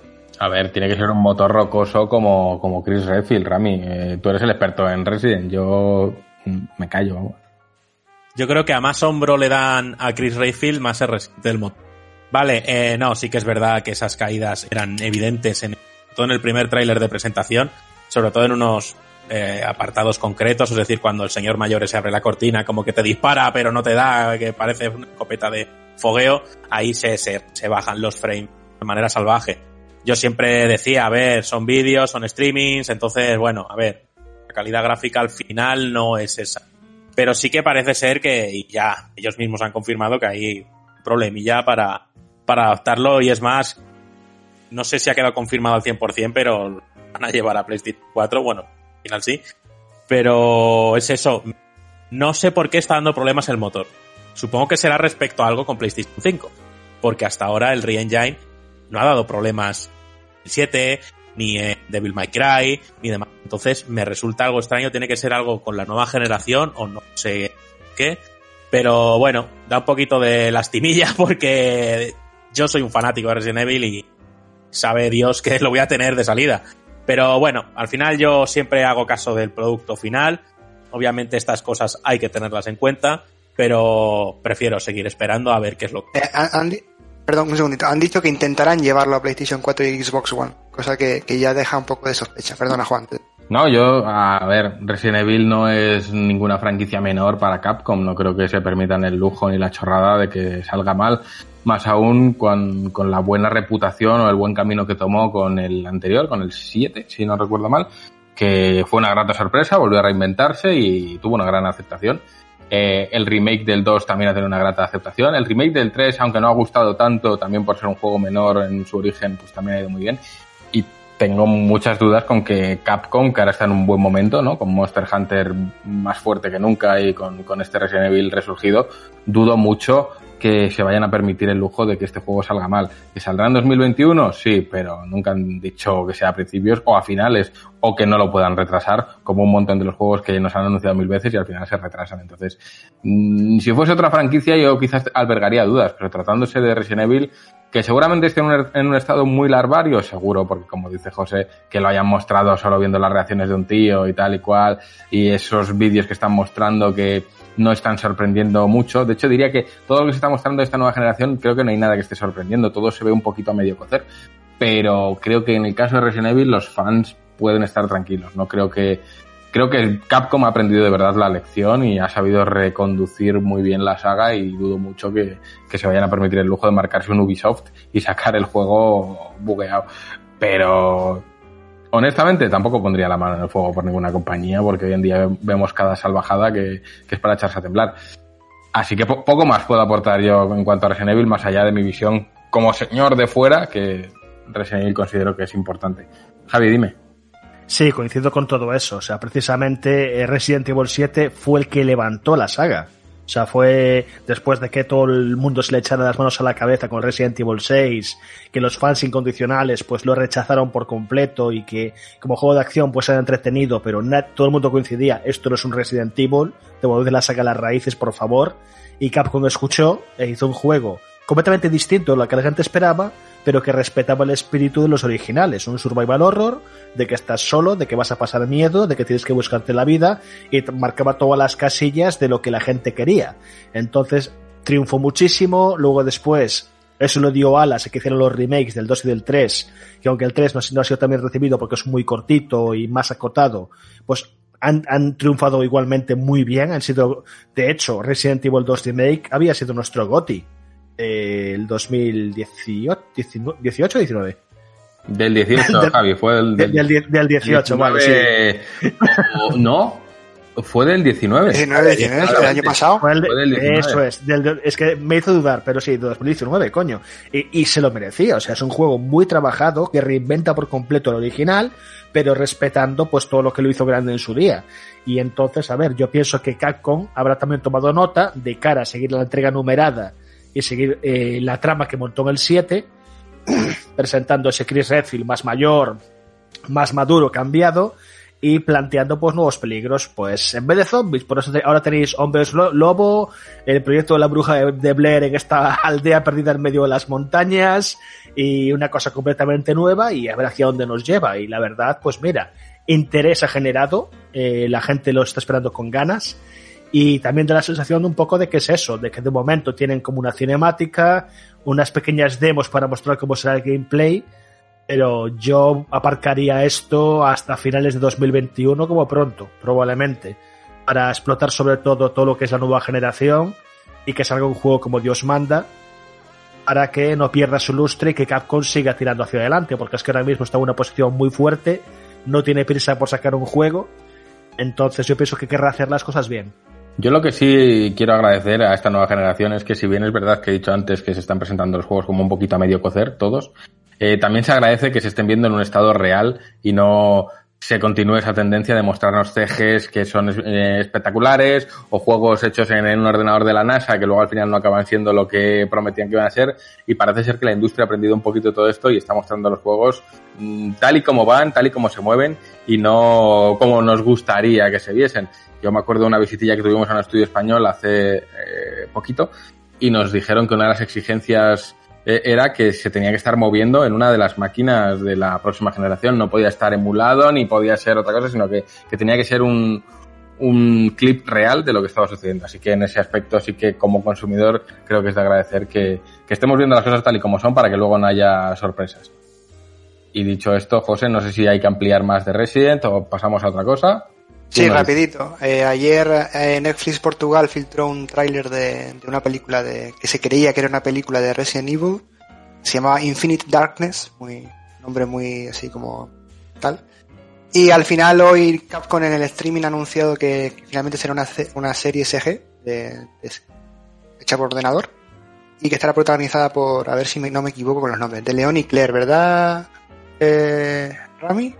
Me- no, todo mal. No, sí. Ya has Vale. acertado, pero Es que yo Resident, esperando- estoy esperando tu fallo. Yo Resident Evil como Juan, eh, cuanto, más, lejos mejor. He jugado los Revelation que tenían menos miedo, el Resident Evil 4 que tenía más acción, el 5 y el 6 que no cuentan como Resident Evil, pero los que dan miedo no los juego porque me dedica de, de primera, ya me conocéis. Vaya. Bueno, el 6 vaya- es bueno. El vaya 6 a mí, en cooperativo, fino, me gustó mucho. El 6 lo estoy jugando ahora mismo con, con Fer, con un socio. ¿Y, y te lo pasas bien o no? Pues ya está. Uy, qué risas, madre mía. Eso sí, Resident Evil no, no, ni, ni se le espera, ¿sabes? Pero bueno, pero es maravilloso. Bueno, yo Eh, jugué contigo al 5 y, y estupendamente. Yo iba recogiendo todas las balas y tú ya sí no nada, yo pegando a cuchillazos porque no tenía Eso balas. Uy, Y- yo de balas hasta arriba, ¿eh? Joder, madre mía, el plomo se llamaban. Que... bueno, buena noticia, ¿sabéis por qué? Porque, mira, A ver, yo lo entiendo. Puede ser que sean truñetes a fin de cuentas, pero bueno. Agradezco que no sea una película de acción real y que sea una película de, de CGI, porque madre mía, Resident Evil es para. Esa, esa sí que, como lo del viento se llevó, que la modifican y tal para quitar ciertas cosas que hoy en día serían ofensivas, pues yo eliminaría todas las películas, ¿vale? Para que no ofenda a más personas.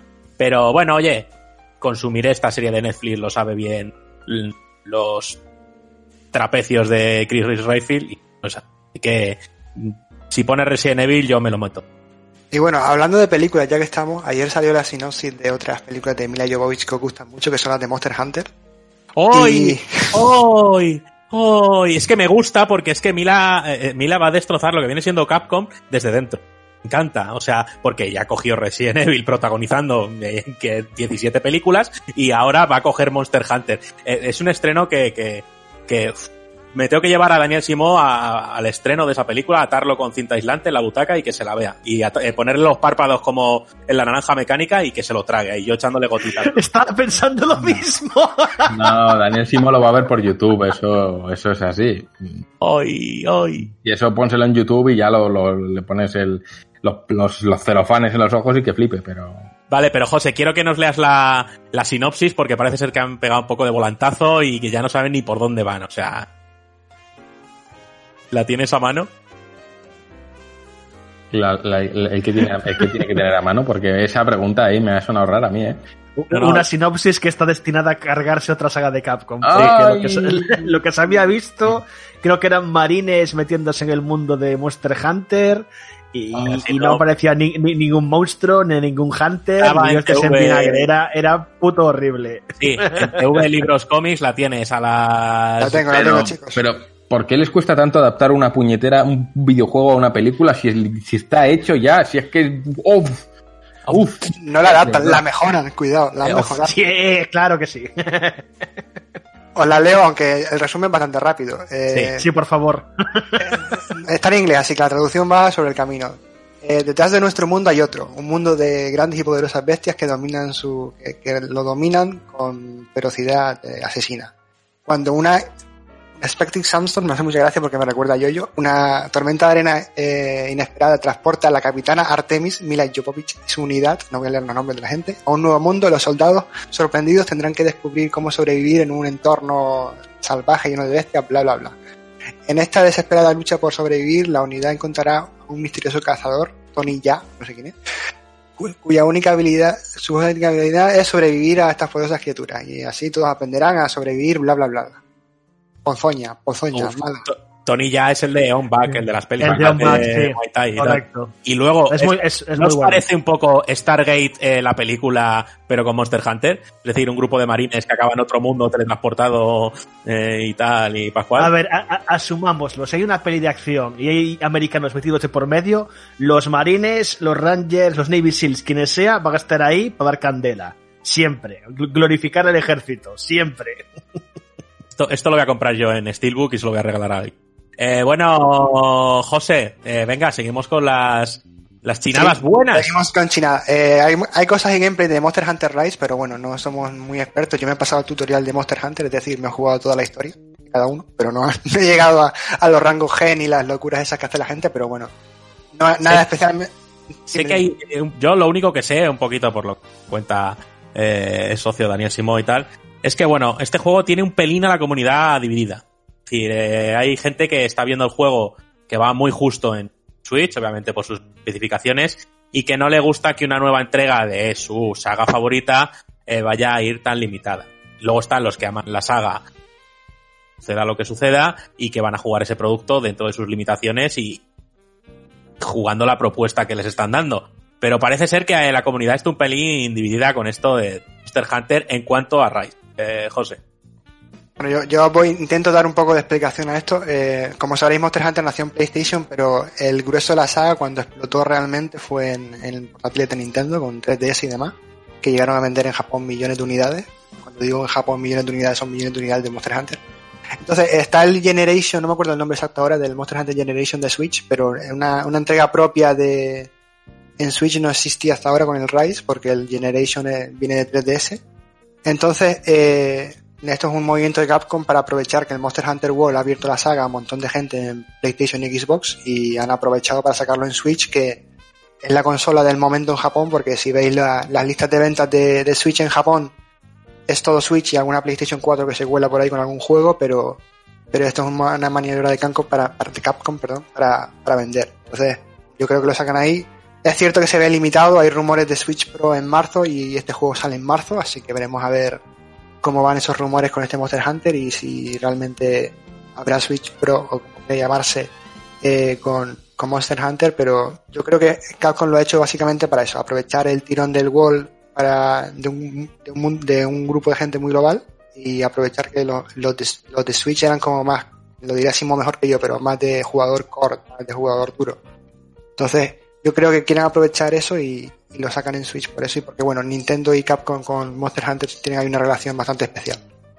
Bueno, pues no sé si podemos seguir avanzando en los contenidos o hay algo más que hablar de, de los Monster Hunter. Pues seguimos adelante. Sí, bueno, esto no es mm, realmente el Tokyo Game Show, pero creo que no lo habéis comentado en el podcast, que es la llegada de Metal Gear, Metal Gear Solid y Metal Gear Solid 2 Substance, ¿cómo se dice? Substance, puede ser, eh, a, a a PC. Y bueno, quería comentarlo porque es una noticia importante dentro del sector y no sé si lo habíais comentado en el podcast, creo que no, porque salió el viernes, así que no sé si queréis comentar algo o pasamos rápidamente. No, no, no la comentamos porque grabamos el jueves, entonces Eh, Eso es. se nos fue un poquito. Yo creo que es una noticia importante a tener en cuenta, aunque ya estamos hablando de un juego que ha llegado a muchas partes y que, oye, nunca está de más que lo pueda disfrutar todo el mundo, aunque novedad, novedad como tal, eh, no es. Es más bien un, un movimiento habitual ¿eh? en el sector de vamos Un a seguir sacando. Un refitillo, como se suele decir. Eso es. Pero bueno, yo lo comento, también sale un, algo de Castlevania y Contra, pero bueno, lo dejamos ahí. Pasamos a lo que os gusta, Kingdom Hearts Melody of Memory. El juego Y musical el de Kingdom siguiente es. Siguiente es, si queréis, tengo muchos.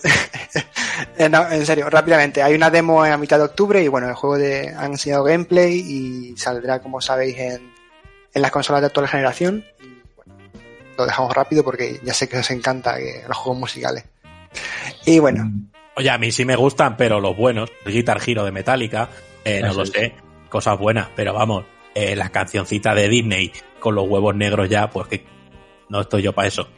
Y entre paréntesis, ver, esto es una broma, ¿vale? No se me ofenda a nadie. Pero, cojones. Como, como todo tendrá su público. Sí, ¿eh? sí, lo tiene. Lo Cántame tiene, una legión de seguidores. lo tiene- el- Lo tiene y nos han pedido portada. Ahora, eso no va a tener portada. hay un límite, hay un límite y Oh, creo sí. que no, no es el caso. eh, Rami, un cántame cangrejo de río. ¿Qué quieres que te cante? Venga. Let It Go, por favor. Rami. Sí, pero en hardcore, ¿no? Con a doble sí, sí. bombo. Venga, dale, anda, al Kingdom Hearts. Pasemos por esto rápido. Como quitarse una tirita, venga. Vale, eh, Sega ha anunciado también eh, un Virtua Fighter por eSports Project, que no sabemos lo que narices es, pero bueno, eh, que Virtua Fighter vuelva a ser noticia en pleno 2020, pues ya es algo ah, digno de reseñar. Seguramente hay varias opciones, juego de móviles, arcade o juego normal. Yo apuesto por juego de móviles o arcade, que luego el arcade igual te lo trae en la consola. Pero bueno, Javi, que, que desarrolle, que seguro que conoce más Virtua Fighter que yo. A ver, Virtua Fighter sí que ya ha estado en competiciones de Evo y similares. Es uno de los, no uno de los grandes, pero sí es uno de los conocidos. Es el pionero de la lucha en 3D al fin y al cabo. Y a ver, lo que pasa es que yo ese tráiler sí que lo vi, es toda esa parte de la presentación. Y me pareció un anuncio que está todavía en su fase más beta, alfa, zeta. O sea que tienen un nombre, una idea y no tenían nada que enseñar, porque lo que pusieron fue recopilaciones de, de fragmentos de, de gente en, la- en las competiciones de eSports eh, y acababa con eh, una, una instantánea de Akira, que es el, el clon de Ryu de Virtua Fighter, de espaldas, de Virtua Fighter y eSports. Punto. Entonces, no se hace todo este bombo y tanta farria y con el boom, ya lo comenté el otro día o en un anterior podcast que hay sobre los deportes electrónicos, eh, yo pienso que va a ser un o bien un nuevo título o un remasticado del último que lanzaron, que no me acuerdo cuál es, para adaptarlo lo que es a lo- a- al terreno competitivo online y tirar por ahí. Porque en móviles, si van a hacer, si la coletilla es eSports, no tendría puñetero sentido. Los eSports están en consola y en PC. Y punto pelota. O sea, no hay, no hay más vuelta de hoja. Bueno, hay cositas, Entonces- hay cositas en móvil, ¿eh? Está eh, Clash Royale y movidas que se juegan en móvil y hay competición de juegos de móvil. Claro, ¿eh? Claro, pero no un juego de lucha, tío. No, no, no lo veo, yo y un- tampoco. Y, y- y un juego de lucha que además exige tanta precisión como Virtua Fighter. Que Virtua Fighter se basaba en hacer combinaciones específicas de controles, hacer contras que tenías que timearlas en el momento exacto del golpe. O sea, son- era un juego muy, muy técnico. Entonces, eso con una pantalla táctil de móvil, venga ya, es que ni de broma. Y aunque le metas el adaptador para jugar con el adaptador a jugar con mando, igual. Pero es que para eso juego en mi casa en una pantalla grande. es que no, que no lo veo en móvil. O sea, yo pienso que esto es un, primer indicio de nu- nuevo Virtua Fighter pensado para terreno competitivo o adaptar el último que tengan a esa variante si, es que no le está o es que le quieren hacer una promoción. No lo sé. Yo es que ya te digo, yo sí que veo esa parte de la presentación y es que no decía nada. Era un logo. Yo he dicho lo del móvil por un poco la coñita, porque ya sabéis que cuando en Japón dicen gran proyecto de X, pues juego para móviles. Ya, ya recordáis que Sega ya hizo lo del gran anuncio de nueva generación y era lo de las arcades con la niebla aquella. En la niebla.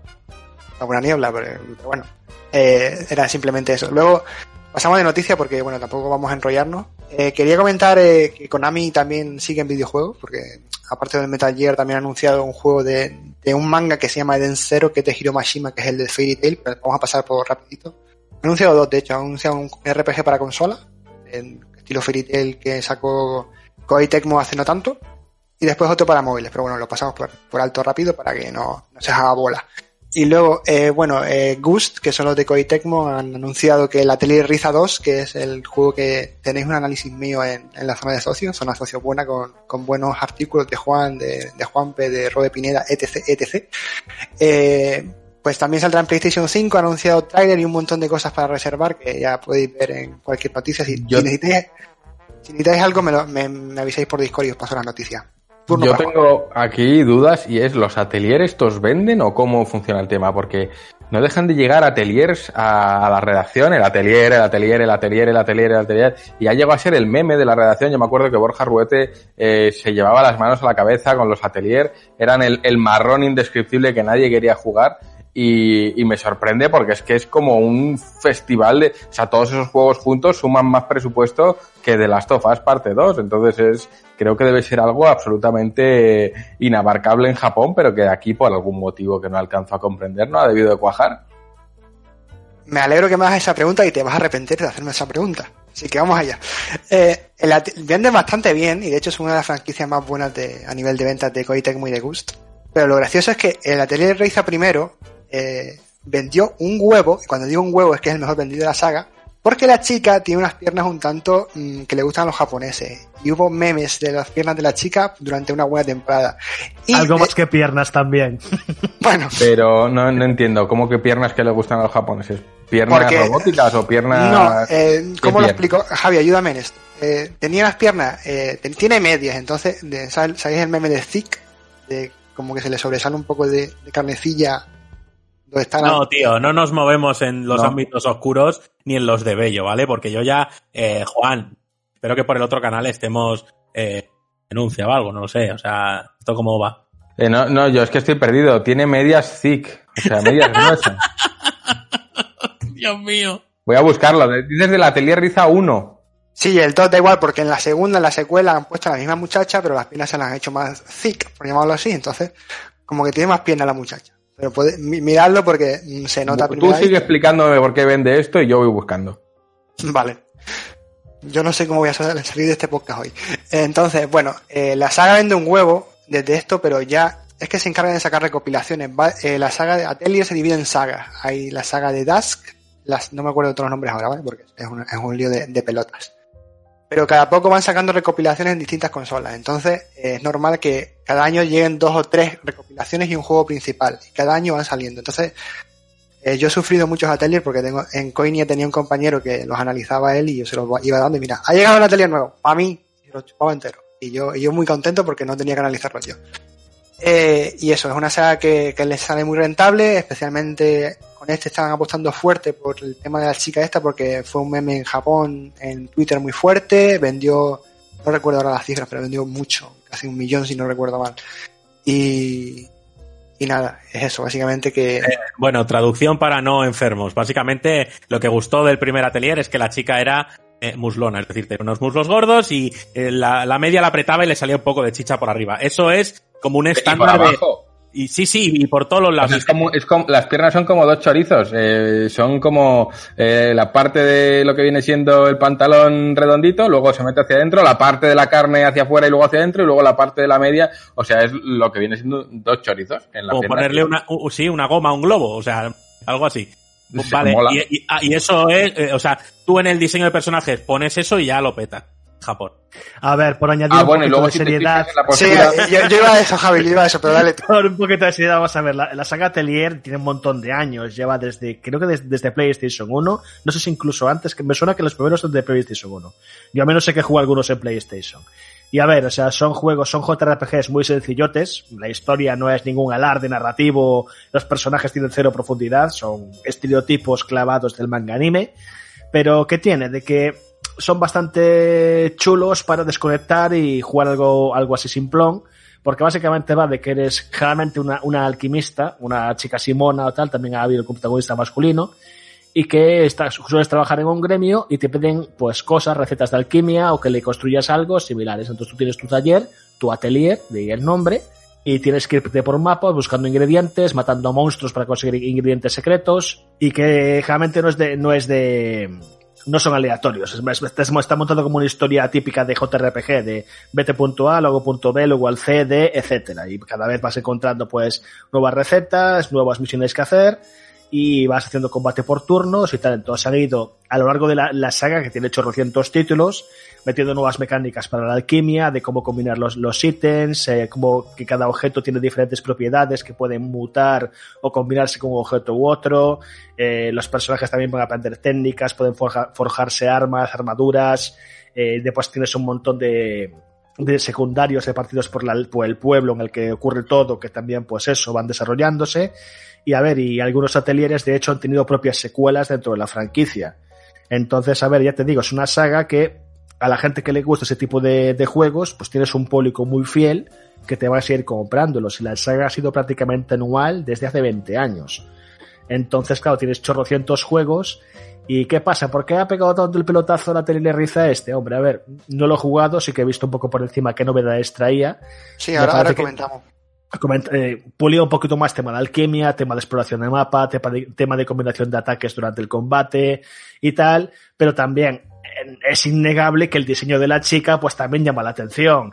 Y a ver, eh, esto mm, es un tema muy polémico para tratar hoy en día y prefiero no, no explayarme mucho por si digo algo fuera de tono. Pero bueno, digamos que la chica atrae miradas y eso obviamente te va a generar visitas, te va a generar atención y te va a generar pues más adeptos que a lo mejor no conoció en la saga. Venga esta chica thick, como ha escrito José, pero también es cierto que es como se refieren a ella.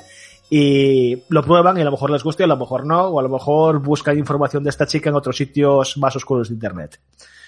O sea que esto es la confirmación de que muchos videojuegos no solo se venden por la portada, como fue el caso de Javi encontrándose con una portada de Nier que no le atrajo y ahí se quedó, sino que además, pues el diseño del protagonista puede llegar a atraer a esa masa de, de gente ávida de A ver, aquí, virtuales. aquí- aquí- aquí te voy a hacer un inciso. O sea, tú piensa esto. Te voy a poner como un ejemplo la propia GTM. Las portadas de GTM muchas veces nos han ganado socios. La gente se ha fijado en un diseño muy chulo, luego los diseños de interior, la maquetación de los artículos. Al final, un buen diseño o algo que resulte atractivo al público te puede generar adeptos. Sí, Sí, pero no recurrimos a los muslos de una señora. Eh, hay que hacer una diferencia también ahí. O sea, que, que no es No. A ver, o sea, Pero el, el- el dise- el- el diseño es más que la sexualización de esta chica, ¿vale? O sea, el, el- el juego es muy colorista, es muy pintoresco. Sí, yo, La yo quería comentar. La verdad, o sea, el, el juego es muy bonito, ojo. ¿Qué pasa? Que la gente se va a fijar solo en eso.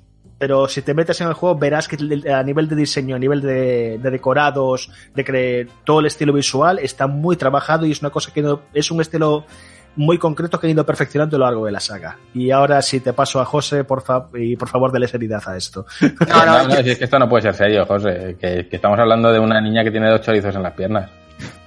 A ver, eh, yo lo he comentado lo de los chorizos. Vamos a hablar, bueno, vamos a hablar seriamente ahora. Eh, porque Juan había preguntado por las ventas y todo eso, pero realmente es que el juego tiene un lavado gráfico con respecto a los anteriores muy fuerte, como ha dicho Javi. han cambiado todo el sistema de combate y es un combate bastante bueno. Para que yo diga esto, cuidado. Y, y básicamente es un juego que, que yo le puse un 3 sobre 5, que es un 7, un notable, un 7, está bien. Y yo No, creo que. Es un 6. Bueno, bueno, un 6, da igual. No me acuerdo si le puse un 7 o un 6. Da igual, las notas no importan, notas malas. Eh, pero vamos, que es un juego mm, superior a los que hemos visto anteriormente de Atelier y, y de hecho el productor o el director comentó que, que ellos no habían hecho la chica con, con este tema porque ellos quisieran, que surgió así el diseño y que después les vino toda la marabunta que no se la esperaban. Así que bueno, que igual un poquito sí, Vaya. pero no, no era, no era, no era en el idea. 2 tampoco, o en el 2 lo No, en, mantuvieron en el- porque... en el 2 ya se pasaron. Ya Claro, eh. Para adelante, para adelante claramente. Eh, no, es curioso, yo la pregunta venía de ahí, de que veo que llegan un montón de juegos de este corte, sé que en, en el público español no, no lo aprecia demasiado o no hace mucho ruido aquí, pero a mí me llama la atención que salen tantos que digo, es que esto en Japón tiene que, tiene que dar dinero, si no, no estarían saliendo como salen. Y bueno, ahora ya sabemos, oye, gracias por la explicación. Para un resumen rápido, es que los japos son unos cochinos y van a por los juegos con lolitas. Eh, todo resumido. Más noticias del Tokyo Game Show. Hablando de cochinada, el Hirule Warriors Age of Calamity tiene, han enseñado un nuevo trailer y han enseñado a Impa joven. ¿eh? Y es bastante joven, mona, es bastante, es bastante mona y entonces pues ya te- tenemos el lío montado. Fuera de coña. Eh, han enseñado gameplay y demás y la verdad es que se ve bastante bien y han sacado un tráiler bastante bueno que dices en plan, enseñan mucha historia porque saben que aquí la historia es lo que va a vender a cierto público de, de Zelda y te enseñan pinceladitas de gameplay para que, se, para que no te des cuenta de que spoiler es un musou y os encantan ¿Qué los me musou, es un musou. Entonces, eh, están ahí toda la, toda la peña y tienes que matarla. Y básicamente, nada, simplemente eso, comentar que, que Nintendo se está centrando muy fuerte en este Hyrule Warriors porque sale el, el 19-20 de noviembre, no recuerdo, el día de que sale PlayStation 5 por aquí. Y creo que es su gran apuesta para, para el mes de noviembre y creo que en ese sentido están apostando por, por enseñar la historia porque como sabréis tiene, 100 años, tiene lugar 100 años antes que el Breath of the Wild. Eh, tiene el mismo apartado gráfico y de hecho a nivel de mecánicas lo que se ha visto en el gameplay es que todas las mecánicas estas de Breath of the Wild de deslizarte con el escudo, en las bombas, paralizar el tiempo, etc, etc, las están implementando muy bien porque ya sabéis que Koei tiene dos tipos de musou, el de Berserk, que es muy malo, y después cuando se mete con otras empresas de por medio, pues eh, por ejemplo los Dragon Quest, que estaba Square Enix por medio, lo, lo hicieron bastante bien. ¿Qué más? El Fire Emblem, que también repetía con Nintendo, salió muy bueno y no hay montones. Ya sabéis que de hecho luego tenemos más anuncios de Musou para vosotros porque lo he traído en exclusiva. Pero bueno, eh, Rami sé que le llamó cierta, cierta, un poco la atención este, este Zelda, este Hyrule Warriors, no vamos a llamarlo Zelda directamente. Así que no sé qué opinión tenéis vosotros sobre, sobre esto. Sí, me llama la la atención porque lo están enseñando de una manera distinta y vuelto a hacer. Es decir, lo enseñaron con un tráiler muy cinematográfico, muy centrado en la historia y en lo que conocemos. Entonces, en los diseños que vemos y demás ya nos llama la atención. Y muy poquito de Musou. Y han vuelto a hacer lo mismo y han enseñado muy poquito de Musou. Entonces, no sé si esto lo están tapando un poquito. No tienen por qué taparlo en Japón. Un género que encanta y que gusta mucho. Y aquí en España hay gente que, que le mola. Pero creo que, que a la hora de venderlo lo están haciendo. Porque están centrando mucho en la historia y en todo lo que tienen que ofrecer respecto a la historia Legend of Zelda. Pero claro, yo sé que me voy a encontrar a 60 Boclovins volando como si fuera eso tal. Y eso es a lo mejor a lo que a mí me, me chirría un poquito. Por juegos de ver cientos de enemigos saliendo volando con un botón, pues no me atrae mucho. Pero bueno, sí que obviamente, y no solo a mí, llama la atención. Mira, a mí, yo igual, yo los Musou ni con un palo, las cosas como son. Pero sí que me llama la atención y sí que lo voy a comprar. Creo que lo están vendiendo muy bien porque están aprovechando el factor diferenciador, que es que no es un Musou más, es un juego canon que es mm, 100 años antes de Breath of the Wild y que a la gente que le interese, pues oye, va a tener que pasar por el aro. Y que tampoco creo que sea un punto negativo. Si lo implementan bien, pues puede ofrecer una experiencia diferente y habrá que ver cómo lo hacen. Sabiendo que está Nintendo tan implicada, no creo que se permitan el lujo de hacer un mal juego en lo jugable. Así que yo, desde luego, muy interesado en, lo que tienen que proponer ahí, lo jugaré fuerte y, oye, igual es hasta divertido, no lo sé, es que han enseñado tan poquito del sistema de combate que al final te quedas con las dudas. Lo que sí es que me temo es que se va a poder manejar a todos los personajes mostrados, a Impa, a, a los cuatro estos que ahora no me acuerdo cómo, se llamaban, propio- a la propia Zelda, al propio Link. Yo creo que puede ser un juego por lo menos curioso y que va a alegrar el noviembre a más de uno que no quiera dar el salto a la nueva generación y que crea que tiene mucho que experimentar en la actual sin invertir 600 euros. O sea que, Javi, cuéntame. Sí, a ver, o sea, yo opino igual, pero sobre todo porque aquí Nintendo está surfeando todo el hype que creó Breath of the Wild. Entonces va, va está cogiendo todo ese trasfondo que montó, toda la, guerra de hace 100 años, de cómo, de, de todo lo que ocurrió. Entonces ahora te la va a contar en un videojuego y mientras trabaja Breath of the Wild 2 para generar todavía más expectativas. O sea, yo este juego realmente lo veo como un trampolín comercial de cara a esa secuela tan esperada. Totalmente, estoy totalmente de acuerdo. José, cuéntanos. Y recordemos que el Hyrule Warriors original salió en Wii U, lo portearon a 3DS o New 3DS, no me acuerdo ahora exactamente cuál de las dos, pero salió. Y después salió en Switch y es una, es una franquicia que nos pilló a todos con la guardia baja realmente porque no esperábamos que un show de Zelda fuera a salir bien, bien, bien, bien. Y vendió bastante. Yo creo que eso lo saben también y aunque en el, el, factor de Breath of the Wild está ahí, también hay que tener en cuenta que el, el original All Star, como lo llaman ellos, eh, vendió muy bien. Así que yo uh -huh. creo que, que, es una apuesta bastante, bastante interesante. Bueno, yo, si, si os gustó Breath of the Wild, como se suele decir, pues yo creo que podéis probarlo y seguramente os llame la atención. Y, y los museos realmente son como comer pipas. Empiezas con uno y al final son miles y miles de pipas que te comes. A, a mí, que, es que a mí sí me llama la atención porque es que están explotando muy bien lo que, lo que, lo que, lo que le hace especial, que es todo el universo de Zelda y se ve que no es meter a los personajes de Zelda en un museo a dar de hostias y ya se acabó, sino que es que son su historia, sus cinemáticas, el estilo gráfico es el, el, parece sacado de Breath of the Wild directamente y oye, yo diría que es uno de los juegos que más espero ya para lo que queda de año muy por encima de, de, otros como Cyberpunk, que es a nivel general mucho más deseado. Y a mí, por ejemplo, me atrae cero, pero de lo que hay ahora mismo en parrilla para fin de año, a mí sí que me, me llama mucho la atención. Buena portada. eh... Va, hombre, que sí, que va a haber Eso lo saben los chinos. Sí, sí, sí, sí. De ese va a haber portada. Y bueno, eh, eh, solo quería comentar eso porque han anunciado a la, a IMPA que si recordáis es la ancianita del, original la han sacado en versión cute porque tiene 100 años menos y eso siempre ayuda, queréis o no. Y nada, vamos a pasar ya al siguiente retaíla de Musou porque Koei Tecmo sabéis que si no te saca 4 o 5 Musou al año, pues ellos. Entonces han anunciado eh, un Dynastic Warriors para móviles, no sé cómo narices van a intentar meter eso ahí. Y después han anunciado un, el Dynastic Warriors 9 Empires para todo tipo, para todas las consolas y PC. Eh, ellos, ya veo, Home está enseñando cosas sucias por el móvil básicamente una, una, portada por ahí, no voy a decir más.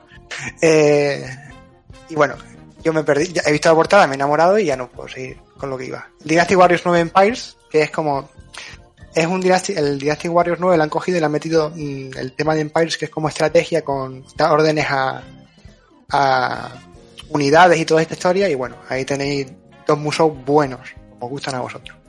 Y ya vamos cerrando y estamos terminando tranquilos estoy dando una, chapa aquí de, chinadas, pero bueno, vamos a, Final Fantasy XVI porque no iba a haber noticias hasta 2021, pero el productor Naoki Yoshida, Yoshipe para los amigos, pues tenía esta semana una letra del director o del productor de Final Fantasy XIV, que ya sabéis que él eh, de vez en cuando da feedback a la comunidad y, transmite información y demás, pues aprovechado para decir que bueno, que el, a finales de octubre tendremos el teaser site, o sea, la página web mmm, previa a la, a la grande eh, del juego abierta. Y por otro lado, que en cuanto al tráiler ha comentado que según su filosofía, él prefiere enseñar el juego como está actualmente en vez de plantarnos una CGI porque así vemos realmente eh, cómo era. De hecho, hace un rato hemos visto, había un, una captura del documental de NoClip eh, sobre el Ariel Reborn, que es el cómo surgió este renacer del Final Fantasy XIV, que como recordáis salió muy mal y después Yoshida se metió con su equipo y lo, y lo sacaron del pozo. Y bueno, en el, en el documental comentaba que Square Enix en su momento se había quedado como muy encerrada o muy encajetada en el tema de sacar los mejores gráficos y demás, y eso les afectaba al resto de niveles de producción, de gameplay y demás. Entonces, yo creo que su filosofía, tiene una filosofía muy clara de desarrollo y creo que le puede venir muy bien al 16 por este. Y bueno, ya sé, ya sé que habéis hablado del 16 sobre, la semana pasada, pero quería traer estas palabras porque me parecen interesantes como el Yoshida tiene una visión de, de desarrollo que dista un, dista un poco de, de, lo que tenemos hoy en día en Square Enix. Y no sé si queréis comentar algo al respecto. Yo, yo creo que Yoshida es la antítesis de No. Es decir, Yoshida es un tío mucho más práctico y es un tío que está ahí para solucionar proyectos y sacarlos adelante, no dejar que sus pajas mentales obnubilen el resultado final. Eh, que a lo mejor eh, sus títulos pues no tienen el lugar en el corazón para los fans que los que puede tener alguno de Nomura. Lo entiendo, pero al final ha demostrado que es un tío que resuelve y lo que hizo con Final Fantasy XIV fue resolver y, y creo que terminar un trabajo que hay mucha gente enganchada a día de hoy.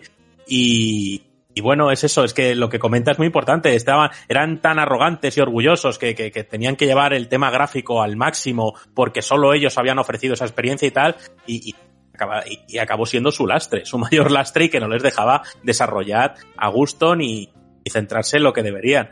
Así que ole por él y, y, ole a los trabajadores resolutivos y no a los trabajadores que no hacen más que poner trabas, retrasar títulos y llevarlos a la extenuación. Cremallera.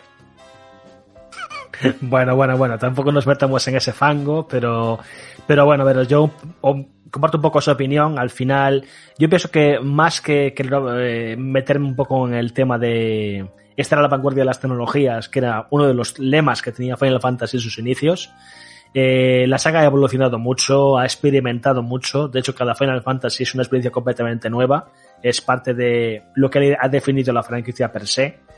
Y yo pienso que con este es otro gran salto que quieren dar. Ya lo comentábamos el otro día, el, meme de Final May Cry, de que quieren meterse de lleno a hacer un action RPG realmente, ya dejarse de temas casi estratégicos, hacer una experiencia, un viaje mucho más personal, muy centralizado en sus personajes. Y ya el tráiler pues da unas pinceladas muy, muy claras de por dónde quiere ir. Eh, comentabas antes también, no sé si fue fuera de micros, que iba a ser PEGI 18 el juego. Te me has adelantado porque iba a venir a eso ahora.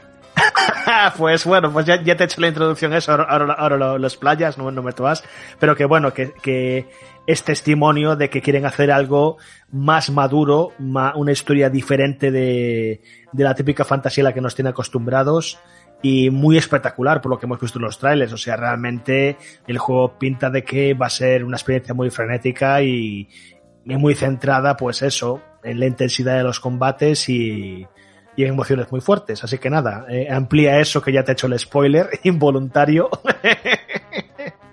Dos cositas. Dicen las malas lenguas que Nomura cuando pisa la oficina es día de fiesta en Square Enix porque no va una vez al año. Eso que quede entre nosotros. Hoy y... es que está guardado bajo cremallera. No, es que dicen que es un vago de cojones, pero bueno, vamos a, a otro tema. Vagura. Vagura.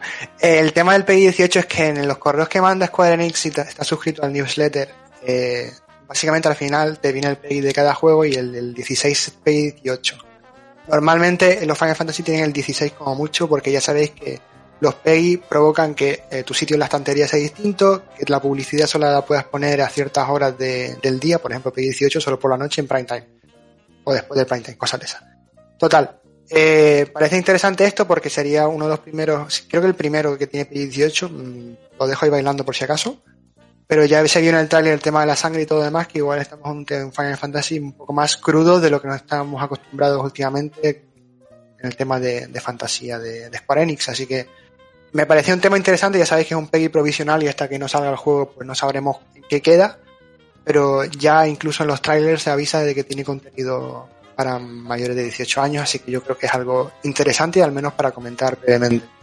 Bueno, a ver, a mí yo he de reconocer que a mí que vayan por una temática más adulta sí que me atrae y sí que me gusta y sí que espero grandes cosas de ello. Al final, toda obra cultural tiene que evolucionar un poco con respecto a los tiempos que corren y yo creo que eh, ahora está un poquito más de moda este tipo de historias un poquito más crudas, un poquito más grises y un poquito, por qué no decirlo, más desalentadoras. Y creo que Final Fantasy siempre ha sido como un viaje de fantasía y de amistad. El 15 es precisamente una oda a la, a la amistad y creo, sinceramente, que este nuevo Final Fantasy XVI tiene mucho que ofrecer, o por lo menos ya tiene mi atención desde el momento en el que se muestra más, más duro. Igual luego nos equivocamos y es una miscelánea que está Luis Cobos detrás dirigiendo el asunto, pero en principio a mí sí que me atrae y el hecho de que se hayan atrevido a ir a por el PEGI 18 también dice mucho de, sus intenciones, porque es lo que dice José.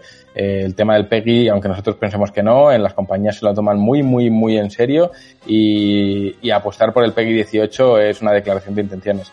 Viniendo de la compañía nipona, que nunca lo ha hecho con ningún Final Fantasy, pues yo espero desde luego algo que, que nos haga sentir que no solo los jugadores hemos madurado, sino que la saga también.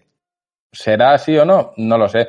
Que esté Nomura más descolgado del proyecto también me alegra, porque si es cierto lo que dice José, que a nadie extrañaría que el tío es más vago que la chaqueta de un guardia, pues oye, igual está mejor fuera que dentro. Así que, no sé, yo de verdad tengo muchas ganas de, de saber más de este juego. No tengo prisa porque llegue, ninguna prisa pero sí que me da buenas vibraciones. Me da buenas vibraciones porque se ha, se ha presentado con mucha honestidad, con una, un apartado gráfico que, que, no, que no sorprende a nadie, con, con muchas intenciones, con un estado de, oye, que esto, que esto existe y es real, y, y quizás con menos pretensiones y con más afán de demostrar que pueden trabajar, como un juego quizás más humilde de lo que debería ser en Final Fantasy. Entonces, ya tienen mi atención eh, y espero buenas cosas de este, de este juego. Yo creo que va a sorprender a, a los fans, pero igual me equivoco porque el sistema de combate obviamente no vuelve a las raíces, olvidémonos ya del combate por turnos. Eh, veremos cómo solucionan la papeleta. No sé si, Rami, ¿tú quieres decir algo? Que a ti yo sé que te flipa Final Fantasy, que te has pasado todos menos el 6. Eh, sí, pero al revés. No, nada, yo creo que podemos seguir para adelante porque hay que hablar de lo que importa en un momento. Aunque no hayan anunciado una puta mierda, pero, eh, Yakuza. Oh. ya vamos, ya vamos, tranquilos. Eh, bueno, básicamente eso. Eh, Yoshida solo ha dicho una cosa más, que los gráficos no son finales y que seguirán trabajando y en 2021 ya veremos. Así que vamos a pasar a Yakuza. La noticia de Yakuza es que una señora dijo que iba a haber un juego nuevo y al final no hay juego. Pasamos. no, no, no. Eh, también ha anunciado la, la, película, una película de live action que vosotros ya estaréis más metidos en ese tema. Live action es en carne y hueso, para que nos entendamos.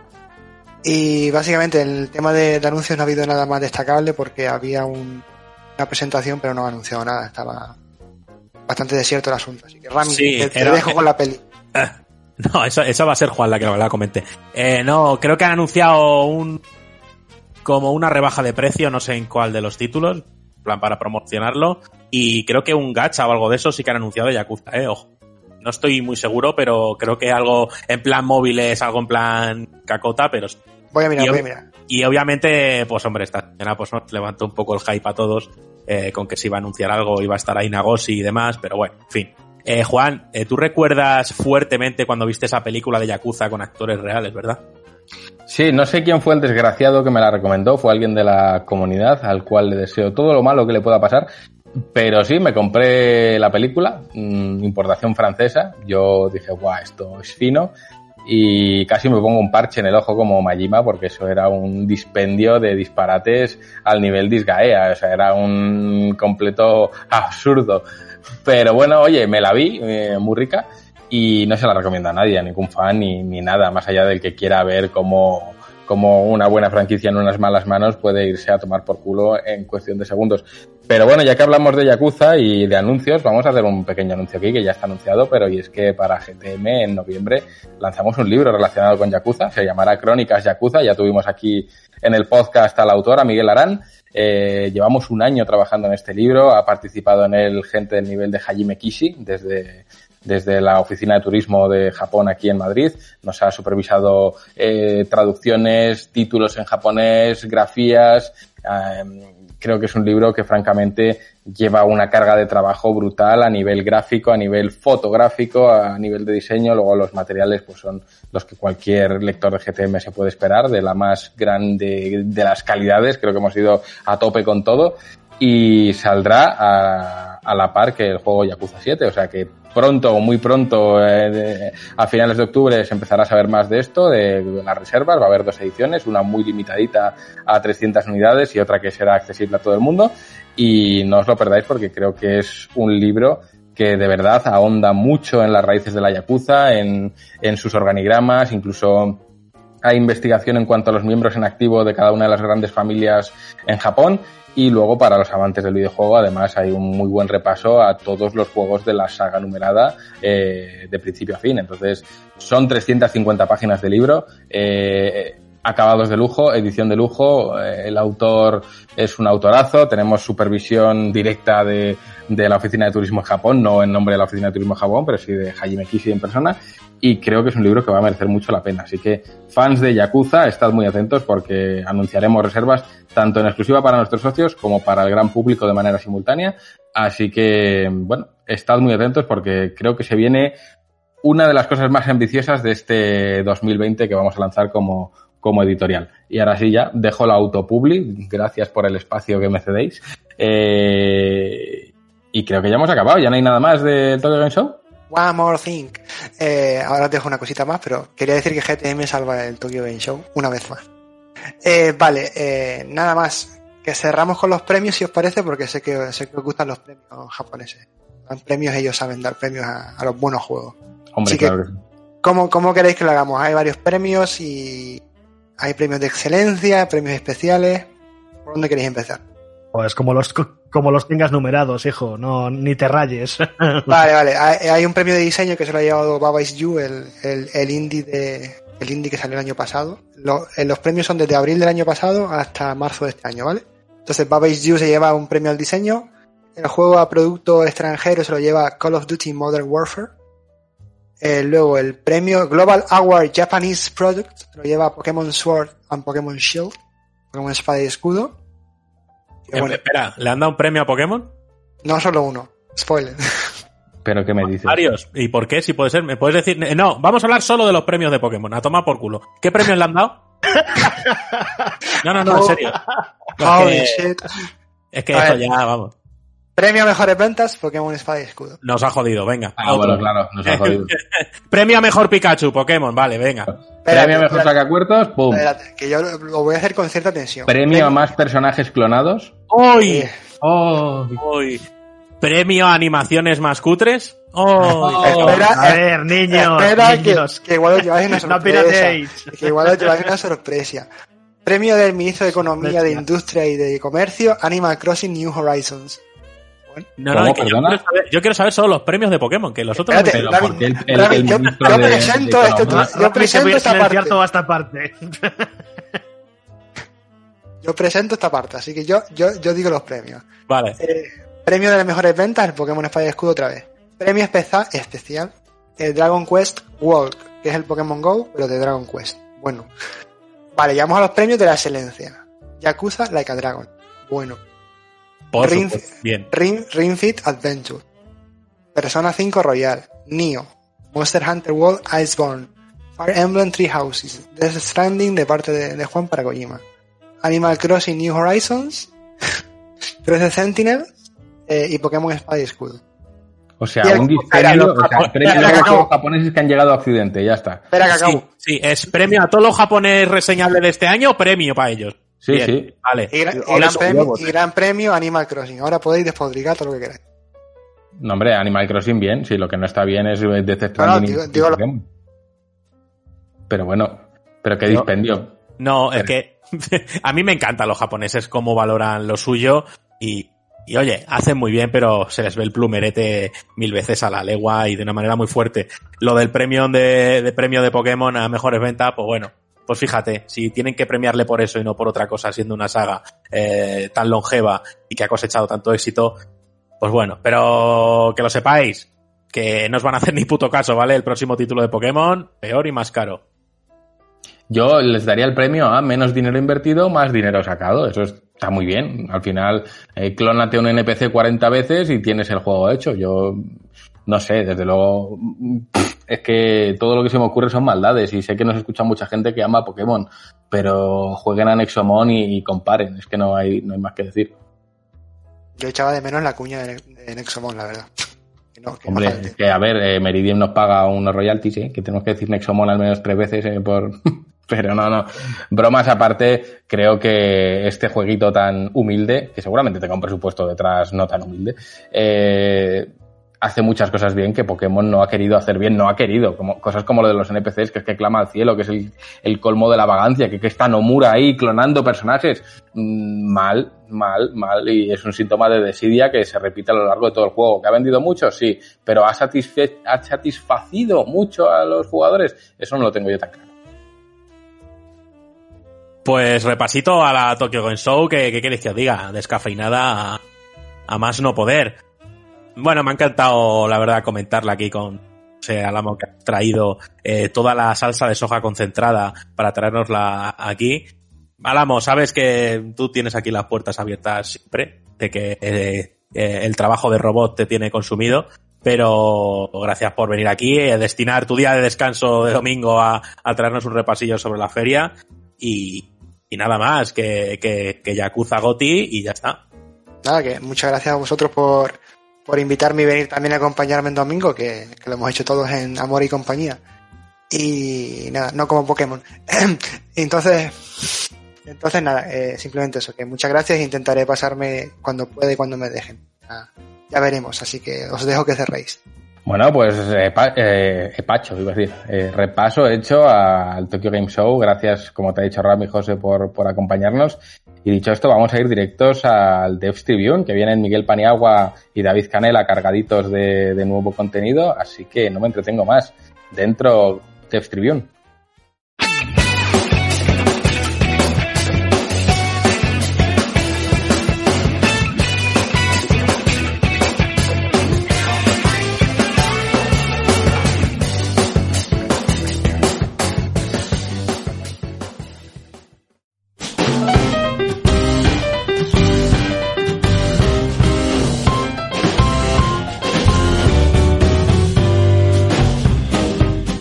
Y algo que no había vuelto todavía, porque creemos que el podcast no está completo sin una de sus partes eh, más recientes, pero creo que de las más interesantes que hemos tenido en la última temporada de GTM Restart, es eh, nuestra querida sección de Devs Tribune, donde hablamos eh, sobre íntegramente sobre el desarrollo de los videojuegos. Y bueno, hay que decir, es una sección que íntegramente también se han currado Miguel Paniagua y, y David Canela. Para mí, pues es una alegría volver a contar con ellos porque creo que dieron un nivelazo al podcast increíble. Así que sin entretenerme mucho más, pues bueno, estaría antes preguntar, voy a empezar por Miguel. Eh, Miguel, ¿qué tal? ¿Cómo te ha ido este descansito o no que has tenido y el verano y tal? Eh, bueno, pues eh, la verdad que bien. Descansar un par de semanitas que ya las veo como lejanísimas, ¿no? Es casi como que ni me acuerdo y no hace ni un mes todavía está de vacaciones. Eh, cogiendo y cargando pilas mm, y, dispuesto a estar en este en esta sección eh, dando guerra y mucho ruido y todo lo que todo lo que se ponga por medio. Porque claro, es que creo que a Miguel eh, el tema de la producción le gusta. Entonces ya no solo se queda como productor de videojuegos, sino que dice voy a ser productor eh, de un programa de podcast y voy a producir una sección y demás, que es que lo lleva en las venas, ¿verdad? Eh, al que también tenemos aquí creo que lleva el videojuego en las venas, es a nuestro amado y querido pollito de azúcar, David Canela. David, ¿qué tal? ¿Qué pasa chicos? Encantados de estar aquí de nuevo. La verdad es que dulce como siempre, como dice Ramiro. Y nada, contento por poderos ver, escuchar y, participar un poquito más en esta sección que hacemos. Y nada, pues aquí andamos de vuelta de las vacaciones con, con fuerzas renovadas y un poquito más viejo. Así que nada. Tú, tú siempre serás joven, David, tú vas a ro rolear siempre.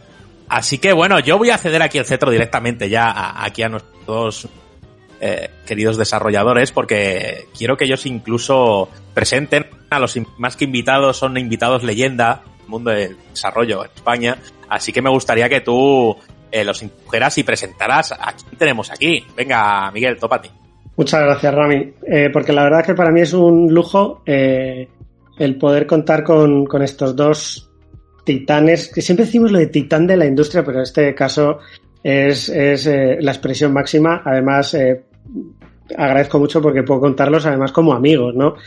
Eh, hoy tengo el gustazo de presentar y voy a hacerlo en, en, en orden de haberlos conocido. A Michael, Michael Santorum, eh, doctor eh, Michael Santorum, que lleva en la industria ni más ni menos que desde Comandos 2 ¿Era? ¿O el 3? El 2, el 2. Se inició con el Comandos 2. O sea, ahí es nada.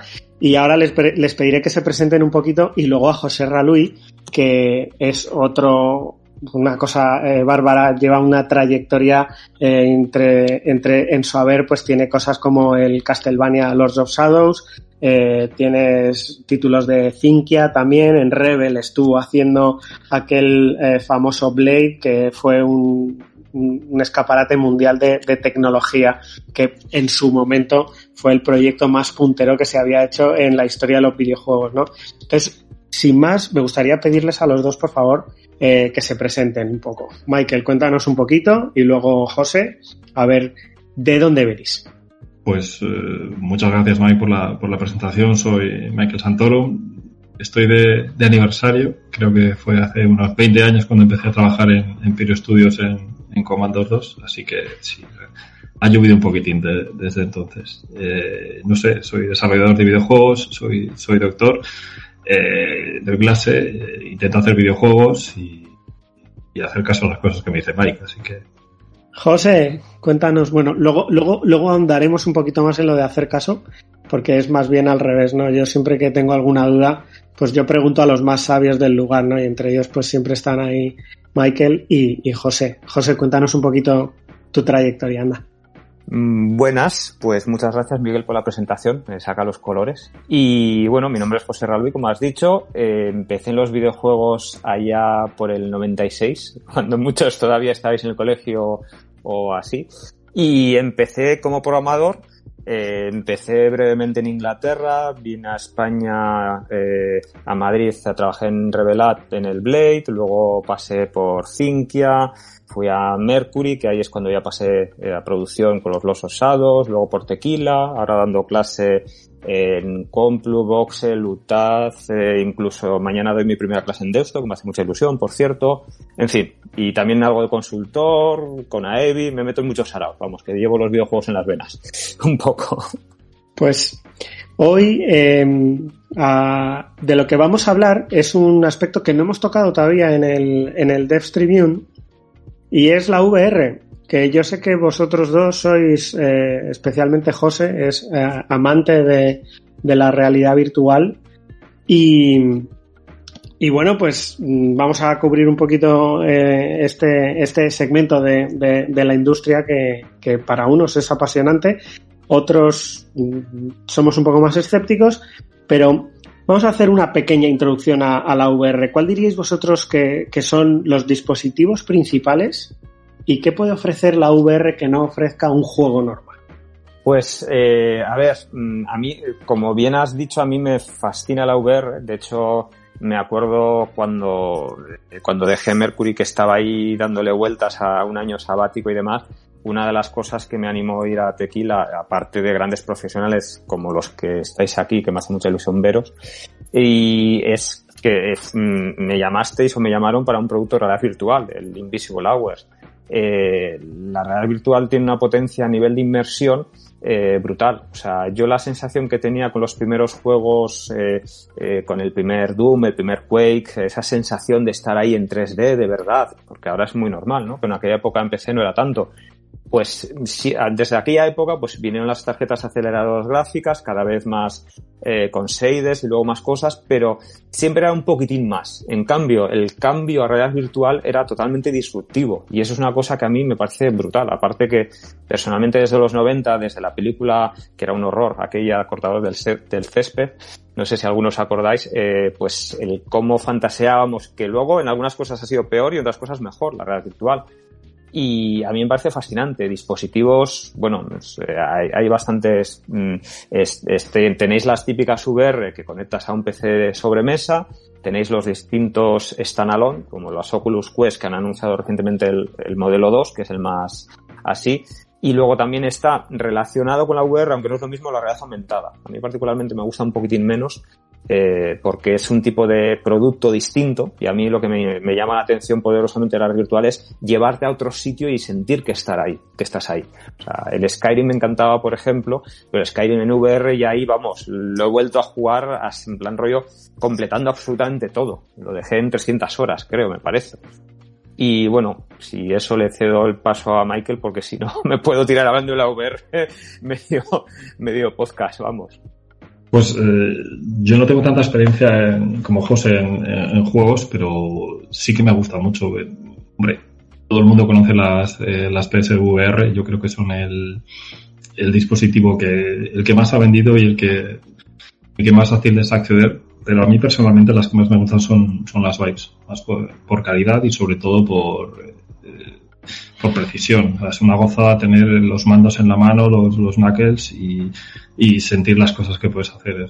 Te da una, una sensación de estar ahí que la Play es un poquito más, más difícil de, conseguir. Los mandos de la, de la Play son un poquito acabados, pero bueno, son un poquito más, eh, lanzamientos precisos y la verdad esa sensación de, de estar ahí se, se, desdibuja un poco. Pero bueno, si José ha podido estar 200 horas jugando Skyrim en, con un casco de Sony puesto, yo creo que se puede hacer cualquier cosa. Yo tengo una preguntilla, porque ¿qué diríais? Bueno, son dos realmente. ¿Qué diríais que es lo que realmente ofrece la VR que lo hace tan distinto?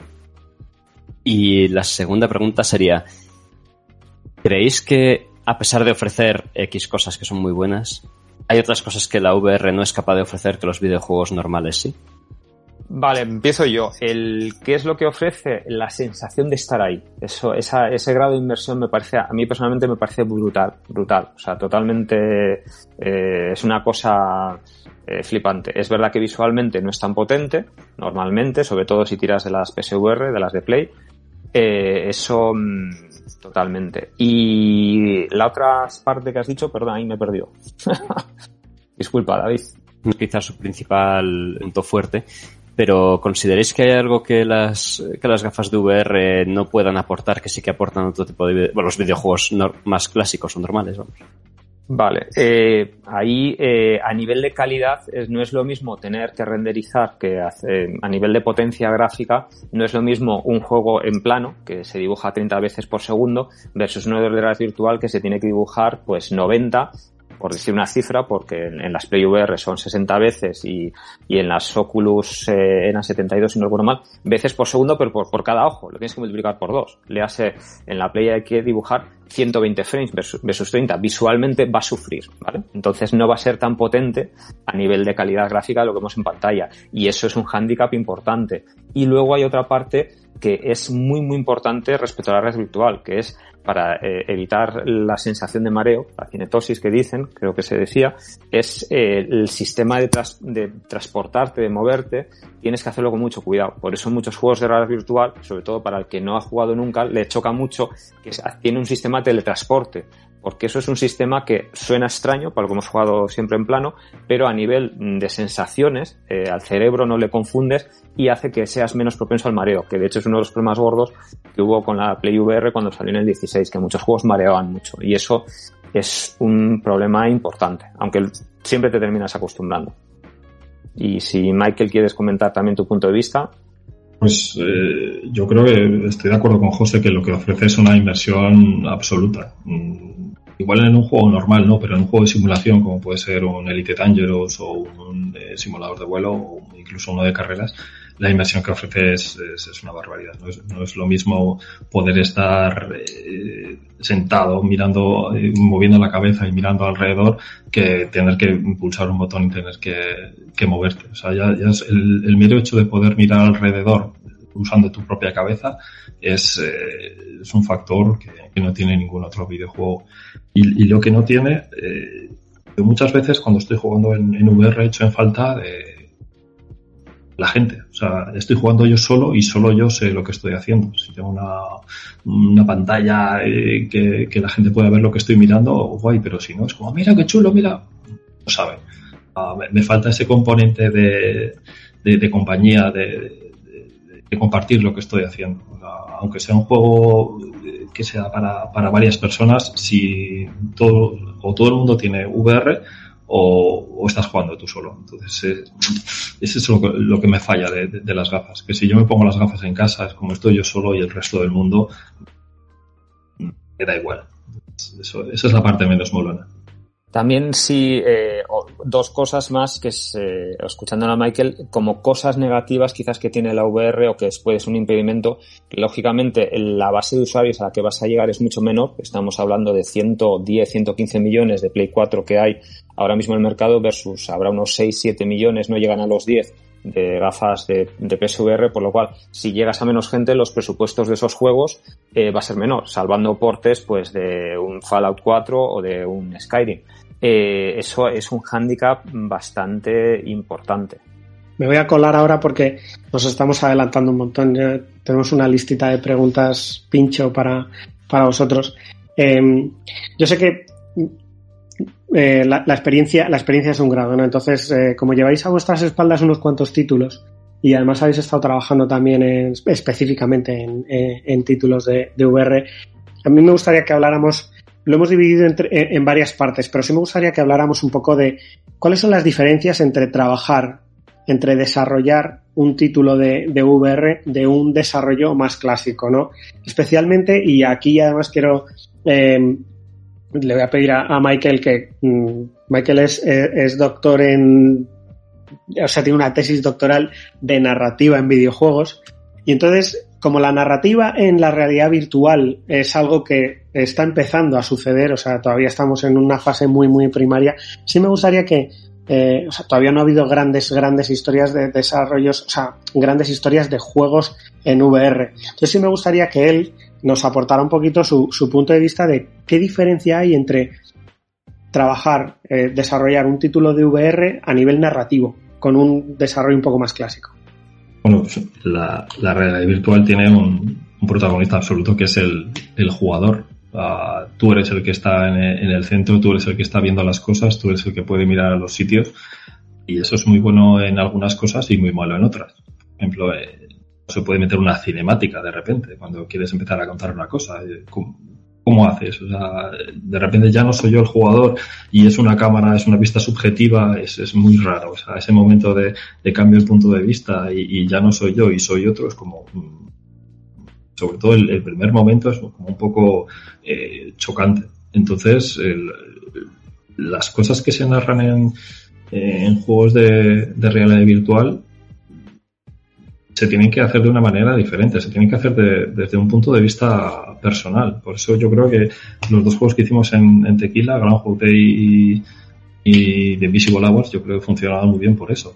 Porque eres tú el que, el que está ahí en medio y eres el, el, que está en medio de, la narración. No, no, en ningún momento sacamos la cámara fuera o hay una disgresión. Entonces, para mí eso es un, eh, algo muy positivo. No sé cómo hacen en, en Skyrim para, para contar las cosas, pero que nos cuente José. Sí, en Skyrim se nota en algunos sitios, se le nota las esquinas de que es un porte de un juego plano y encima que ya tiene unos cuantos añitos, ¿no? Eh, normalmente te sacan la cámara, eh, tú sigues controlando la cabeza, cuando igual en la cinemática no, y en algunos casos, sobre todo, por ejemplo, en el principio, que es cuando te, tú te mueves en cinemática y te cortan la cabeza desde primera persona, pues ahí lo que hacen, hacen una pequeña ñapa y te hacen pequeños fundidos con pequeños teleports para evitar ese mareo. Queda un poco raro, pero bueno, luego te viene el dragón y eso, de hecho, el, el momento ese de ese primer dragón en Skyrim es, joder, hace ocho años cuando lo vi no era tan molón. Y, y, y, eso. Y, y, luego también es verdad lo que comentas, que a nivel narrativo pues tenemos eso, esas problemáticas y demás de, pues, de no poder hacer cinemáticas, pero luego también hay otro tipo, mm, se prestan a cosas más experimentales, porque por el tipo de medio, un medio nuevo, con presupuesto un poco más bajo, que a mí me recuerda un poco las primeras épocas que yo empecé a desarrollar, ese rollo triple A eh, que tienden a copiar a los demás, a mí me empieza a cansar un poco y mira que fui fan. Y luego hay cosas como que lo estaba googleando aquí porque no me acordaba del nombre, el Keep Talking Nobody Explodes, que es pues eso, uno está con las gafas intentando deshacer una bomba y otro está con un manual, no ve lo que él ve y entonces le tienes, ¿y cómo es en la página tal? Me tienes que decir, pues conectas el cable rojo con el amarillo y da la palanca tal. Y es un juego súper interesante que no se podría hacer eh, de otra forma o no se disfrutaría tanto, por ejemplo.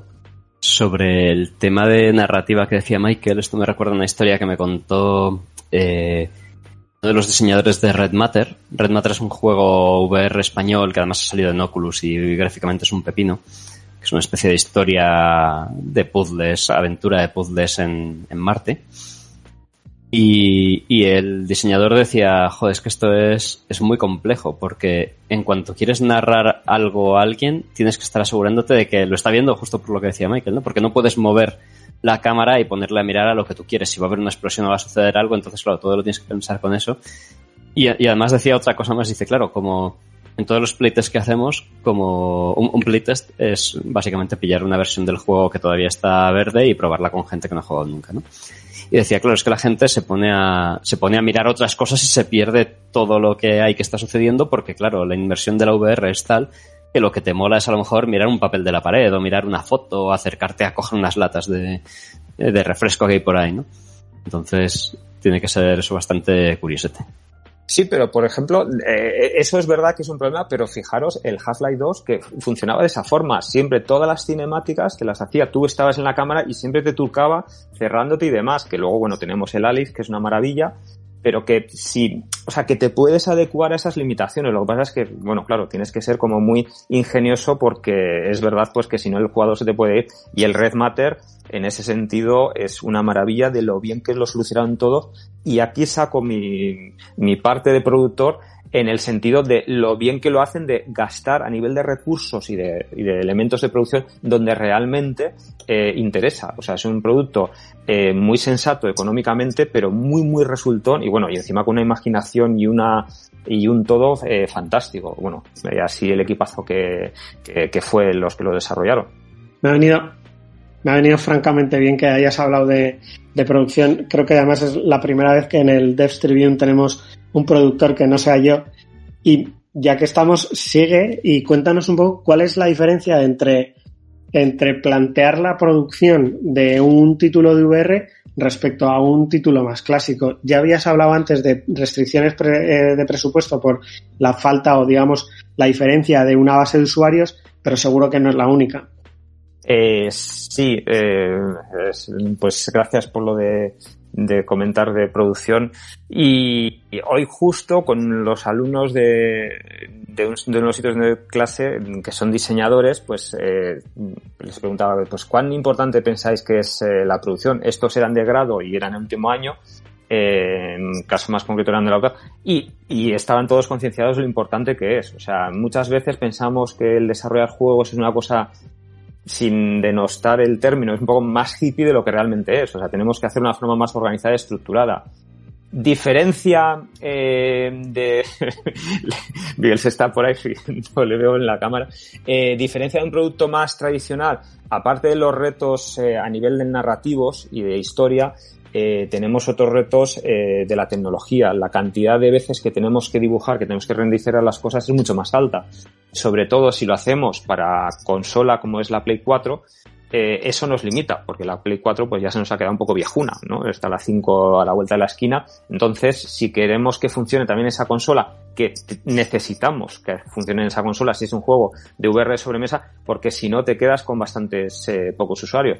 Es verdad que las index de, de Valve están vendiendo muy muy bien y entonces quizás la el, el PC de sobremesa VR quizás amplía el mercado, pero en sobremesa es, eh, es PSVR y eso te limita mucho porque tiene que funcionar bien a esos 120 frames, 60 por cada ojo y luego encima tú cuando haces un juego para consolas hay un proceso que igual habréis hablado en otros podcasts, los, os lo he oído, que se llama la submission. Tú cuando quieres hacer un juego para Sony le tienes que al final se lo tienes que enviar para pasar un determinado set de reglas, de llamar las cosas como ellos quieren que llamen, pues si el mando se queda sin pilas, avisar de la forma como ellos quieren que se avisen.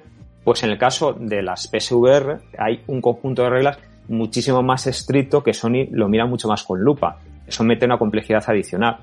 Y a nivel de presupuesto, por eso decía que el Red Matter ah, como juego me gustó mucho y desde el punto de vista del productor me pareció eh, fantástico porque solo puedes gastar dinero en donde realmente lo vas a amortizar narrativamente o vas a tener impacto o vas a maximizar ese impacto en el jugador porque si no no te lo puedes permitir. En un juego de VR más de un millón de dos millones es bastante loco vale un juego de sobremesa mmm, te puedes gastar 10 15 hombre a ver con cuidado no pero mmm, puedes llegar a amortizar un juego de VR es muchísimo más difícil y bueno, sí. No sé si he sido muy escueto o largo, o yo es que aquí me puedo seguir enrollando, Miguel, ¿eh? Otra preguntilla. Antes lo has mencionado un poquillo, pero todo el tema de los mareos eh, que se producen con el casco, que quizás es una de las cosas más de las que más se oye hablar y que peor fama tienen. Eh, ¿qué, es, ¿Qué es lo que lo produce exactamente?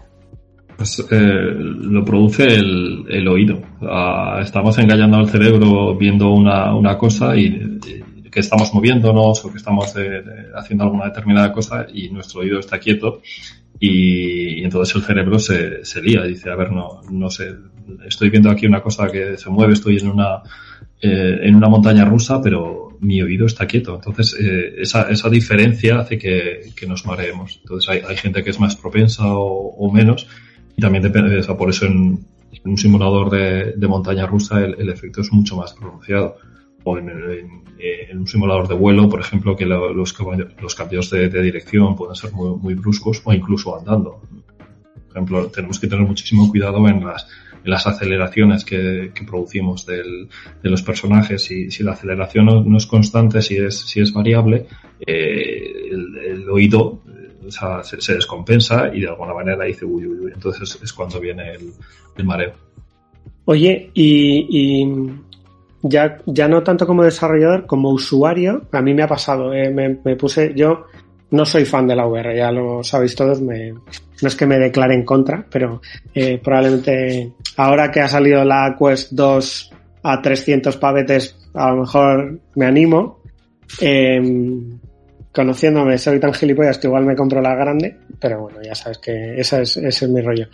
Eh, pero a mí, por ejemplo, yo probé el, eh, el, simulador de montaña rusa porque un día que lo estaba ahí con el, el Vader Immortal, me vine muy arriba. Después de jugar al Vader Immortal dije, no he tenido motion sickness, me vine súper arriba, estaba sentado en el salón de mi casa, duré 15 segundos, me tuve que quitar el casco porque casi o sea, literalmente casi vomito en el directamente. ¿Cómo puede hacer un jugador que sea más sensible? Es decir, porque a lo mejor hay gente sensible a la que le atrae mucho la realidad virtual.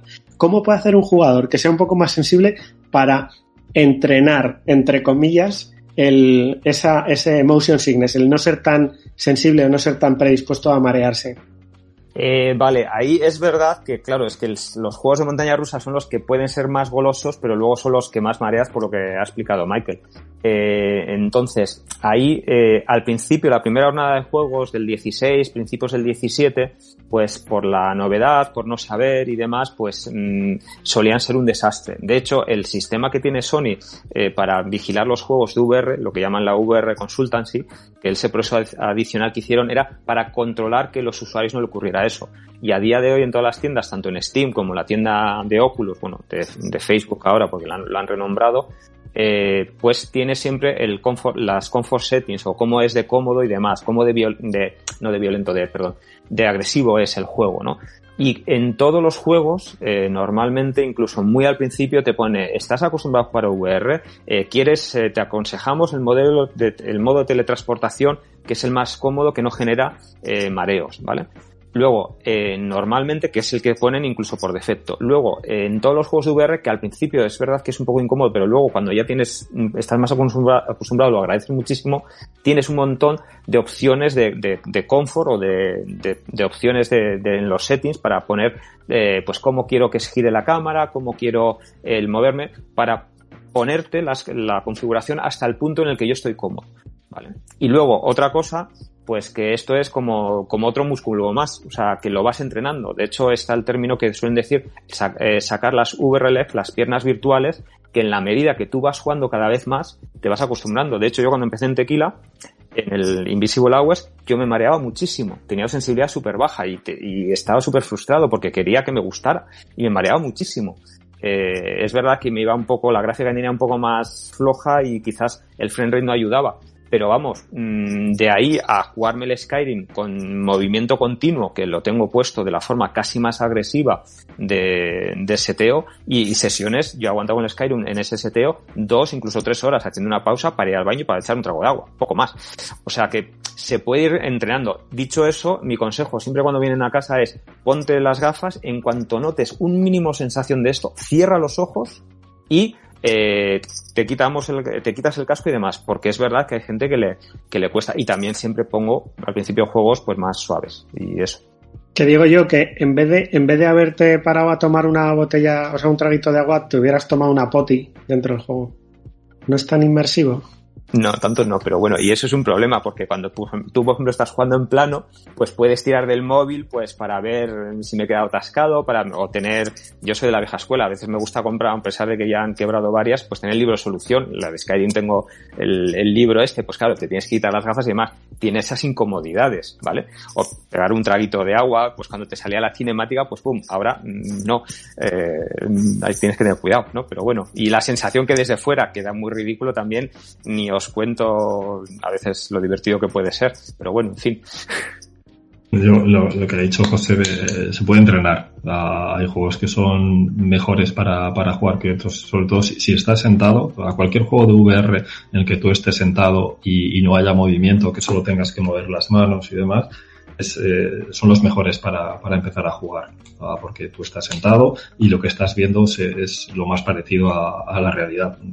Juegos como Job Simulator, que siempre estás en una posición fija y, puedes hacer cosas de, de, de, desde tu posición, son los más recomendables. Pero aún así, mmm, siempre con, mucho cuidado. Yo creo que David en esas cosas eh, siempre ha, siempre le ha costado mucho. No sé si, si ha mejorado con el tiempo, ¿no? Igual nos puede contar cómo ha mejorado.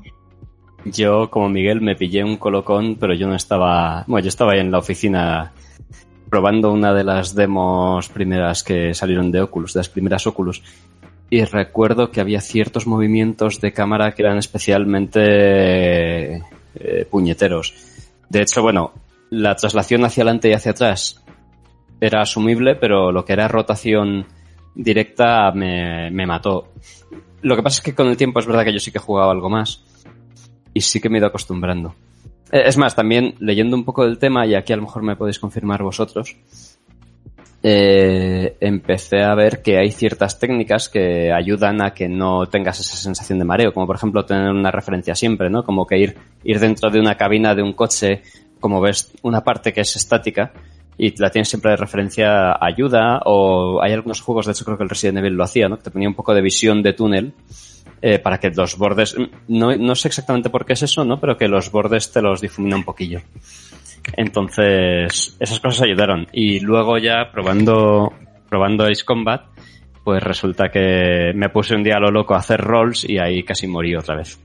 Sí, lo de los rolls es, es, es bastante, bastante doloroso. El, el tema de la, lo que comentas, el movimiento hacia adelante, hacia detrás suele ser bastante suave, o sea, suele ser bastante tolerado. De hecho, uno de los primeros juegos, el, el Far, Fares, no, no, ¿cómo se llama? El Farpoint, no me acuerdo el nombre. Bueno, uno de los primeros que salió para la Play, pues que soy un desastre para esto. La mecánica del juego era siempre súper pasillero hacia adelante. O sea, de hecho, los aliens te saltaban hacia ti, iban hacia, hacia el, el punto donde estabas mirando hacia el fondo y demás. Los giros, en casi todos los juegos, te sugieren eh, hacerlos por giros pues de 30 a 45 grados, porque esos giros hacia la izquierda o hacia la derecha marean mucho. De hecho, la primera versión del Resident Evil creo que no lo tenía por defecto, luego creo que lo parchearon, me parece, no estoy seguro, pero eh, también mareaba mucho. Y el tener ese anclaje, ya sea a través eh, de, pues dentro de una nave y demás, te ayuda mucho en el tutorial del Resident, eh, también creo que te hacían una especie de líneas para que te, se te quede ahí, ¿vale?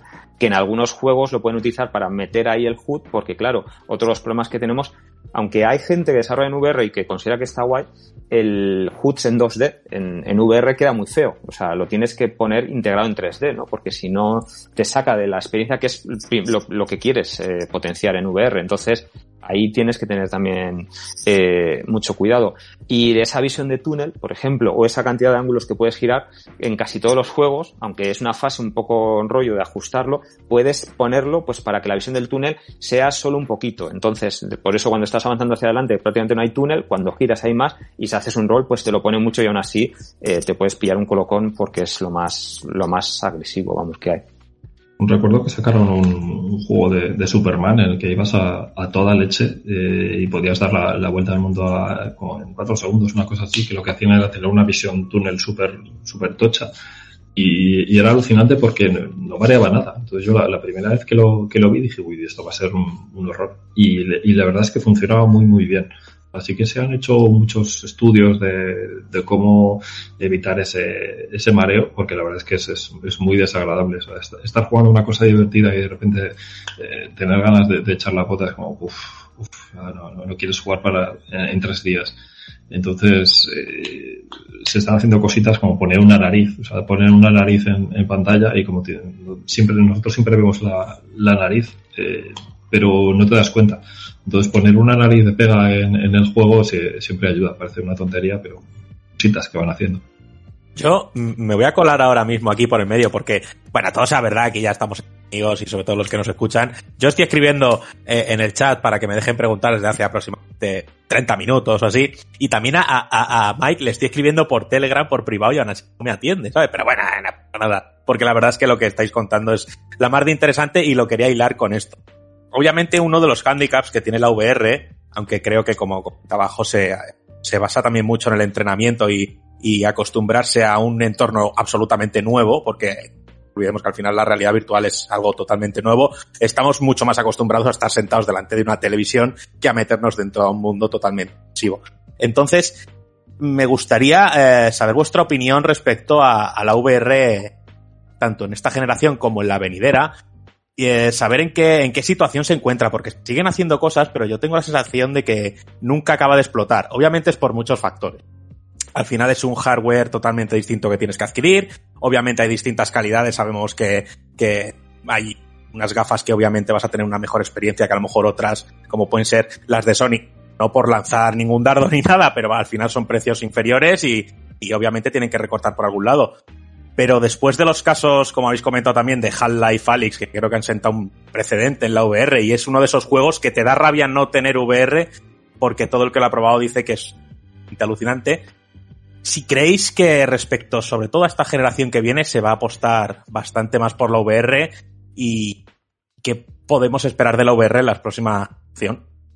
Vale, eh, a ver, yo sí creo, es una opinión personal, ¿vale? Igual aquí estoy un poco sesgado porque me gusta mucho como usuario y eh, me cuesta y siempre intento diferenciar, pero es verdad que como usuario soy muy fan yo creo que sí está para quedarse y desde luego con el ejemplo de, del Alix y, y las, eh, las Indes de Valve, que de hecho suelen estar cada semana sí, semana no, pero están siempre entre los 10 productos más vendidos en Steam, eh, eh, yo creo que sí va a seguir subiendo. Dicho eso, no es comparable con el mercado de PCs que hay, por lo cual el tipo de producto va a ser siempre un poco más pequeño, no va a ser con tantos eh, elementos de, de, tanto gasto de producción, salvando portes, o igual un juego, yo que sé, el Elder Scrolls 6 igual lo tienen en cuenta y lo puedes hacer matar dos pájaros de un tiro, pero sigue habiendo productos como un Beat Saber que o lo haces en VR o no funciona en, en, en plano, ¿no?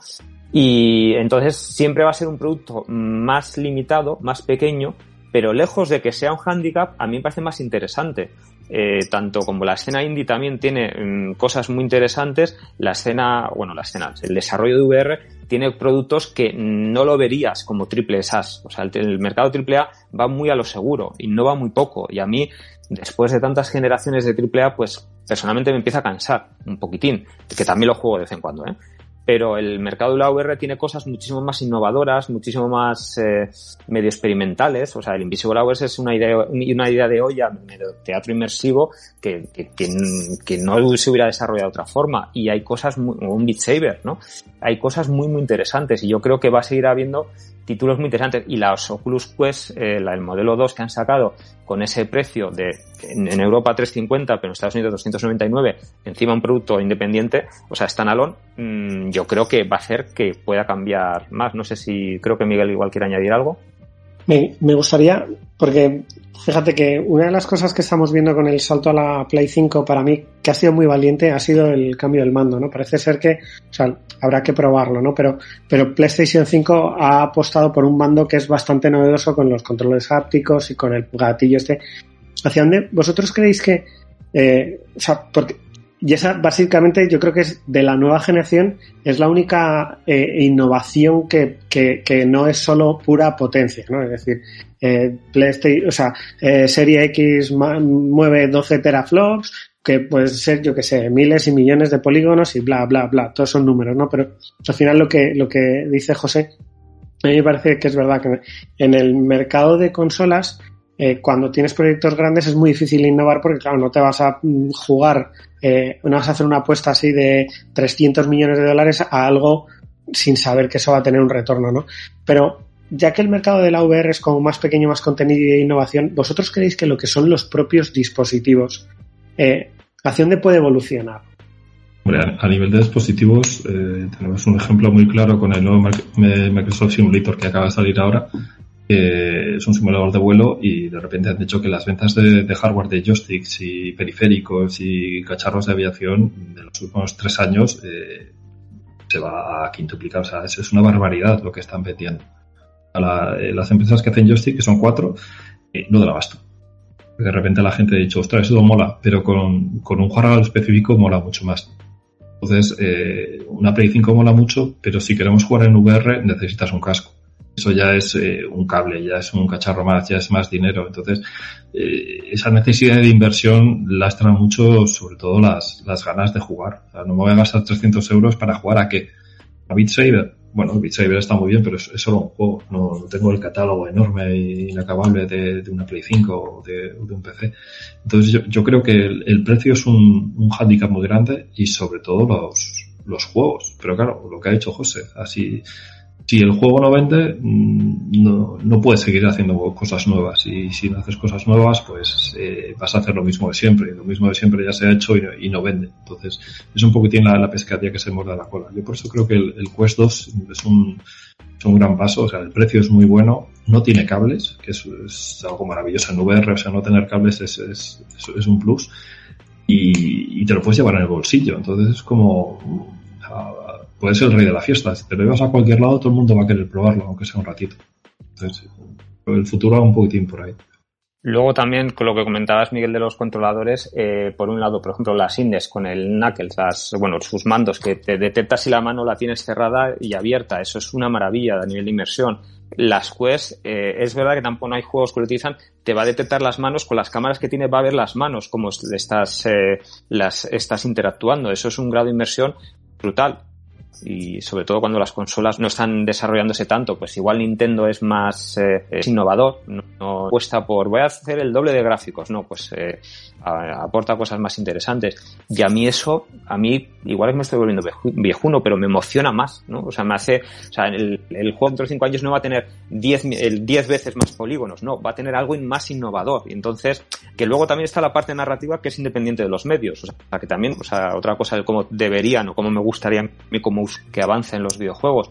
Pero desde luego esa forma de inmersión puede potenciar mucho más la historia o la acción, ¿no? Como eh, muchos juegos que hay también de acción en VR que son muchísimo más potentes que igual en pantalla plana, en mi opinión.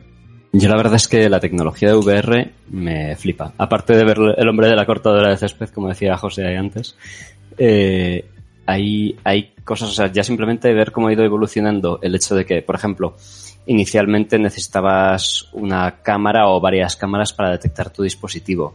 Eh, luego coges ahora los Oculus Quest y no sé si lo habéis llegado a probar alguna vez, pero tú con los mandos, bueno, ya, ya las propias gafas tienen como unos sensores que detectan el entorno y no necesitas una cámara que haga el tracking. Incluso tú con el mando marcas la zona en la que puedes jugar y si te vas a salir de ahí te avisa.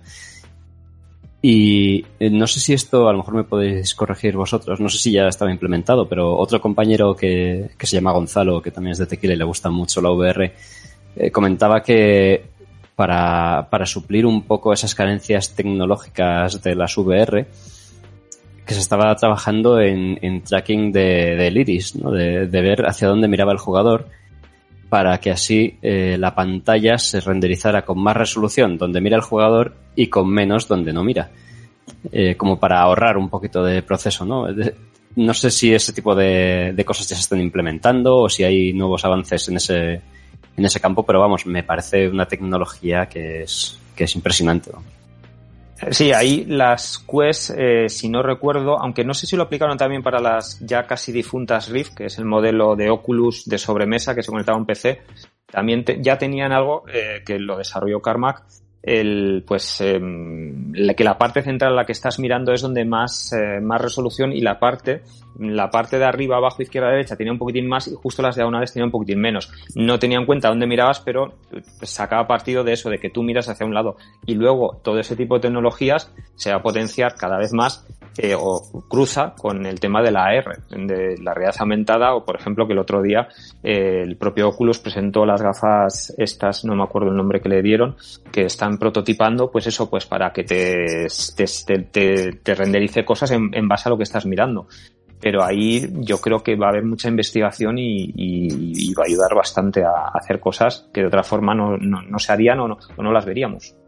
En cuestión de realidad aumentada hay una empresa americana que se llama Magic Leap que está haciendo cosas muy interesantes. O sea, está haciendo aplicaciones y, y últimamente muchos juegos que eh, se renderizan dependiendo de, la superficie que tengas delante. O sea, si tienes una mesa, se renderizan cosas encima de la mesa. Si tienes un pasillo, se renderizan en, en el suelo del pasillo. Es, eh, tiene una, no es un aparato muy potente, pero eh, escanea la sala en la que estás y, y, detecta dónde están las paredes y te puede colgar cosas de las paredes y demás. O sea, eh, en ese sentido es, un, es alucinante lo que hace y la gente está haciendo cosas muy divertidas y, y muy interesantes. Pero bueno, eh, donde la Quest cuesta 300 euros, el modelo de desarrollo de las Magic League cuesta 3.000. Así que no es algo que vayamos a poder ver a corto plazo. Estamos hablando un montón de, de experimentación y, y, quiero enlazarlo con, con una cosa que realmente no, no, lo cubrimos normalmente en el Dev Review porque nos dedicamos más a hablar de juegos, pero ya que estamos hablando también de VR, hay aplicaciones de VR que, que, son fuera del ámbito del juego, como puede ser eh, pues, simulación, como puede ser a lo mejor formación, eh, aplicaciones educativas. Estamos hablando mucho de, de investigación en, en, áreas que no son específicamente de, juego. Me viene muy bien al hilo porque aunque Dev Tribune se dedica más a juegos, eh, en este caso particular, la VR tiene muchas aplicaciones que no son per se juegos, ¿no? Puede ser simulaciones, puede ser eh, aplicaciones educativas, etcétera, etcétera. ¿Vosotros creéis que hay eh, potencial para desarrollar estas áreas de negocio? Eh, sí, desde luego hay bastantes empresas mm, de tamaño pequeño, mediano, que sí están desarrollando mmm, juegos o experiencias mmm, y muchas de ellas son de simulación. Eh, por ejemplo, eh, hay alguna empresa, pues tanto Madrid, Bilbao, en más sitios que hacen empresas de simulación. Pues, por ejemplo, ¿qué hacer? Pues cuando esta estación petrolífera eh, se incendia. Pues es una cosa que igual mmm, hacer esa, ese training es, es, muy difícil hacerlo en realidad, en, realidad de verdad, y en realidad virtual se puede hacer. El qué procedimientos tienes que hacer o si te doy una formación, luego te pongo con un casco de virtual para ver si sigues los pasos que realmente tienes que seguir pues para estar dentro de los parámetros de seguridad y pues eh, lograr pues eh, lo que sea que tienes que hacer, pues poner a la gente a salvo y demás. Eh, luego también formación de cualquier tipo, o sea, también suele haber bastante. También eh, se ha hecho mucho temas de VR a nivel de publicidad. Por ejemplo, en, la feria esta de turismo que se hace en el ICEMA también eh, conozco varias personas de distintas empresas que han hecho pues para una comunidad pues para promover el turismo en Castilla y León o para promover eh, eh, viajar a Costa Rica, por ejemplo. Me lo estoy inventando, pero de sitios y te pones las gafas, ves la playa ahí en el Caribe en Costa Rica, flipas y tendrán más ganas de ir o de repente ves eh, los castillos eh, en La Mancha que se transforman en gigantes y, con referencias a Quijote, con toda la libertad que nos permite la realidad virtual de simular realidad, pero luego poner toda la fantasía que queramos, ¿no? Que eso también es un producto que me enseñaron de otra empresa. Pues ahí se presta a muchísimas cosas, a, a acciones de comunicación, incluso algún partido político creo que utilizó gafas de realidad virtual para en algún evento. O sea, ahí hay muchísimo producto y en España hay mucha empresa muy bien posicionada que, que, es, que hace este tipo de cosas para el extranjero, vamos, que se les pide mucho, mucho trabajo. Y irónicamente, con todo el tema que sufrimos hace unos meses del encierro y demás, eh, yo tengo las Oculus Quest y la, la, tienda cogió y promocionó, puso de oferta uno de los juegos que era de pesca. Y yo estaba diciendo, joder, estoy por cogerlo. No, no he pescado en mi vida. Hombre, los juegos de pesca tienen su gracia. Pero no he pescado en mi vida, pero por simplemente sentarme en la terraza de casa y parecer que al menos estoy en un lago fuera de casa, como que era un poco más, ¿no? Lo que aportaba psicológicamente el decir, eh, Dios, salgo un poco de, mis cuatro paredes y, y, me meto en mis gafas locas a, a pescar en el, en el lago. Muy psicológico todo en la tienda de Oculus eh, hay un apartado dedicado exclusivamente a, cosas de, de, meditación y, de relajación. Son, eh, ponen un entorno bonito, con sonido bonito y, ya está. Y además a, nivel de simulación hay muchísimo mercado en, en simulación médica. Uh, es muy bueno para los doctores probar con, con algo digital porque no, no, primero no matas a nadie, es, es mucho más seguro y es, es, mucho más, más inmersivo. O sea, eh, se hacen colonoscopias eh, virtuales, entonces sabes eh, cómo es más o menos y eh, para hacer rodillas, para operar rodillas y demás es, es bastante, hombre, te tiene que gustar. Yo he visto alguna cosita y es como un poco desagradable, pero tiene que tener su gracia, tener todos los músculos en la rodilla y, tienes que coser el que está mal o tienes que cortar el otro. Entonces, eh, como, como herramienta educativa es, es muy buena. Chicos, estamos hablando de muchas bondades de la VR, aunque, aunque haya parecido que en algún momento la hemos puesto un poquito a caer de, de- del burro, pero estamos hablando fundamentalmente de las bondades de, de la VR. Y a mí sí me gustaría eh, meter el dedo en la llaga, ¿no? Lo que realmente duele. El, ¿Qué os parece para tener una experiencia top tener que gastarse casi 3.000 pavos? Michael, no sé si querías comentar tú primero. Bueno, eh, ¿cuánto te vas a gastar en consolas este año, Mike? Ah, eh, no te sé. lo digo, te lo digo, me voy a gastar, me voy a gastar 500 pavos en la Play, en, en la Serie X y 600 pavos en la Play 5 porque me he comprado los cascos. 1100. Que, con eso no me compro ni siquiera el, casco bueno, bueno de VR. Vale, te, respondo de otra forma. Oculus Quest, eh, la 2, 299 dólares, puedes jugar a la Arizona Sunshine, una experiencia con colegas eh, para matar a zombies, al Beat Saber, que es los juegos más adictivos. Eh, quiero decir, mm, y no necesitas un PC. Es más barato que cualquiera de las consolas. Bueno, a ver, mm, la Xbox eh, está por ahí, pero es, mm, vamos. A ver, ¿qué me respondes a eso, Miguel? Venga, va, yo había dicho experiencia top. Es decir, para jugarte el, el, el Half-Life Alyx en plan super mega ultra, te tienes que gastar 2.000 pavos en un PC, aprox, con una buena gráfica, no vamos a irnos a las 3.000, pero una, una buena 280 por lo menos, te tienes que gastar un, un buen pepino. Y luego te tienes que gastar un buen casco.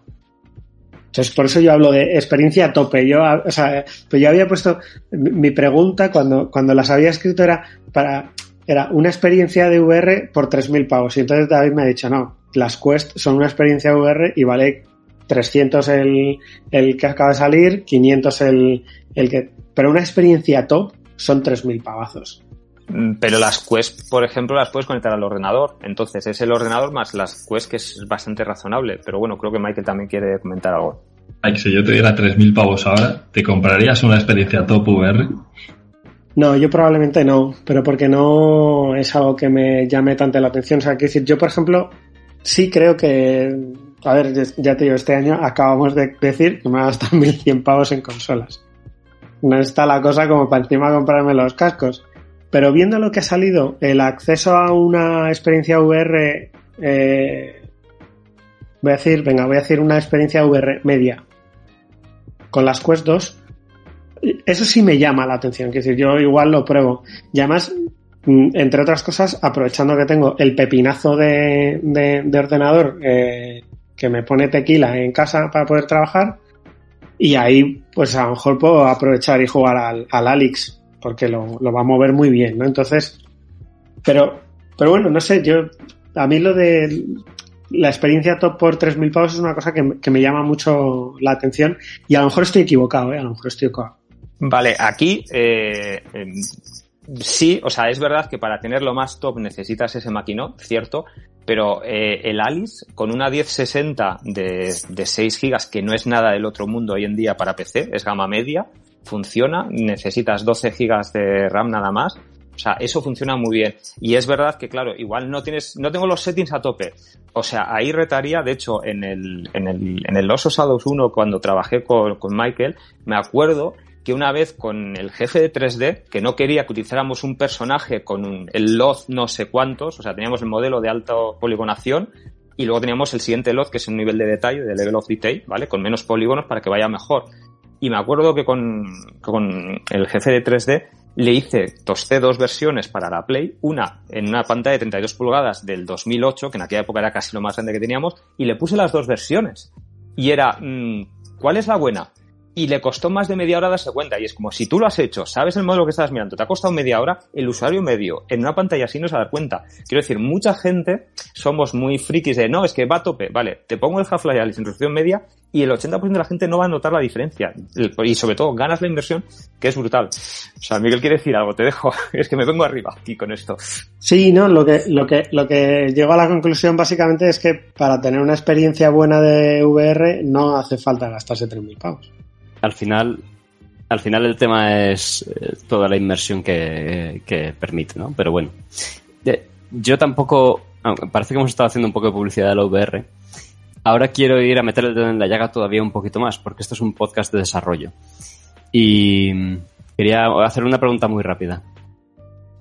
Si tuvierais dinero suficiente, ¿vale? No decir eres rico y puedes hacer todas las cosas sin ningún tipo de, de presión, pero si tuvierais dinero suficiente, ¿os meteríais a desarrollar un juego de VR? Otra vez, porque lo habéis hecho, aunque no, aunque más para una empresa. Esta es dura. Es, muy dura, es muy dura. Eh, Yo creo que el que sea VR o no no es lo que más nos preocupa, es que la, idea de juego sea, sea buena o no. Entonces, si, es una buena idea en VR, Probablemente sí, o sea, si fuera algo del estilo a Red Matter, por ejemplo, supongo que, José iría de cabeza. Ah, no lo sé. O sea, yo creo que la, VR es, eh, en mi caso sería algo secundario. O sea, si la idea es buena, guay. Si es en VR, pues bueno, también. Pero yo creo que mm, es, una pregunta malvada viniendo de tu parte. Yo esa parte malvada de Canela no la, no la he pillado, aunque sí me puedo me das una idea. A ver, a mí sí me, sí me gustaría, o sea, quiero decir, como usuario me vuelve loco. Es verdad que como desarrollador y más como productor soy mm, súper consciente de las limitaciones, de los riesgos que tiene como producto, por lo cual tiene que ser un producto que lo hagas con mucho cuidado. De, a nivel de presupuesto tienes que vigilar, eh, iba a decir la pela, bueno, no, el euro, eh, mucho más que otros productos, tienes que gastar de una forma mucho más económica pero a mí el tipo de producto y sobre todo si es una idea chula, eh, vamos, o sea, de hecho, mm, para mí fue un motivo de no hacer mi año sabático y para volver al desarrollo y potencialmente, mm, pues en el futuro quizás me gustaría alguna cosa, aunque tiene que ser un desarrollo con el diseño y el scope, el ámbito del proyecto, cuántos niveles, cuántos personajes y demás, muy atado en corto, muy vigilado para que no se vaya de presupuesto que es que te puede destrozar. o sea, en este tipo de proyectos es muchísimo más arriesgado que en otro tipo de proyectos. Muy bien. Pues muchas gracias por contestar a mis maldades. Ha sido totalmente, totalmente, me ha venido a la cabeza y digo, eso tengo que preguntar. Es un poquito malo. Pero bueno, nada, la verdad es que yo creo que con esto ya vamos a ir terminando. Y, nada, solo daros las gracias a, a, los dos por haber venido. Que, bueno, a Michael ya le hablamos, mm, si no todos los días, casi todos, o muchos, y a José hacía mucho que no le veía. Cuidaos mucho y nada, un placer aquí. Así que nada, os dejo, que seguro que Mike también os quiere mandar un abracito. Pues, pues sí, eh, yo con, con, estos dos terroristas tengo la, la, buena costumbre de tomarme una cañita virtual todas las semanas. Eh, así que, David, estás más que invitado a la próxima. Te, te paso detalles. Y, y, sobre todo, ya os daré las gracias en, ese momento. Aquí en público, eh, agradeceros enormemente el habernos ilustrado un poquito también en este, en este mundo. Y, y nada, Rami, eh, os dejo con, con, lo vuestro. Bueno, yo es que creo que asistir a estas charlas a mí me tiene que, que convalidar algo, vida. eso es así, porque la verdad es que yo no es que me quedo embobado escuchando, porque pasa que cuando alguien sabe eh, mucho más que yo, pues tengo esa tendencia, me quedo escuchando y tal. Eh. Y es todo un honor, la verdad, teneros por aquí. Me encanta que un mundo como la VR se explique un poquito más pues a lo mejor solo existe un modelo, porque a lo mejor solo se ha comercializado o se ha anunciado en exceso uno y hay muchas variantes y todas las posibilidades que puede ofrecer. Yo mismo he tenido algo, desarrollando en VR nada para tener nada que tenga que ver con los videojuegos, sino creo que era una especie incluso de un simulador de conducción, pero más eh, destinado a, la docencia y, y demás. Entonces, muchísimas gracias. Bueno, en primer lugar, ya te despido, José, que quiero que sepas además que eh, hemos pasado algún pantallazo a los socios en el servidor de Discord y, bueno, dice, estuve en su charla de la Games Lab y fue la hostia de interesante, así que para que veas que te han repetido.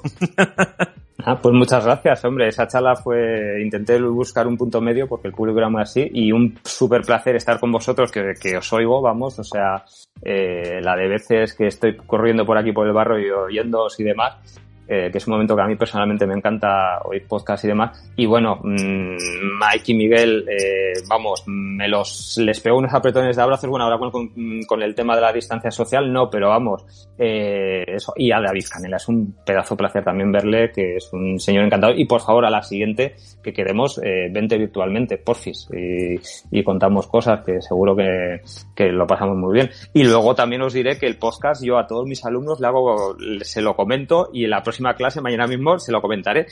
o sea que, vamos, y un súper placer, en serio, de verdad. O sea, las veces que queráis.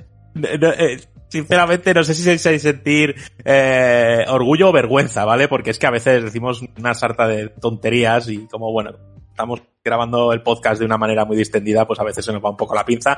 Pero bueno, creo que al final hay que un poquito así porque no es un coñazo. Lo, lo, hace muy especial y luego yo creo que la parte esta de desarrollo lo hace más cercano y desmitifica muchas cosas y me parece una iniciativa también fantástica, en serio, de verdad. O sea, porque la gente tiene muy distorsionado cómo es el desarrollo y mola muchísimo que se acerque mucho más y sobre todo de la mano de, de gente como así. Y ya mmm, dejo de hablar que si no me vais a pegar. Yo te, yo te dejaba retransmitiendo y hablando 24 horas, José.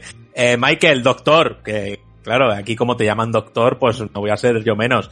Eh, muchísimas gracias por dejarnos estas pinceladitas de, sabiduría, porque yo estaría, la verdad, un par de horas más hablando, o incluso me colaría de polizón en una caña virtual. Esas. Muchísimas gracias por estar aquí, muchísimas gracias por, por tu trabajo hasta ahora, porque los dos habéis estado en videojuegos a los que yo de pequeño he jugado e incluso he visto a mi hermano jugar, y con Blade me cagué en la puta madre un poco. Comandos 2 me pareció la, no sé, una maravilla. Creo que es un pelín lástima que ese tipo de juego estratégico a día de hoy no esté en boga porque tuvo sus bombazo, pero además hace poco salió una remasterización y pilladito. Así que bueno, doctor, muchísimas gracias por venir. Eh, os, no se lo he dicho a José, pero lo digo a los dos. Esta es vuestra casa. Eh, cualquier idea loca que podáis tener con la que enseñar a la gente sobre lo que hacéis, diario de desarrollo, un artículo dentro de la revista, que oye, que me gustaría plasmar sobre esto que yo sé, tal. O sea, las puertas más que abiertas y, vamos, y las de mi casa para hacer cocido, o sea, lo que queráis. Miguel, gracias. Muchas gracias a vosotros eh, por invitarnos y, y, sobre todo por dejarnos formar parte de, de esto, que es lo que dice José. Da, mola mucho que, que, se hable de videojuegos de, de, una manera cercana y cuando digas que, que vas a utilizar un lot, que digas que, que, es un nivel de detalle, porque son cosas que a nosotros o sea, las tenemos interiorizadas, pero mucha gente probablemente no tiene idea de, de, de, lo que es. Así que mola, mola que la gente esté interesada, que os escuche sobre todo, porque mola mucho escucharos, eh, porque hacéis que el mundo de los videojuegos ya no, no solo sea jugar, sino también ver cómo están ellos por dentro, y eso, eso mola todo. Muchísimas gracias.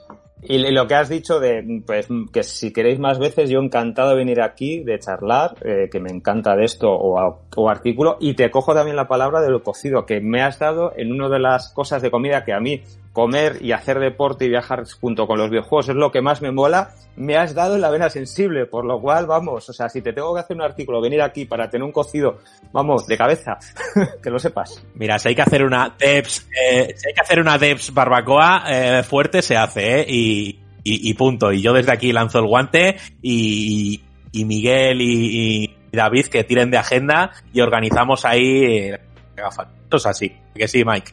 Barbacoa no, cocido. Bueno, se puede hacer un cocido en la brasa, que aquí el cocinero soy yo. En las brasas es donde se hace el buen cocido, ¿vale? Tú a producir y, y yo a producir la comida, ¿ok? bueno, no me, no me quiero...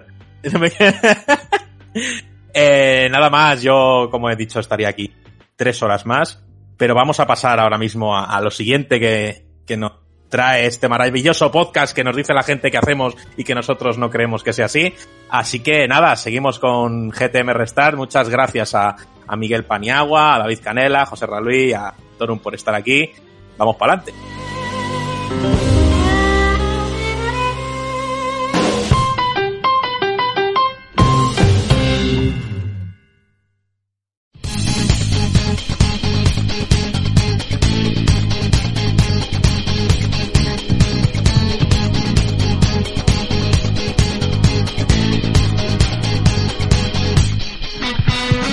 Y dejamos atrás a Javi Croft para ir directos al meollo, a lo bueno, bueno de, de este podcast, que no son ni más ni menos que las preguntas de los socios, Rami. Creo que hoy venimos con unas cuantas, más de 10 y menos de 15, ¿no? Eso es eh, mi número favorito, 14, porque es el día de mi cumpleaños. Voy así de original. Eh, Hoy. Bueno. Inco. Eso es. Y, y nada, esta semana sorteamos un juego para Xbox One en formato que se llama Slade Spire. Eh, lo hemos sorteado en otras versiones aquí en el podcast, así que eh, ya que esta semanita eh, se había llenado mucho de público de Xbox, he dicho, bueno, pues voy a meter un jueguito de Xbox, a ver qué pasa.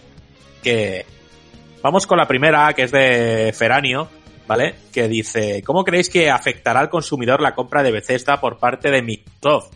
Bueno, aquí creo que hemos tenido un poco de debatillo antes con la noticia, pero bueno, damos una pincelada rápida a cada uno. ¿Al consumidor? ¿En nada? Eh, Feranio, eh, a ver, al consumidor poco le va a afectar en cuanto a que quizás en unos años los juegos de Bethesda no aparezcan en para los consumidores de PlayStation 5, ¿no? Pero más allá de eso, yo creo que al consumidor le va a afectar poco. Lo único que va a hacer es dar un poquito más de juego a la industria, que buena falta le hace. Eh, le reboto la pelota al Punky. Pues eh, yo lo que he dicho antes, eh, dependiendo del parque de consolas que se acabe generando, eh, en caso de que gane Sony, es posible que los juegos de Bethesda, de Microsoft, que ya al final de la generación fueron- pudieran ser exclusivos para Xbox, pasaran a ser de nuevo multiplataforma y Microsoft ganar un dinero con las ventas tanto en Microsoft como en, o sea, Microsoft en Xbox One Series, joder, en Xbox Series X o, o putos unicornios retrasados. O, o este o en Play 5 o sea al final va a ganar sí o sí dinero. Pero claro la cosa es cómo lo va a hacer. Si desde su propia plataforma o siendo multiplataforma. Es la mayor el mayor problema que puedo ver de cara al consumidor. Juanpe, ¿tú cómo lo ves? Eh, lo veo verde. O rosa, mira, rosa. Eh, creo que sí que va a afectar al consumidor, porque puede ser que alguno tenga 499 euros menos en la cuenta, porque a raíz de la euforia de ¡Uh, Bethesda en Xbox! Pues ha dicho, pues me compro, me reservo mi, Xbox. En el caso de la Series X, ojo, si te has gastado el dinero en una Series S, pues 299 euros. Eh, 50 últimas unidades, corren a comprarlas. Y pues eso es lo que puede afectarle, que se hayan flipado el usuario de turno, que le haya entrado la ansiedad y haya dicho, pues venga, me la tengo que comprar. ¡Pum! En, eh, 499 euros menos de la cuenta. Este mes no comes. Este mes no comes. Bueno, mira, acabo de ver una manera la que va a afectar. Pues por lo visto Doom Eternal llega a Xbox Game Pass el 1 de octubre. Acaba de salir. Eh, Javi, ¿tú qué opinas? Pues yo la verdad es que tampoco creo que nos afecte mucho. Al final Bethesda va a seguir haciendo lo que tiene que hacer, que es trabajar y hacer juegos. Lo único que la inyección de pasta que le habrá metido Microsoft y tal es de que por fin van a actualizar el puto motor para el para el Elder Scrolls y similares que llevaban desde Oblivion, creo, sin actualizar el motor, simplemente haciéndole parches y aquello era un Frankenstein que no sé cómo se movía las cosas. Así era todo petado de bugs y todo, todo una castaña. Pero bueno, eh, nada, yo realmente que yo creo que el consumidor va a seguir haciendo lo mismo, que es comprar los juegos que saquen.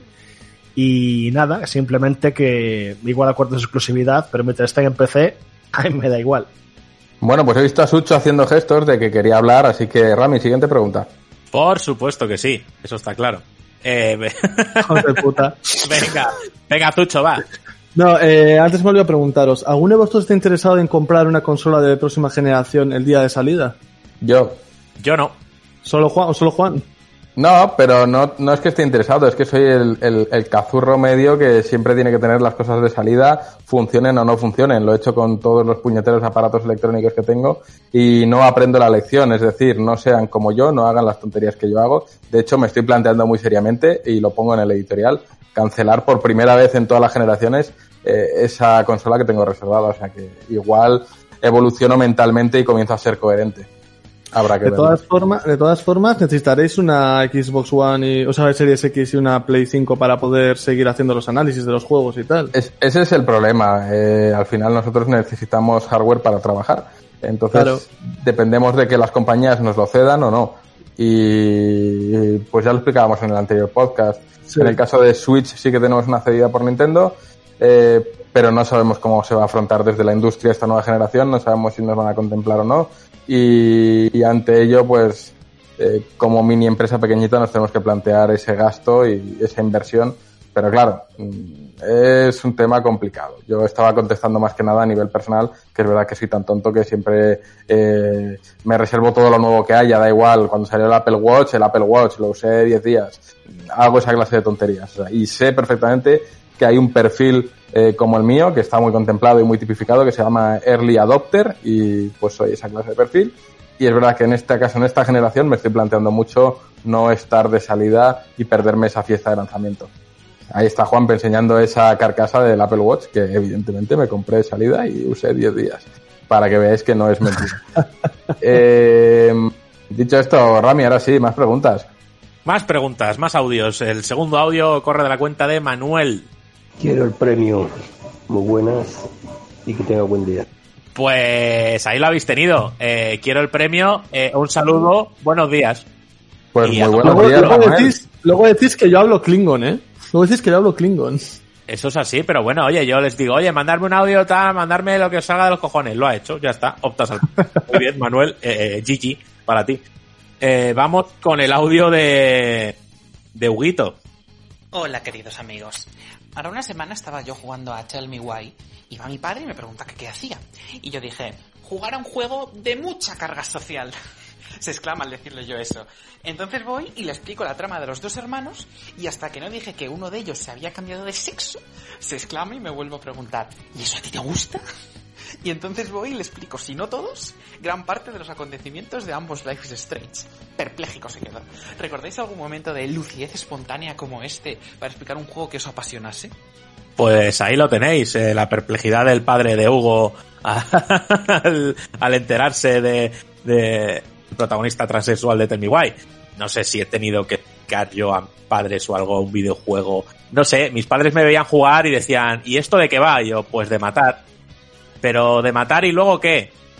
Pues de matar y luego llegar a una habitación y matar más. Y entonces decían, ¿y eso te gusta? Y yo, sí.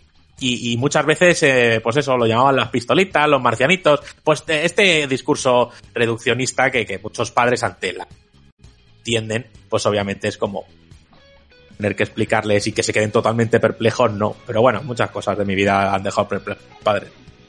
Pues yo tengo que decir a Hugo que qué guay tener un padre así que se preocupe por qué estás jugando, si funcionas y de qué va. Creo que eso mola. Yo honestamente no lo he vivido. A mí mi padre en la vida me ha preguntado de qué va lo que estoy jugando. No creo ni, ni siquiera que llegue a imaginar que puede ir a, que puede llegar a ir de algo. O sea, es, es mucho más sencillo. Yo en mi casa la única pregunta que tenía al respecto, y seguro que vosotros también, es ¿has terminado ya? Eh, es la hora de comer, ¿has terminado ya? O puedes poner eso en pausa. Pero no, en mi caso pues era, ponlo en ¿has pausa. terminado ya? Y la respuesta siempre era la misma, mamá, no he terminado. Esto no se termina, no termino. Lo puedo parar, lo puedo detener, pero no termino, nunca termino de jugar, siempre hay algo a lo que jugar, no se termina, o sea, es, es- es como terminar de respirar, puedo dejar de respirar, pero no eternamente, no, no he terminado de respirar. Pues esa era la pregunta imperaba en mi casa, ¿has terminado ya? Y era, no, no he, terminado, puedo pararlo si, si insistes o si tengo que ejercer alguna función vital básica, pero no he terminado, esto no se termina, no tiene fin, o sea, y es que encima recuerdo que coincidía además con una época eh, que, que, que frisaba con Fantasy Star Online y Dark Age of Camelot. O sea, eso, eso, eso no tiene fin. Entonces, eso era mi, mi día a día, pero nunca he tenido un momento lúcido de explicarle a alguien eh, que no entienda del tema un juego que me apasiona. Creo que no, no he llegado a eso y, y quisiera darle a Hugo esa enhorabuena por tener un padre tan enrollado y tan implicado en lo que hace su hijo, que creo que eso mola un montón. Eh, Javi, cuéntanos. Eh, yo, bueno, se me ha venido la cabeza. Al principio estaba diciendo, ostras, he tenido, he tenido algún momento así. Y, de- y después me vino a la cabeza cuando fue todo de la polémica, bueno, el- la tragedia esta del el asesino de la katana, que le pusieron lo- los fotos en, en- en- por televisión de que el chaval se parecía a Squall de Final Fantasy VIII y similares. Y yo justo estaba eh, jugando a Final Fantasy VIII y yo de aquella tenía la costumbre a todos los protagonistas de los JRPGs y RPGs nombrarlos como yo. Yo le cambiaba el nombre y decía, pues, ¿qué mierda es cuál? El protagonista es Javi, ¿sabes? Y tal. Claro, entonces, mi madre, toda preocupada de ver esto por televisión, y, y un par de tardes que se vino, que a ver qué hasta que estaba jugando, y claro, me veía ahí al funo con la espada, partiendo a muchos a la mitad, y Javi matando gente en pantalla. Y, yo, "¿Y- y este juego de qué va? Y esto es normal y tal. Y yo, no, tal, bueno, esto en realidad es un grupo de huérfanos que va matando brujas y tal. Y yo, ¿y cómo le explico esto a mi madre? 40 horas de historia. ¿Sabes? Pero, pero bueno, nada, eh, después de cómo se aburría, lo acabo dejando y como tampoco vio que me estaba volviendo tarumba, o al menos lo disimulaba muy bien. Entonces, eh, pues nada, ahí quedó la, la anécdota, pero, pero poco más. ¿Tú, Zocho, has tenido algún caso así similar? Bueno, pues yo puedo decir con orgullo que yo engañaba a mi padre para que jugara al Double Dragon 2 en la NES. Y era verle jugando diciendo, cago en a mí esto no me gusta, ¿qué coño me estás dando? Cago en sos, pero ¿qué que hacer aquí? A ver, el monigote este, ¿cómo se mueve? A ver, no sé qué. Y claro, a medida que iba avanzando, le pegaban los punkis y decía, a ver, ¿por qué me pegan estos macarras? Me cago en la ley, no sé qué, no sé cuántos. Pero la tontería se acababa pasando la primera pantalla y hasta la mitad de la segunda. Pero donde más me reía es cuando le ponía el Paperboy. Le ponía el Paperboy, que si recordáis es ese juego de un tío que va en bici lanzando periódicos a las casas. Eso es. Sí, le veías a mi viejo con la bici, acelerando, frenando, acelerando, frenando. Y el, el gato, el gato, me cago en el gato. Yo tira el periódico y tira, toma, que se joda el gato, no sé qué. La verdad que me echaba unas risas con él jugando al- a estos dos juegos, pero poco más conseguí engañarle, vamos. No. Por lo demás, mis padres lo que siempre decían era la de una hora y ya está, ¿eh? Una hora y ya está. Y claro, cuando jugabas a Super Mario Bros. 3, jugabas una hora y no hacías nada realmente, porque el juego no tenía para guardar. Y claro, luego te decían, ¿qué vicio tienes a la Nintendo, eh? ¿Qué vicio tenéis a la Nintendo? Y me decía mi tía que era alcohólica, pero yo tenía vicio a la Nintendo, tócate los cojones, o sea, era así, era así cruel, es que era muy cruel. Pero es que era así, nos decían que teníamos vicio, que estábamos enganchados, nos estábamos quedando tontos de jugar a, a videojuegos, que teníamos vicio, eso sí que recuerdo muy bien, el vicio, el vicio, que yo creo, no sé si a vosotros os lo han dicho de pequeños que tenéis Pues, vicio. La- Pues, las maquinitas. Sí, sí. Pero ¿cuántas, Sí, cuántas las veces? decían esto. Siempre las Nintendos decían. Y yo me crié con una sala de juegos debajo de casa. O sea que cuando no estaba jugando en casa, estaba en la sala de juegos jugando al pinball o alguna recreativa. Siempre. O sea, yo no he dejado de jugar en ese sentido. Más luego la Game Boy y demás. Que decir, o sea. Pues el aquí un. Un pequeño inciso autopubli, porque ya que utilizáis el término, eh, es algo de lo que hablo en la próxima revista, y es que, como os decía, el GOTI real, que es ese 13 Sentinels, está muy bien adaptado a los 80 y la traducción también, y entonces el término viciar aparece varias veces como el hecho de ir a jugar. Entonces, joder, vamos a viciar con los colegas a su casa, o vamos tal, eh, es el término que se utiliza para jugar, para que veáis el nivel de, localización de, de cómo hablábamos en los 80, 90, por ahí, en esa década, y cómo se ha mantenido también en, en una localización que creo que es fantástica y que refleja muy bien un término que hoy ya no se usa, que es el de viciar, ya eso es peyorativo. Pero es decir, pero el tema de viciarse. No, no lo usarás tú. Yo lo sigo usando muchísimo. Lo que quiere decir es que, que el término ese de viciarse, no sé si viene de raíz, o sea, el origen de la palabra, de la jerga, no sé si viene por parte de los padres o, o de los jugadores en sí. Porque los padres siempre dicen que tenemos vicio, pero es que mi padre, el de mi prima, eh, los de la cuadrilla, y los dos decíamos eso, vamos a hacer unos vicios a la sala de juegos, vamos a hacer unos, vicios al pinball. O sea, y seguimos usándolo todavía muchas veces. Vamos a hacer unos vicios a las monjas. Estamos ahí todos en el local jugando como gilipollas, ¿sabes? El vicio avaricio. Eh, Rami, más preguntas. Eh, bueno, veo que aquí cada pregunta que se suelta, Zucho cuenta un capítulo de su vida, entonces esto va a ser eh, la vida de Zucho, ¿vale? Yo siempre recordaré a mi padre no saltándose los límites de velocidad en una recreativa en el Sega Rally en Benito. Un saludo a Carlos desde aquí. siempre. Eh, audio de Juanma. Saludos, gente. Aquí el locutor 6 indignado de la vida. Hace unos días liquidé el Superhot Mid Control de LED, y sin entrar en spoilers de la historia, como si la entendiera, ¿cuál sería mi sorpresa cuando después de una serie de rarezas llegas a un momento en el que para poder sacar el último logro tienes que esperar dos horas y media a que termine de hacer una simulación de recuperación de datos? Dos putas horas y media y si no, ni logro ni leches, y dando gracias que antes eran ocho. La pregunta que os hago es, ¿esto es culpa de las drogas o de que simplemente son gilipollas? Yo en mi cabeza me los imagino en un Celebrities de los muchachadas. Un abrazo, familia. Ojo, Pues- eh, te ponen ahí desfragmentar el disco y... Tócate los cojones. Pues para que no se haga eterna la sección, voy a ir rebotando solo a una voz, salvo que sea algo muy genérico. Estaba para Javi. No, lo que son gilipollas son los jugadores, porque si ponen ese logro ahí es que alguien lo va a hacer, pero garantizado por conseguirse el platino, el 100% o lo que den de regalo que probablemente sea un, un PNG que aparece en pantalla un segundo en plan de que eres genial, has estado aquí esperando dos horas y media como un gilipollas para que te dé una medallita. Buen día, ciudadano. Pulgares arriba. Rami, más preguntas. Pues aquí tenemos una pregunta de Jesús Barreda, no el actor de doblaje, sino socio, tío socio, que dice, buenas tardes Ramiro, después de un pequeño parón he decidido retomar el haceros preguntas para vuestro maravilloso programa. Muchas gracias, creo que... ya que viene. Microsoft tanto, dese tanto deseó convertirse en el Netflix de los videojuegos que se pasó de marcha y ahora es el Disney de los videojuegos. Con la exageración. Pero bueno, esto tiene sus cosas buenas y sus cosas malas. El tiempo. Siento ser pesimista y crearos una pesadilla, el bien del programa. Pero, ¿qué videojuego barra franquicia barra estudio desarrollador o publisher no desearéis que comprara eh, que comprara nadie por medio a posibles malas prácticas para el comprador o para el usuario? Ir dando ahí pensar en una compañía que nos gustaría que llegara un supergrupo tocho y, y la comprara. Yo, yo, yo ya la tengo. Y lo voy a decir ya. Team Cherry, no quiero que los compre nadie para que se mueran del asco, se les acabe el dinero ese que amasan en montañas por Hollow Knight, hijos de puta, y nadie les compra y se mueran ahí en Australia. Sin vergüenza. Sacar ya así, cojones. eh, opino igual, que no me compren Silson porque esa gente tiene que morir ya. Entonces, o mueren o sacan Silson, que son unos hijos de mil putas. Así que nada, que no les compre nadie. Eh, Rami, uy, Rami. Javi. Mm, pues no se me ocurre ninguno ahora mismo. Pff, La verdad, paso Pues. Juanpe. Yo lo tengo claro, Platinum Games. Tienen que mantener su independencia, lo están haciendo muy bien hasta ahora y creo que es, que es bueno que la mantengan para hacer los juegos que hacen. Punky.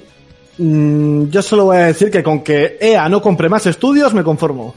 Pues sea, más preguntas, Rami. Ay, ay, la mierda. Vamos con audio de Héctor. Buenos días, eh, aquí Héctor y bueno, mi pregunta sencilla. Después de tener ya abiertas las reservas para ambas compañías, eh, ¿qué consola vais a reservar primero y con qué juego de Game Pass lo vais a estrenar? Nada, es broma, en serio, ¿cuál vais a reservar primero? Un saludo. Eh, ninguna. Bueno, y lo hemos dicho antes. eh, ninguna. Ya lo y- hemos dicho antes, o sea que yo iría por otra pregunta directamente. Más, o sea. Esto está hablado. ha- Has quedado reflejado como que eres el único subnormal que por. Sí, sí, sí, no yo. No sé qué manía. ¡Oh, sacapuntas! Pues, y- Pregunta. Vale. Eh, vamos con el audio de Antonio. Hola chicos, aquí un seguidor vuestro desde los tiempos tróspidos y en los que el héroe era Jacinto Quincoces. Mi pregunta de esta semana es, con la más que previsible subida de los precios de los juegos de nueva generación a 80 euros, ¿cómo creéis que las empresas van a justificar los DLC, los pases de temporada? Porque fácilmente se te puede ir un juego base a 120 euros y le pones los DLCs y todas estas cosas. Venga, gracias. Eh, Solo 120, qué optimista. No, yo creo que igual que no te tienen que justificar la subida a 80, no te tienen que justificar nada de los DLCs, todo va a subir exponencialmente. Las coleccionistas, las ediciones Ultimate, la no sé qué, la no sé cuánto. Eso es así. ¿Qué pasa? Que hay una movida. Precios. Precio oficial de Sony en su tienda de este juego es de 80 euros. Luego, eh, los distintos distribuidores creo que lo van a ir ajustando un poquito y se están viendo casos en las reservas de, del Demon Souls y demás. Entonces, eh, creo que al final, creo que es una medida que no ha calado mucho y que veremos en algunos juegos, pero no en la totalidad de la próxima. No queréis añadir algo más, pero Yo creo que la justificación no va a existir, creo que no hace falta justificar, de hecho creo que ya es injustificable viendo las cifras que se mueven y oye, que si compras una compañía por 7,5 billones, diría yo que dinero mueves, ¿no? Porque compras esperando no solo eh, recuperar, sino ganar. Entonces, bueno, mm, ¿cómo la van a justificar? De ninguna manera. ¿Cómo se va a apoyar? Pues hombre, teniendo en cuenta que en el mundo del videojuego toda obra que sale es de 8 o más, pues está justificado. Estamos hablando de obras maestras por doquier, por las cuales hay que pagar un zurrón de pasta. Si fuésemos más críticos con la industria y no les tolerásemos ciertas cosas y, y no comprásemos todo como se compra, pues se lo pensarían dos veces. Pero mientras siga existiendo un consumismo extremo, eh, ¿cómo vamos a justificar nosotros lo que nos gastamos en ello? No al revés. Más preguntas. eso es. ¿Cómo vamos a, a justificar a nuestro estómago cuando no, Claro. no le demos comida? Eso es. Audio de Alberto. Bueno, además, tengo que decir que de Antonio me ha gustado eh, la palabra tróspido, que ha caído en desuso por nuestra parte y creo que habría que, que recuperarla. Eso y ha que- rescatado a Jacinto. Y Jacinto Quincoces. Nadie tira los corners. Muy importante. Vamos con audio, Alberto. Hola a todos. pensando en una pregunta para el podcast, me ha invadido una duda existencial que a lo mejor vosotros podéis responder. Cuando el Miles Molares tiene mucha hambre, ¿se puede decir que está canino? ¿Eh? Me voy antes de que me caigan las collejas. Hasta luego. ¡Ay! ¡Qué incisivo ha sido! ¡Ay, ¡Ay! ay, ay! Hemos creado un ¡Ay, monstruo. Miles Molares, que me gusta! Muy mordiente, ha sido muy mordiente. Imagen de Vital Dent. ¡Ay, ay, ay, ay, ay, ay! que creo que... Dentix. Bueno, eh, eh, tenemos ganador, ¿no? O sea, ya no pongo más preguntas, ya. Ya Ya, venga, está. va. Vamos con la próxima. Hostia, Alberto, me ha encantado. ¿eh? Vamos con la próxima de David. Bueno, mi nombre es David y en el último programa hubo algo que me llamó la atención. Fue que algunos de vosotros habíais conseguido devolver juegos en físico y me gustaría saber cómo lo habéis hecho. Ya que a veces nos tragamos unos truños de port, como por ejemplo fue el de The World Ends With You, que fue terrible en Switch y aún así no lo tuvimos que comer, o al menos yo me lo comí, porque no sabía cómo devolver ese juego. Así que me gustaría saber vuestro método. Muchas gracias. Eh, bueno, yo no he devuelto nunca un juego, no sé. Ah, Juan, ah, tú, bueno, bueno, pero que es fui que tuviste que hacer ahí un, un juego mental con el vendedor. Sí, sí, fue extorsión. Eh, no, no es lo habitual y, y se tienen que tirar mucho el rollo. Yo en mi caso, pues mira, era un chaval, no tenía dinero, me gasté el dinero en el Sonic 2012, creo que era, o 2002, no me acuerdo ya de- de- del año. Eh, y es que era tan terriblemente malo, tan incontrolable y tan nefasto que es que fue jugarlo 10 minutos y volver a la tienda a la misma persona que me lo había vendido y decirle que esto no hay manera de, jugar esta, esta, esta ponzoña. Y, y me lo consiguieron devolver. Pero mira, esto lo hilo con lo anterior. Si pagamos a ciegas tantas cantidades de dinero y encima luego ni siquiera tenemos la posibilidad de devolverlo, pues, pues pensémonoslo dos veces antes de, de gastar tantísimo dinero y si no, oye, que sigan subiendo los precios. Lo dicho, justificamos nosotros. Ya, pero estamos en la época en la que creo que antes de que salga un juego, eh, prácticamente lo hemos jugado. Tenemos información Claro. por todos los lados. Entonces, lo de comprar a ciegas ya es bastante complicado, aunque hay en casos que sigue pasando. Pero no sé, creo que hoy en día, antes de comprar, tenemos eh, todas las facilidades del mundo para ver cómo ha salido ese juego, aunque por muchas muchas veces las empresas se encargan de esconder ciertas versiones o ciertos por ciertas plataformas, solo enseñan uno, eh, no enseñan gameplay o no dejan sacarse reseña hasta el día de lanzamiento, cositas así, pero bueno, creo que lo inteligente no es, ah, pillo de salida, eh", y es pelín, pelín, si es que en dos días te das cuenta ya de lo que llega al mercado. Pero realmente es como, como el tema de este, perdón, eh, el este, el Smash Bros. Realmente es que yo ya sabía más del juego que habiéndolo jugado, simplemente viendo los directs.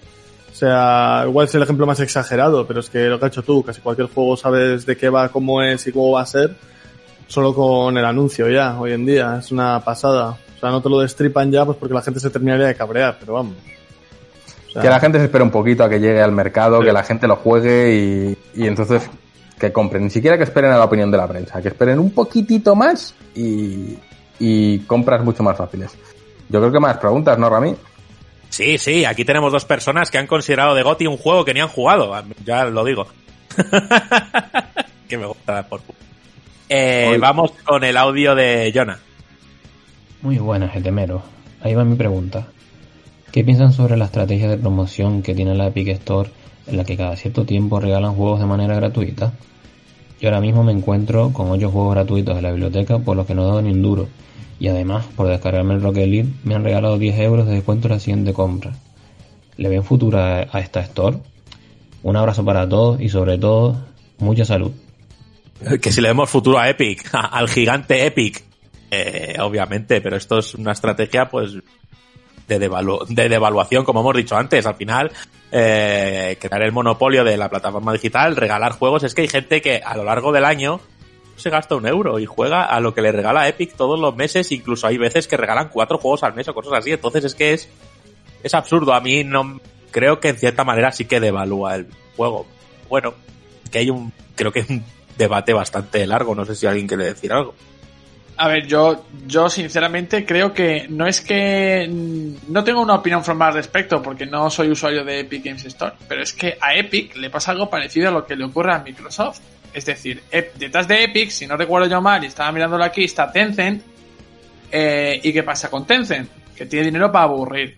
Le pasa lo que a Microsoft. Es decir, eh, devalúa, devalúa Epic Games porque ofrece un juego gratis al mes y no lo hace Microsoft al ofrecer su Game Pass por un euro que tiene más de 100 juegos. Es que más o menos pa- pasa más o menos lo mismo. Sí que es cierto que en, uno, en un caso es gratuito y en otro tienes que pagar una cuota, una suscripción, que en cierta medida no cuesta un euro, sino que cuesta más. Pero al final son compañías que para llevarse a jugadores a su, a su terreno, que es lo que hemos estado hablando antes de la fidelización, pues eh, usa esas estrategias, pues o eh, baja los... eh, Epic, si no recuerdo yo mal, ofrece un porcentaje mayor a los desarrolladores de las ventas que obtiene y que eso ah, es para atraer a los desarrolladores a su plataforma y también a los jugadores pues poniendo una vez al mes un juego gratuito en su, en su plataforma. Exactamente, Tencent, también propietaria de Riot Games. Si os suena League of Legends, Valorant y esas cosas, también es de Tencent, ¿vale? Por lo tanto, todo bien Epic y también otras muchas cosas. Así que, bueno, Yo creo que eh, vamos a tener que ir acostumbrándonos a Tencent porque tarde o temprano vamos a acabar trabajando para ellos. Las cosas como son, al ritmo que van. Vale, eh, Zucho, te corto una rasta la próxima vez que te me metas y levantar la mano. Si te lo digo en directo y que quede grabado, ¿vale? Eso es. Es que es un antisistema, tío, y se la suda todo. Está ahí repanchingado que le estamos viendo la webcam. Ah, pues cojo y hablo y ya está aquí todo respetando los turnos, pidiendo la vez. Se frota un gato en la cara. No se mutea ahora mismo y estamos escuchando los ruidos de micro. Todo, todo bien, todo bien. ¿Qué esperabais? Bien. ¿Qué esperabais de un punky no haberle invitado? Vamos con el audio de, de Eric Tote. Azucarillo, bueno. Muy buenas gente de Games Tribune. Os quiero enviar esta semana una sugerencia. Hace mucho que no participo, así que bueno, gracias por dejarme participar. Ahora mismo me acabo de enterar de que Ramiro nunca ha jugado a Portal, ni a Portal 2, por lo que considerando que son de los, mejo- de los mejores juegos de, de puzzles que existen y tienen unos personajes súper carismáticos, os recomiendo encarecidamente que lo juguéis. Y a Ramiro, de hecho, le obligo a que lo haga porque creo que es un juego que cualquiera puede disfrutar, pero a unos niveles muy locos. Así que eso, si os apetece, dadle un tiento porque no os vais a arrepentir para nada. Y bueno, muchísimas gracias por dejarme participar como, como he dicho y nada, que el premio no lo quiero, dáselo a quien sea y Juan no te comas el donut. Venga, hasta luego. Eh, bueno, es que justo entré en el directo de Twitch de Eric, Deca, eh, socio de la revista y sobre todo colaborador y redactor de la revista. Me metí, estaba jugando a Portal y dije, tío, pues nunca he jugado a Portal. Se, se ha hablado mucho de Portal, la leche, Portal tal. Y bueno, eh, juego de puzzles que usa los portales, unos rayos tal. Y me lo recomendaron en plan, eh, no, no, eh, deja de respirar y vete a jugar a Portal. ¿no? Sí, aquí lo habéis probado, pero a ver, atractivo tiene, pero obviamente muchos juegos que para nosotros nos han marcado, nos parece la rehostia, pero es que al final hay tanta oferta que no podemos llegar, es que no puedo llegar a todo, es imposible. Y cuando hablemos de la que estamos jugando lo comprobaréis. Así que, no sé, no sé si habéis jugado aquí alguno a Portal. ¿Ves? Vaya, no soy el único. eh, vaya. Así que, pues nada más. Sí, yo, yo, yo sé que lo he catado, así que te dejo un mal Qué lugar. cabrón, ¿y por qué me niegas con el dedo? Quería dejar mal por lo que le he dicho de Gotti de Cyberpunk. ¡Judas! ¡Que es un Judas! Por trolear un poquito. No, no, yo sé que es un gran juego, pero que no. No, no llego. Tú tienes un sitio guardado en el infierno y no vas a ser el Doom Slayer, te lo digo desde ya. Se te ha colado el punky. Otra vez, no, yo, yo me resigno ya. Para lo que queda de programa, le puedo hasta pulsar del servidor y ya está. Oye. No sería casi la primera vez. Eh, vamos con el audio de Fidel. Buenas GTMeras y GTMeras. Después de escuchar a tanto tiempo a Juan eh, recomendar los Odyssey, me lo acabé pasando. Pero ahí vendría la pregunta para esta semana. Eh, ¿Cuál es esa mecánica que pensáis que está que ha envejecido en malos muy tediosa? Por ejemplo, en los Odyssey los encuentros aleatorios ya me he dado cuenta que no los soporto. Eh, dos portatas, Juan. La primera, diseño de ve- vehículos horrible en los Odyssey. Y la segunda es los mejores personajes son Seth y James y Jansen. Un saludo guapísimos, los Odyssey juegazo. Pues Juan, ala, sal a la palestra. Yo quiero mandar un saludo a, a, Miss Walker. Me deben mucho dinero porque creo que les he generado más ventas que cualquier campaña publicitaria ya. Eh, pues qué decir, uno, que los combates aleatorios sí, ya son oficialmente una jodienda. Yo tampoco los soporto ya ni de cerca. Agradezco mucho que Nexomon me permita elegir en cuáles me meto. Eh, en cuanto al diseño de vehículos en Lost Odyssey, pues si te soy sincero, es que ni lo recuerdo, o sea, es tan olvidable que no tengo en mi memoria ningún vehículo de los Odyssey, es como algo muy secundario, a no ser que haya dicho otra cosa y yo ya he oído vehículo, pero creo que he dicho vehículos.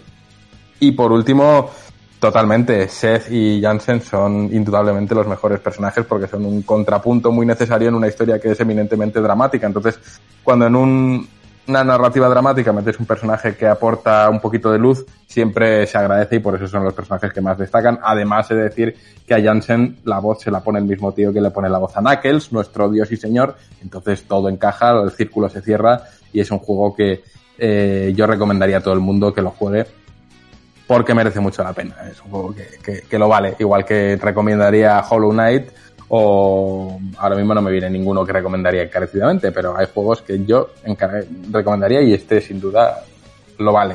Y así que nada, sobre todo muchas gracias por darle una oportunidad al juego y por haber haberme dejado descubrirte una pequeña joyita que, que pasó muy inadvertida, pero creo que con el tiempo está ganando peso. Curiosamente es ese tipo de juego que en su lanzamiento nadie reconoce, pero al cabo del tiempo eh, se gana ese reconocimiento que no tuvo en su momento.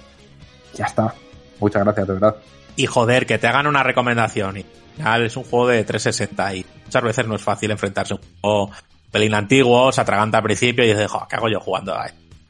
¿Sabes? Pero, pero el esfuerzo muchas veces merece la pena. Venga, una mecánica que odiéis en los juegos actuales o que creáis que está ya desfasada o una que ya haya desaparecido, de- desaparecido gracias a Dios. ¿Yo qué quieres que te diga? Empiezo a estar hasta los huevos de los árboles de habilidades. Te lo digo en serio, ¿eh? Pero hasta los huevos. Es decir, me gustaría que los personajes pro- eh, eh, no sé hablar, se me ha olvidado, progresaran en función de las acciones que tú realizas. Es decir, si vas mucho a los sigilo, no sé qué tal, tu sigilo va a ir mejorando. Yo sé que ya hay juegos que lo han implementado, pero eh, eh, tener un árbol de habilidades, yo en Ghost of Tsushima, eh, subir el sigilo a tope cuando no lo utilizo eh, es como absurdo. Es para rellenar un arbolito para que al final sí, te salta el logro, ya lo has desbloqueado todo. No, tío, o sea, que el juego detecte cómo juegas y vayas progresando en función de las acciones que realizas y no tener que aumentar el sigilo pues para llegar a tener un nivel más que ni vas a usar. No lo sé si me he explicado muy bien, pero. Te has explicado, Javi. ¿Tú qué opinas? Sí, a ver, yo entiendo muy bien por dónde vas. Mi crítica va un poco en ese sentido. Yo lo que detesto es que, bueno, que se lleva implementando desde hace ya muchos años, es el sistema de, de equipo por niveles.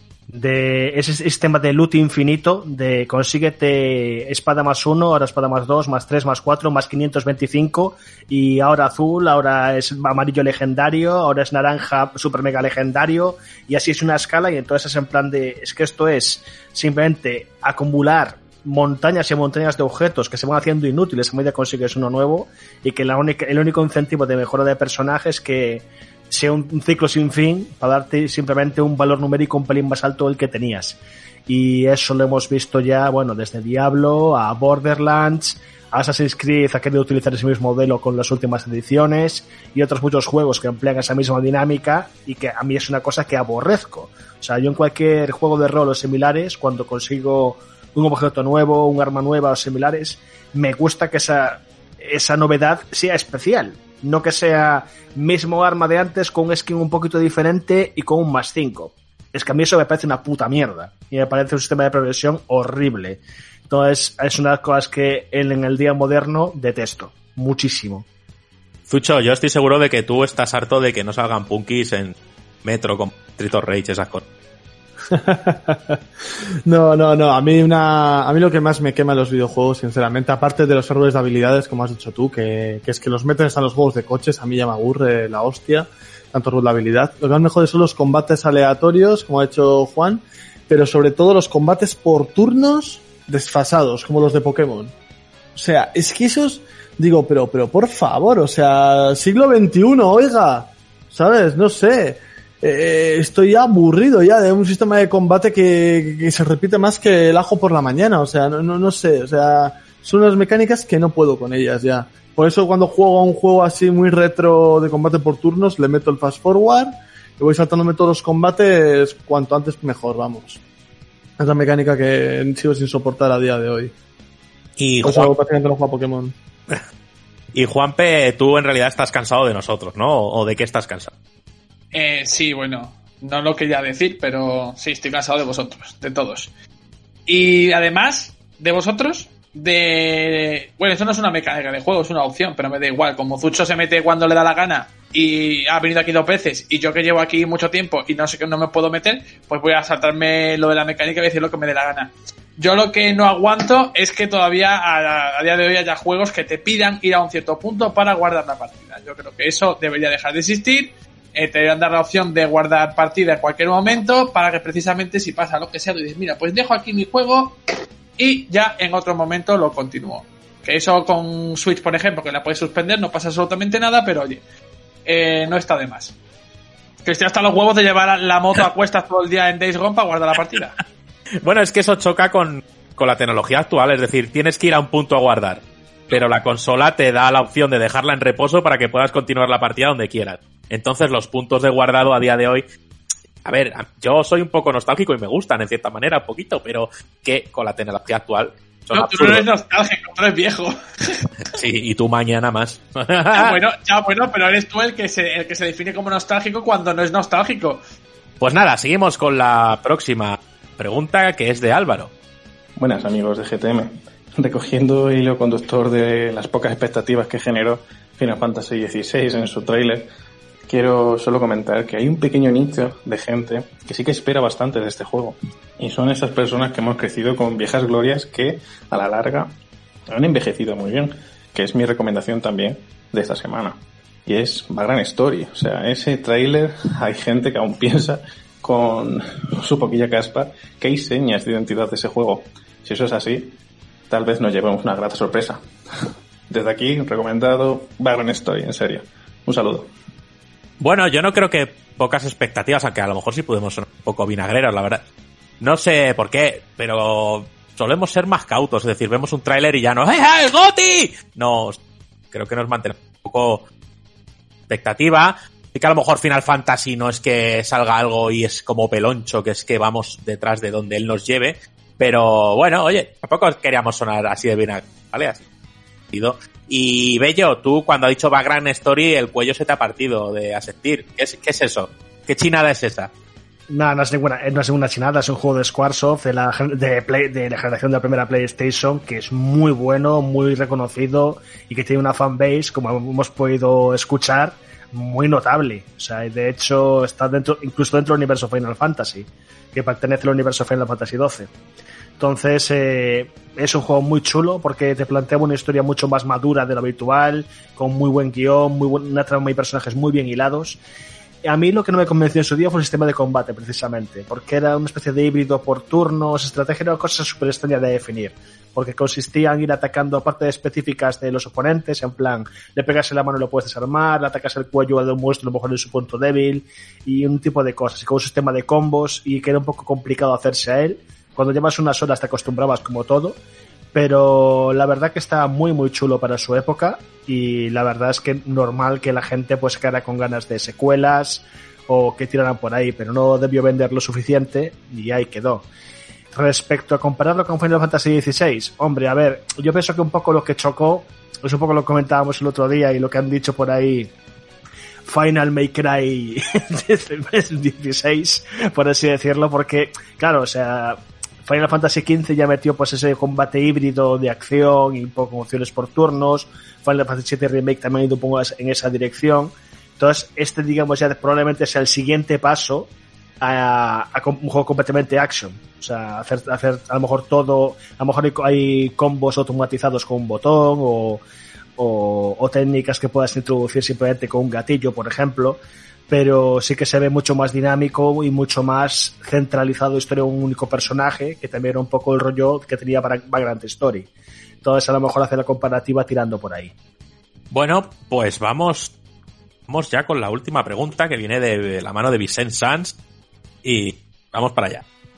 Buenas, gente. A ver, lo primero, mis disculpas por no haber mandado podcast, audios para el podcast desde, desde hace un tiempo. Y luego mi pregunta. A ver, muchas veces decís que valoráis los juegos teniendo en cuenta de dónde vienen, cuánta gente participa en su creación y tal. Pero de cara al consumidor, ¿creéis que eso es una forma justa de, valorarlos? Más que nada porque a mí, si voy a comprar un juego y vale lo mismo uno en una estantería que el otro, si el juego lo ha hecho un grupo de 200 personas o uno de 10, al final, ¿no debería darme un poco igual y valorar el juego por sí mismo? Eh, yo no es que valore más un juego porque lo hayan hecho menos personas.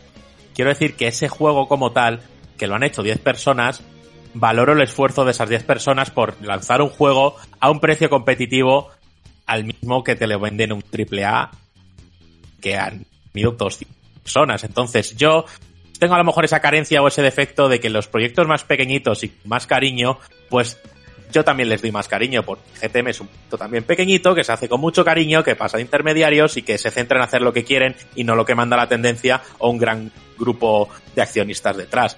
No es que lo valore más el juego, pero sí que a lo mejor le tengo más cariñito y le perdono a lo mejor más. Lo único, así que me- que puedo tener algo de diferencia. Juan, venga, aquí y todos.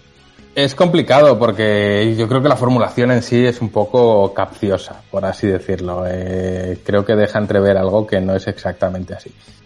Em, no decimos, y en GTM no creo que nunca se haya valorado por encima o se haya sido más permisivo con un juego que ha hecho un grupo más reducido de personas. Para nada es así.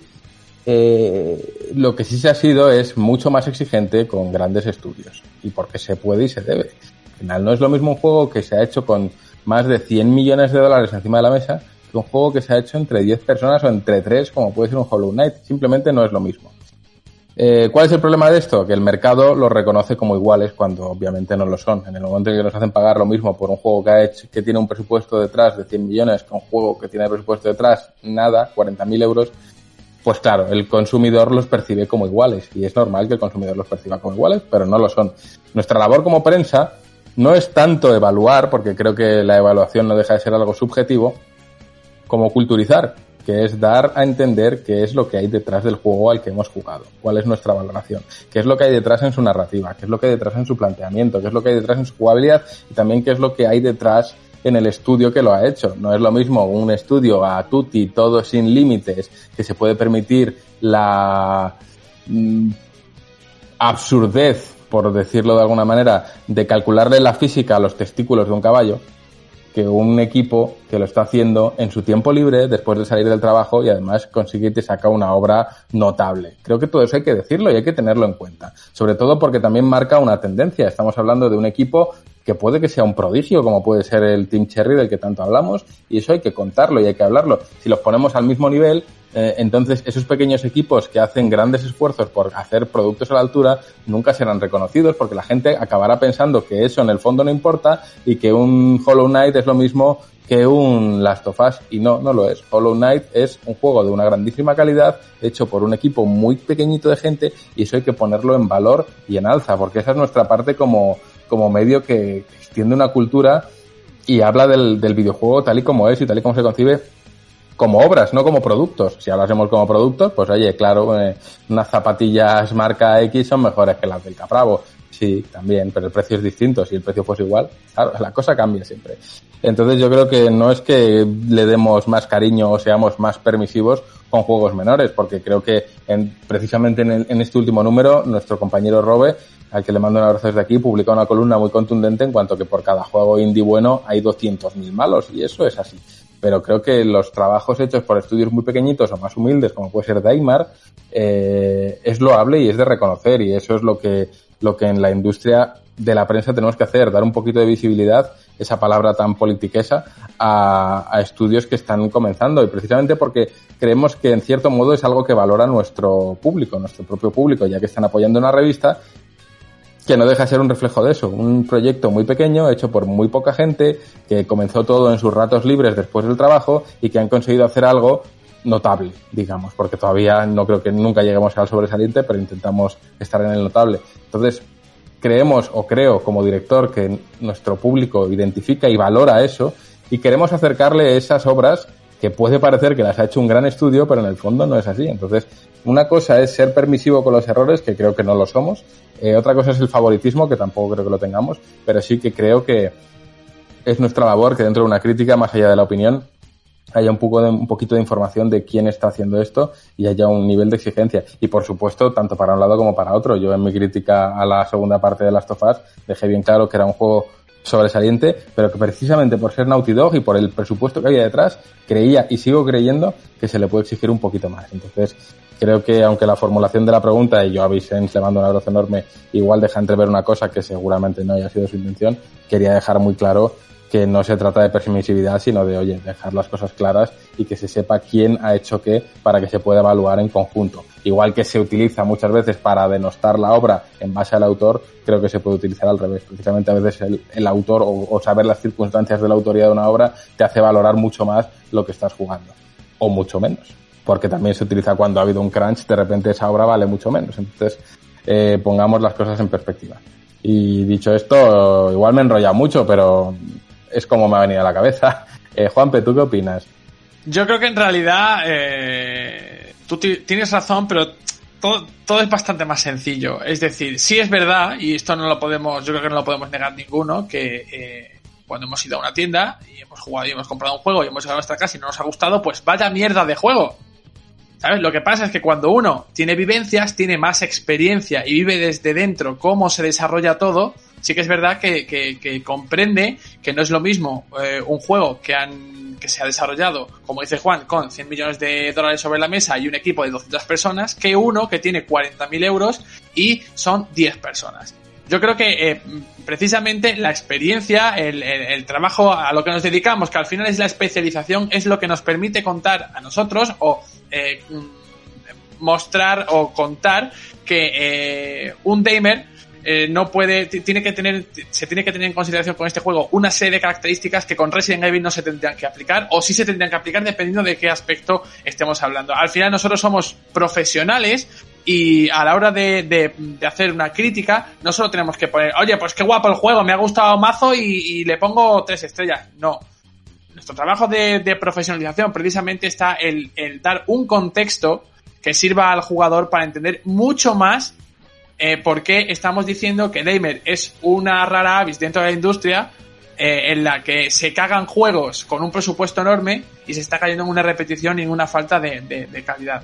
Eh, yo creo que, eh, y seguramente Rani pueda dar fe de ello, antes de a lo mejor dedicarse a, a GTM, habrá comprado muchísimos juegos y no se ha fijado en qué cantidad de personas lo ha desarrollado. ¿Le ha gustado o no le ha gustado? ¿Lo ha podido disfrutar más o lo ha podido disfrutar menos? Pero nunca se le ha pasado por la cabeza decir, oye, ¿y cuánta gente habrá hecho esto? ¿O cuánto ha costado esto? No, pues mira, no me gusta, toma, es que, incluso se le habrá dado a algún amigo si no le ha gustado el juego, o lo ha vendido, o lo que sea. Y nos ha pasado a todos. Lo que pasa es que cuando tú echas una mirada adentro, cuando te asomas a ver cómo se hace todo esto, pues dices, oye, es que esto no es tan fácil como meter el disco, jugar y decir, me ha gustado, ¿no? Es que hay mucho más. Y sobre todo si tienes la labor de divulgar y de contarle a otra persona eh, de qué va esto.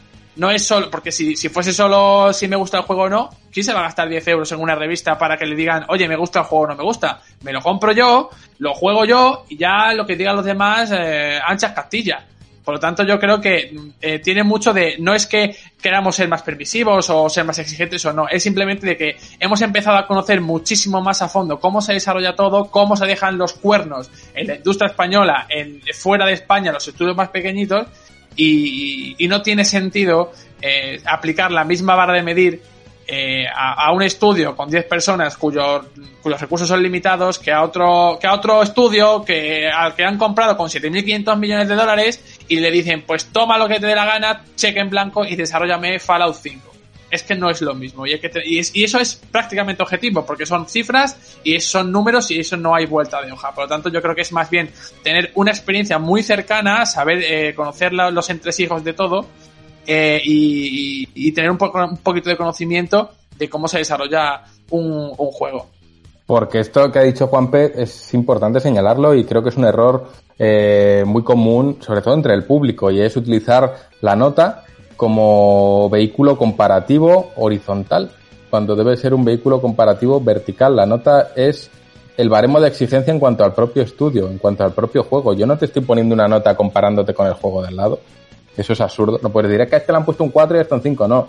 Es que este es un 4 dentro de sus posibilidades y este es un 5 dentro de sus posibilidades. Siempre y cuando el juego, obviamente, eh, esté hecho. Es decir, no es lo mismo darle un 5 a un, un 5 sobre 5, estamos hablando, a un juego hecho por mm, Naughty Dog que hecho por Crema Games, si me apuráis. Eh, no es lo mismo. Es un baremo de exigencia únicamente exclusivo a ese medio, a ese medio, a, esa desarrolladora en cuestión. Precisamente por eso, y, y vuelvo a mis palabras de antes, a Naughty Dog en ese Last of Us parte 2 se le puso un 4 sobre 5, porque es que a Naughty Dog se le puede exigir más, ni más ni menos. Que ese juego en manos de Team Cherry que habría sido un 6 sobre 5, porque no es lo mismo lo que le puedes exigir. Eh, entonces, eso tiene que quedar claro sobre todo al público. La nota no está para que se compare un juego con otro. Ah, vaya, este juego tiene más nota que aquel, este es mejor. No, este juego tiene una nota en base a sus propias expectativas, sus propias ambiciones, su presupuesto y el equipo que está detrás. Y si lo ha hecho todo perfecto, tendrá una nota alta y si no, no. Y creo que en ese aspecto nosotros tenemos una trayectoria que me atrevería a decir que es bastante exigente. Voy a decirlo así un poquito de memoria antes de cerrar este apartado, salvo que Javi quiera añadir algo. Eh, pero en este último número, Juanpe, tú corrígeme si me equivoco, Vamos con varios juegos analizados. Tenemos Final Fantasy Crystal Chronicles, que se ha llevado un 2 sobre 5. Tenemos eh, Battletoads, que se ha llevado otro 2 sobre 5. Tenemos... ¿Qué más teníamos? Eh, Oliver y Benji, Capitán Subasa, que se ha llevado 2,5 sobre 5. Tenemos a los Avengers, que se ha llevado otro 2,5 sobre 5. Y luego tenemos a Nexomon, que se ha llevado un 4 sobre 5. Y a, a X-Rim, que a pesar de que yo estoy defendiendo que es mi GOTI, se ha llevado un 4,5 sobre 5. Es decir, eh, si lo trasladamos a las notas de los mortales, hablamos de un 9, un 8, dos 5 y dos 4. O sea, muchos más juegos tirando al suspenso que a, que a la buena nota. ¿Quiere decir esto, por tanto, que Nexomon es un juego mejor que Avengers? La, la, comparación es realmente absurda y a nadie se le pasaría por la. Nexomon dentro de lo que propone es esto y Avengers dentro de lo que propone es aquello. Uno cumple mucho más que otro con lo que propone, pero no, no están diseñadas ni ideadas para una comparación horizontal. Y yo creo que eso, bueno, eso es todo, Javi. ¿Tú quieres añadir algo de, como persona que participa y redacta y evalúa? ¿Tú qué opinas? Nada, tampoco quiero añadir mucho más, que si no el monólogo se va a extender cinco horas. Pero nada, simplemente añadir que es eso. O sea, al final sí que tú tienes que tener en cuenta una serie de categorías y, y cosas a la hora de valorar un juego eh, y obviamente pues quienes lo desarrollan influyen en esa calificación. Y también influye también mucho qué te ofrece dentro del género. Por ejemplo, la comparativa que hacías de Avengers y Nexomon. Nexomon todos hemos, todos hemos defendido que es como un Pokémon actualizado a los tiempos modernos, entonces es una valoración positiva, mientras que Avengers, a pesar de todo el bagaje que tiene, todo el presupuesto que tiene, todo el apoyo que tiene, todo el boom mediático que hay sobre Avengers ahora mismo, es un juego súper genérico. Entonces, tú tienes que tener esas consideraciones en cuenta a la hora de poner una nota. Entonces, creo que no, creo que no podemos decirlo más claro y creo que no voy a extender esto mucho más.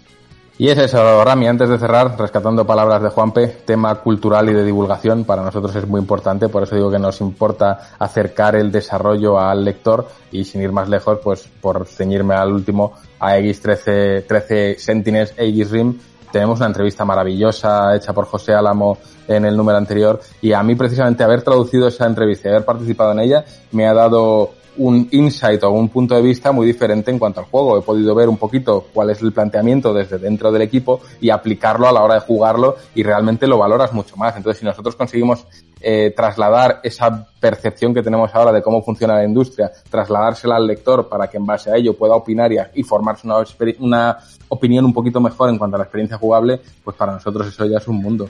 Pero en cualquier caso, lo dicho, eh, no se trata de tener favoritismo, sino de de aplicar un, una lógica un poco diferente, por decirlo de algún modo. Pues telita, eh. Yo sí que es verdad que además que me he ido eh, metiendo, yo no en el mundo de los juegos, sino me voy metiendo en lo que me va interesando y los videojuegos es una de esas cosas. Pues he podido contactar con Pepe Romero, hemos podido hablar con Miagua, eh, pudimos hablar con los chicos de Invader Studios que han hecho Damer. Entonces te das cuenta de, de trabajo, de sacrificio y más y ¿qué queréis que os diga? A, más sé, eh, más tiro hacia una vertiente de videojuego más humilde que a una vertiente de juego más eh, rollo cine palomitero de Star Wars Peranev. Que bueno, eh, supongo que una vez te saturas de, de ver blockbusters, pues tiras hacia algo más pequeño y que te haga más gracia o al menos que te llegue más, porque el resto te llega con el mismo mensaje una y otra vez, solo que con más fantasía. Así que hasta ahí. Bueno, ha terminado las preguntas. Sorteo numérico en web cutre y el ganador ha sido el número 6, que es la pregunta de Héctor. Que mira, buen Xboxer que es, me alegro que te haya tocado un jueguito para Xbox. Así te lo digo. Y ahora que ya ha tocado, vamos a darle paso a Sucho, que nos ha dicho que quería hacernos una pregunta a posteriori. Ya el sorteo se ha hecho, Sucho, tú no optas, obviamente, pero lanza esa pregunta, hombre. Bueno, quería preguntaros, eh, bueno, vosotros ya sabéis que yo tengo un pequeño historial de, de consolas y máquinas eh, rotas, ya sea por accidente o por mala leche. Y quería que, a ver si alguno, quería que alguno de vosotros contara una historia graciosa por el estilo. A ver si tenéis alguna batallita de alguna consola que habéis roto o algo por el estilo.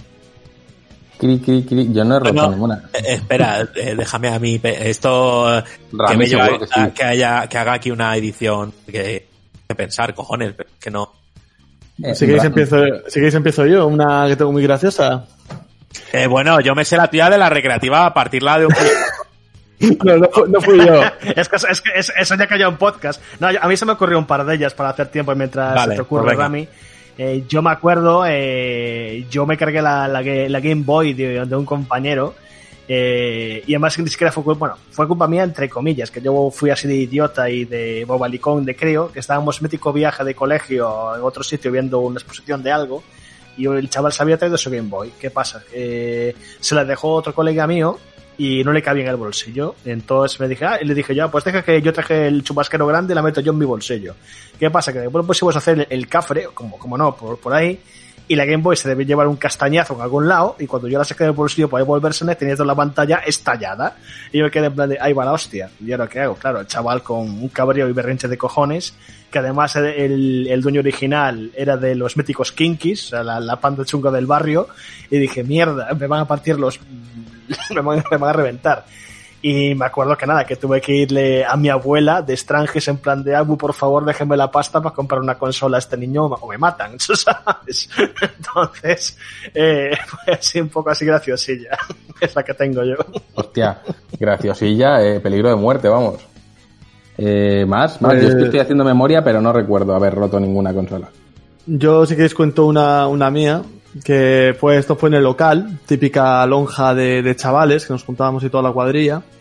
Y solíamos tener eh, radiadores, estos eh, de aceite por dentro, que son eléctricos. Y solíamos echarle las mantas por encima para estar ahí calientes y tal. En una de estas fue a pasar alguien y dijo, están jugando al Gran Turismo o al Burnout, ya no me acuerdo. Y le digo, da el pause que voy a pasar. Le da el pause y el tío pasa por delante y tira el radiador. Tira el radiador, se cae al suelo, ala, no sé qué, no sé cuándo, va para para atrás. Levantamos el radiador y dice el otro, tú, dale al play, ¿sabes? Le da de nuevo en marcha y que no va. Y que no va. Tú, que le des, que le estoy dando, que no sé qué. Empiezan a discutir entre ellos, me quedo así mirando y digo, chavales, mirad el cable de la play. Miran el cable de la, del, del mando. El propio radiador, al caer, había cortado el cable por la mitad. Y el más gracioso fue que cogimos el este y dijimos, hostia puta tú, si está lleno de cablecitos por dentro, y el otro trae una regleta, que lo empalmamos. al final no hubo manera bendita de empalmar el cable. Yo así como, ve a mi viejo, que estoy empalmando aquí cables, me mete una hostia que no sé qué. Bueno, al final encontraron luego otro mando por ahí, no tirado en una esquina. Había como cuatro Plays 2 en el local. Y ya consiguieron, consiguieron seguir jugando.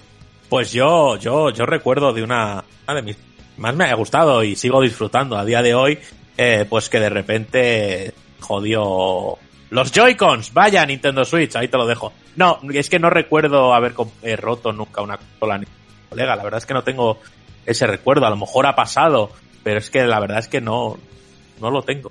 Lo siento. Pues dicho esto, chicos, dicho todo, vamos a leer los comentarios de iBook si os parece, antes de ir ya enfilando la recta final. Que hay que decir que muy agradecidos de los comentarios que nos dejáis. El podcast ahora mismo, el último, lleva publicado apenas dos días y ya alcanza las mil escuchas, o sea que gracias a todos por estar ahí. Eh, pone que hay 26 comentarios en ebooks, pero yo no llego a contar 26 así a dedo, o sea que ebooks aprende a contar. Vamos con No, el primer eh, comentario. Es por las respuestas, Juan. Me las cuenta. Incluso contando respuestas me salen Sí. menos. Sí. Ahí va. Los Pero infla, bueno, ¿eh? ebooks, ¿eh? Ojo ahí los, los números. Pero bueno, empezamos con Mopa Peluda, que me gusta a mí ese nombre. Eh, los putos amos del podcast. Muchas gracias, señores, y un abrazo enorme. Continuamos con Genario, que dice Lord Tejerina, el que no debe ser nombrado. Gracias, Genario. Yo tampoco mencionaré jamás tu nombre. Continuamos con Bartata, que dice Nostraramis. Vamos con los vaticinios. Resident Evil 9, Code Phoenix, con cameo de Claire Redfield, igual que Chris en el 7, y antes remake del Code Verónica. Joder, eso sí que es una lista de deseos, ¿eh? Continuamos con Fernando Sánchez. Hombre, el buen Fer, un, un abrazo desde aquí. Dice, seguro que ceden hardware para que sigáis haciendo ese currazo bueno. Gran podcast, chicos. Pues ojalá la industria te escuche, Fer, porque nos haría mucho bien. Continuamos otra vez con Bartata, que dice, jugué a Mario 64 en la Nintendo 64 y años después en Nintendo DS. Juegazo. Jugué en Sunshine en la GameCube, juegazo y consolón. No jugué a ningún juego malo en esa máquina. Jugué a Galaxy en Wii y sin palabras. Creo que por el aniversario rescataré mi Wii y esa obra maestra de la historia de los videojuegos para rejugarlo. O sea que entiendo que eh, la recopilación de ROMs se queda en la estantería. Continuamos con Biosith, que dice, un podcast de videojuegos en el que a nadie le gusta ni una de las sagas. ¡Qué bajona! Un saludo. Pues sí, a, a veces es lo que tiene el periodismo, que te toca hablar de cosas que no te atraen. Continuamos con Juan Hidalgo, que me alegra mucho verle por aquí. Dice, el precio tan loco de lo físico es el caballo de Troya de la estandarización del digital, de una santa vez. Saben que no pueden arrancar la generación, solo en digital, cargándose todos los retailers, pero sí que pueden demonizarlos y hacer ver que el problema son ellos. Y cuajará. Queridos usuarios, os hemos escuchado y por eso ahora por el precio de un solo juego tienes meses de disfrute de cientos en nuestros flamantes servicios. Es un win en toda regla. Lo conseguirán tarde o temprano y con nuestra colaboración, pero sobre todo la de los padres, primos, cuñados y gente que regala, compra y no tienen mucha idea de qué, solo de cuánto. Un abrazo a todos y gracias por vuestro tiempo. Pues bonita reflexión que queda ahí de nuestro compañero Juan. Continuamos otra vez con Bartata, que dice respecto al tema de juego en la nube, soy usuario de GeForce Now, GeForce Now, versión de gratis, y la verdad es que funciona bien, le doy bastante caña. Eso sí, juego a estrategia y a rol por turnos para que una posible desconexión del problema o latencia no me eche la partida a perder. Continuamos otra vez con Bartata, que, que continúa diciendo, me alejo automáticamente de los juegos de móvil por culpa de las recompensas diarias. Me enganché mucho a uno de Star Wars que ya no recuerdo ni el nombre. Pues tanto no sería el enganche. Y otra vez Bartata dice Yakuza 0, 150 horas y me he quedado al 98%, maldito mayón. Ahí queda. Pasamos a Alberto Guerrero, que dice, el Miles Morales debe tener una boca como la de un megalodón. Eso hay que verlo en 8K. K de caries, por supuesto. Postdata. Qué contagiosas son vuestras bromas malas. Me cago en la leche mejor que no te pases nunca a vernos por la oficina, Alberto, porque eso es para morirse de pena. Vamos con Juanma Villanueva, que llega tarde a este podcast y dice, como siempre, el mejor podcast de la semana. Qué ganas de escucharos la próxima semana con todo lo que está haciendo Microsoft. Un abrazo familia. Pues creo que habrá quedado más que satisfecho porque desde luego no ha faltado ración de Microsoft. Seguimos con Kirara, dice, yo ya he comprado el 3D All Stars, eso sí, no a 60 euros, benditos cupones de la FNAC, y porque el único que jugué de los tres fue Super Mario 64, si no, me lo habría pensado mucho, sois los mejores. Pues muchas gracias, Kirara. Continuamos con Daniel Garrido, que dice, yo compré la colección de Super Mario y al día siguiente la vendí. ¡Qué decepción! No me gustó nada el poco trabajo que realizó Nintendo. Pues esto viniendo de Daniel Garrido, que es un tremendo fan de Nintendo, eh, significa mucho.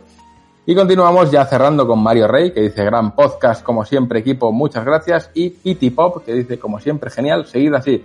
Así que lo dicho, gracias a todos por los comentarios que nos dejáis. Como veis, nos leemos absolutamente todos y de verdad que es un orgullo que estéis ahí porque hacéis esto posible.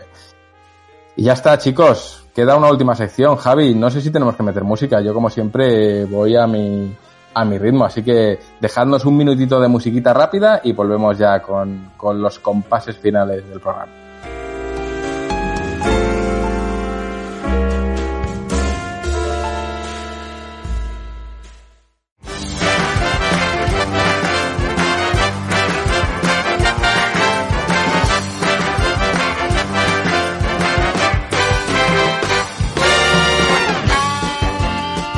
Y llegamos a la recta final, muy final. ¿A qué estamos jugando?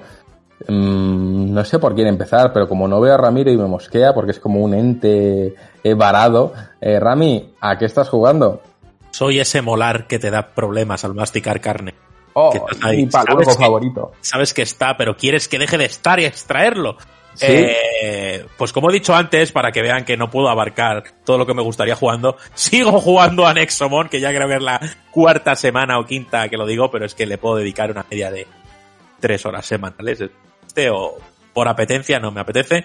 He jugado alguna partida suelta de Fall Guys, he jugado alguna suelta con los socios de la comunidad a Among Us, que se suelen juntar todas las tardes para echar partiditas, así que eh, socios y socias que escuchéis, darle un tiento porque las risas están aseguradas. Y eh, jugué un día, pues lo dicho también, un par de horitas a Resident Evil 6 con Fer.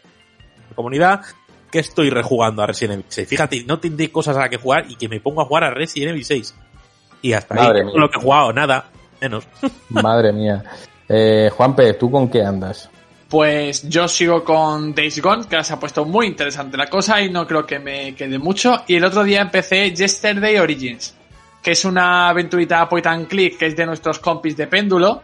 Eh, tiene unos añitos que además creo que me ha comentado nuestro compi Fer que tiene una, una entrega anterior para, para móviles, pero yo encontré esta de oferta en el iShop de Nintendo Switch y lo estoy jugando en Switch y como mí, yo soy fan de los eh, Runway, de, de Hollywood Monster, de estos títulos de péndulo, de eh, Black Sad, que son más o menos del mismo corte, pues me apeteció darle un tiento y me puse y me puse, pues me, me, me está gustando, la verdad. Es de un, de un tipo que pues tiene la suerte, muy entre comillas, de ser inmortal, pero cada vez que revive pierde la memoria.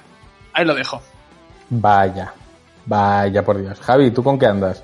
Pues me apetecía algo así sencillote y me he puesto a jugar un Metroidvania que es el, ¿cómo se llama este? Monster Boy and the Cursed Kingdom, que lo había pillado hace un tiempecillo y está bastante curioso. Es eh, de la saga de juegos del mundo de Wonder Boy y me puse a jugarlo porque uno de mis juegos favoritos de infancia en la Master System era el Wonder Boy 2 sin Monsterland creo que se llamaba. Y esa es una aventurilla de que de, aquella era simplemente un scroll lateral que vas consiguiendo ítems y mejorando al personaje. Y aquí lo he convertido en un Metroidvania, eh, con la peculiaridad de que vas consiguiendo aparte de equipo que te transformas en diferentes animales. Empiezas el primer transformación eres un cerdo con un parche en un ojo vestido de pirata, luego transformas en una serpiente, ahora acabo de conseguir una transformación en sapo vestido de héroe. Todas, cada animalillo pues tiene sus habilidades para hacer diferentes puzzles y retos de plataformas y para ir localizando secretos por los escenarios. Está bastante curioso, tiene una estética bastante trabajada, muy muy bonita de ver, muy colorista. Y está guay para echarse una- unas horitas ahí tranquilo, sin tener que comerte mucho la cabeza y pasar un buen rato. De verdad que me está gustando. Pues ni tan mal. Sucho, ¿tú con qué andas? Pues bueno, eh, como ya he dicho, hace poco terminé el Ghost of Tsushima. Eh, doy mis impresiones aquí, no voy a hacer una atención todos que Sucho va a hablar en Discord. Y decir, pues nada, que me parece un juego muy, muy divertido, muy entretenido. Las misiones secundarias no me han parecido tan pesadas como en otros muchos juegos, a pesar de ser vete a donde esté y mátalo. Básicamente pasas el juego matando peña de esto y siniestro. Pero bueno, me lo he pasado bien con dicho juego y lo terminé hace tres o cuatro días y me he puesto a platinear el- la ROM esta del Super Mario 64. Eh, coincido con Juan en lo de que el control está completamente desfasado. O sea, yo al principio pensaba, eh, ¿habré perdido callo? Porque el Mario 64 igual es el juego que más veces me he pasado en mi vida con las 120 estrellas. Y esta vez me están matando una docena de veces. Y me quedan 6 estrellas para terminar el juego y es que me estoy desesperando las últimas pantallas porque no me hago el control ni a tiros.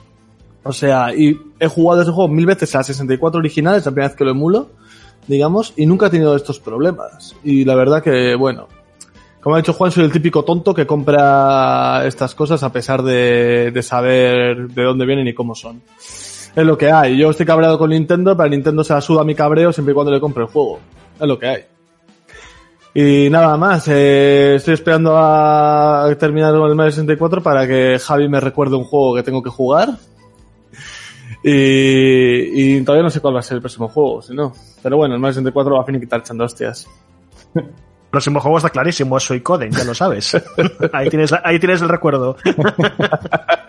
Y ya para terminar, yo ya lo he comentado, pero yo me acabo, bueno, me acabo. He tenido que jugar a este 13 Sentinels del que hemos hablado. Creo que es un juego francamente maravilloso en el sentido de que mm, es una oda a los años 80, eh, es una oda cultural a los años 80 y tiene cosas muy interesantes además las engrana muy bien en cuanto al, al planteamiento del juego a nivel argumental a cómo se lo plantea el jugador a nivel personal, en el sentido de que eh, desde el inicio, desde el minuto uno, yo a todos esos jugadores de huesos amarillos que, que tenemos ya años, se lo recomiendo porque empezaréis a encontrar referencias una detrás de otra, referencias y referencias y referencias y referencias. Cuando a este equipo le preguntamos acerca de las referencias, eh, siempre dijeron que era algo que no, de lo que no querían hablar, que es como algo que para ellos es secundario. No quieren decir de dónde salen las referencias, de manera que donde mmm, Juanpe podría ver una referencia a Evangelion, otro podría ver una referencia a Mazinger Z. Eh, y otro verá una referencia a Doraemon en ciertos aspectos, otros lo verán, en fin, está llenísimo de, de referencias. Eh, y todo ello que puede parecer algo secundario, en el fondo está muy bien engranado con el, la temática del propio juego en la realidad, que es cómo percibimos la realidad que nos rodea y si esa percepción la hace más válida o menos válida, de manera que ellos en todo momento quieren jugar con, con ese aspecto de si tú estás viendo aquí Mazinger Z y tú estás viendo Tetsujin 28, no significa que uno de los dos tenga razón, significa que los dos tenéis razón dentro de lo que es vuestra propia realidad. Y esto que suena así tan metafísico y tan, ¡buah! Hay que fumarse un Green Arrow como una mesa para entenderlo, lo ejecutan muy bien a nivel argumental y lo llevan hasta las últimas consecuencias. Todo ello acompañado de un ritmo narrativo sobresaliente que sabe mantener al jugador enganchado, interesado, sabe plantear constantemente nuevos misterios y nuevas incógnitas que hay que ir resolviendo y algunas te las ves venir y otras acaban por superar tus propias expectativas. No, no decae en ningún momento. Entonces creo que es un juego que de verdad merece la pena que la gente le dé una oportunidad porque además viene en un castellano perfecto con un con un archivo muy grande de, referencias en el que se puede consultar porque ha habido traducciones que, por ejemplo, en japonés son de una manera y se han adaptado al castellano de otra y en esos archivos los traductores te explican por qué han hecho esa adaptación. Entonces creo que es un juego que de verdad para mí es juego del año. Recomiendo a todo el mundo jugarlo, sobre todo si te gusta este tipo de propuesta un poquito más profunda y metafísica que recala más en la diversión en la cabeza que en la diversión a los mandos. Y, y a eso he jugado poco más. Y a Nexomon le estoy dando entre ratos que, oye, me lo estoy pasando de maravilla y, además me gusta mucho comentarlo con Rami en la oficina, o sea que seguiré dándole hasta que me lo pase y yo creo que hasta ahí. Y dicho esto, creo que ya hemos hablado todos. Así que no queda nada, queda despedir el programa. Ahora sí, chicos, gracias a todos los oyentes por estar ahí semana tras semana nos hacéis muy felices, nos, nos dais la vida y creo que lo he dicho muchas veces. Eh, si fuese por la industria GTM no estaría aquí. Esto es por vosotros y gracias a vosotros. Y es una maravilla pasar la tarde rodeado de, gente como, como quienes aquí me acompañan. Así que por hacer los honores, lo primero de todo, como no, a nuestro punky favorito. Muchas gracias por estar aquí, Sucho, y acompañarnos. Eh, gracias a vosotros por aguantarme aquí diciendo gilipolleces. Que si queréis que venga una vez al mes, incluso gratis, yo vengo, ¿eh? No me cuesta nada. Ojo, es que eres caro, ¿eh? Ojo, que tenerte aquí hoy nos ha salido por un ojo de la cara. Por un molar. Ni siquiera, y ni siquiera me habéis dejado poner la canción que quería, de verdad, ¿eh? Ay, bueno, ya te la pondrá Javi con su icode en, mm, algún día, Javi. Eh, hablando de molares, Rami, gracias por ser el paluego favorito de, de, de este programa. Yo soy la gingivitis de tu muela, tío. Ay. Que aquí me quedo, permanezco, ir cerrando vosotros, que yo me quedo aquí. Eres ese bot. Soy ese bot que se queda aquí guardando esto con Craig. Yo le doy de comer a Craig y tal, y vosotros luego venís. En... Eso. Juanpe, gracias siempre. A ti, pero estaba pensando yo ahora mismo que la pizzería esta que se llama Papa John's es Papa Juan. ¿Te has dado cuenta? Claro. Sí, sí. No había pensado. Digo, Papa John, Papa, pues Papa Juan's. O sea que las papas arrugadas son Juanpes arrugados. Claro. Joder. Y tú pidiendo las cosas en la oficina, ¿no? Sí, sí, Nada, sí, yo, sí. Con, yo con esta reflexión me despido, que yo así dejo el listón súper alto. Pues Papayón, por no decir Papo, eh, Javi, muchas gracias, tío, por estar ahí siempre y ver cómo tu, tu maravillosa piel se va tornando azul y oscura a lo largo del tiempo hasta que eres el puñetero genio de Aladdin. Muchas gracias, tío, por estar ahí. Nada, nada. eh, Yo la verdad que me paso genial. De hecho, como decían en Mass Effect, tengo la cara cansada de tanto reír que me duelen aquí las mejillas, las tengo todas rojas. Lo único que no es azul en mi pantalla. Y nada, hay que seguir al genio gallego particular de GTM, eh, procurando que esto salga adelante. Y dicho esto, gracias otra vez a todos los oyentes, gracias por estar ahí. Recordad que para apoyar este proyecto la mejor manera es ir a gamestribune.com y echar un vistazo a lo que tenemos para vosotros. Este podcast es, entre comillas, gratuito gracias a que hay detrás mucha gente como tú que nos oyes apoyándonos o como Sucho que está aquí y al que le voy a pasar la patata caliente porque esta es la tradición. Eh, el marrón para otro. Sucho, vas a despedir todo el programa te dejo que le digas a la gente entre tus historias y fantasías por qué deberían o no suscribirse a GTM y tú mismo despides el programa, cierras, chapas, echas el candado y hasta la semana que viene. Así que yo me despido y os dejo con Sucho. Pues, ¿qué puedo decir a la hora de vender este, esta revista? Pues que si queréis una revista dirigida por un tirano con tupé y gafas, eh, es la revista a la que deberíais de suscribiros. Eh, si diríais algo bueno, lo único que podría decir es que trabajan pues Borja Ruete, el bueno de Sergio Carlos, Eli, Paz Boris, y tiene una comunidad que parece sacada de un anuncio de Balai. Así que lo único que puedo decir es que si queréis periodismo libre, o sea, suscribiros al Mundo Today, no a GTM.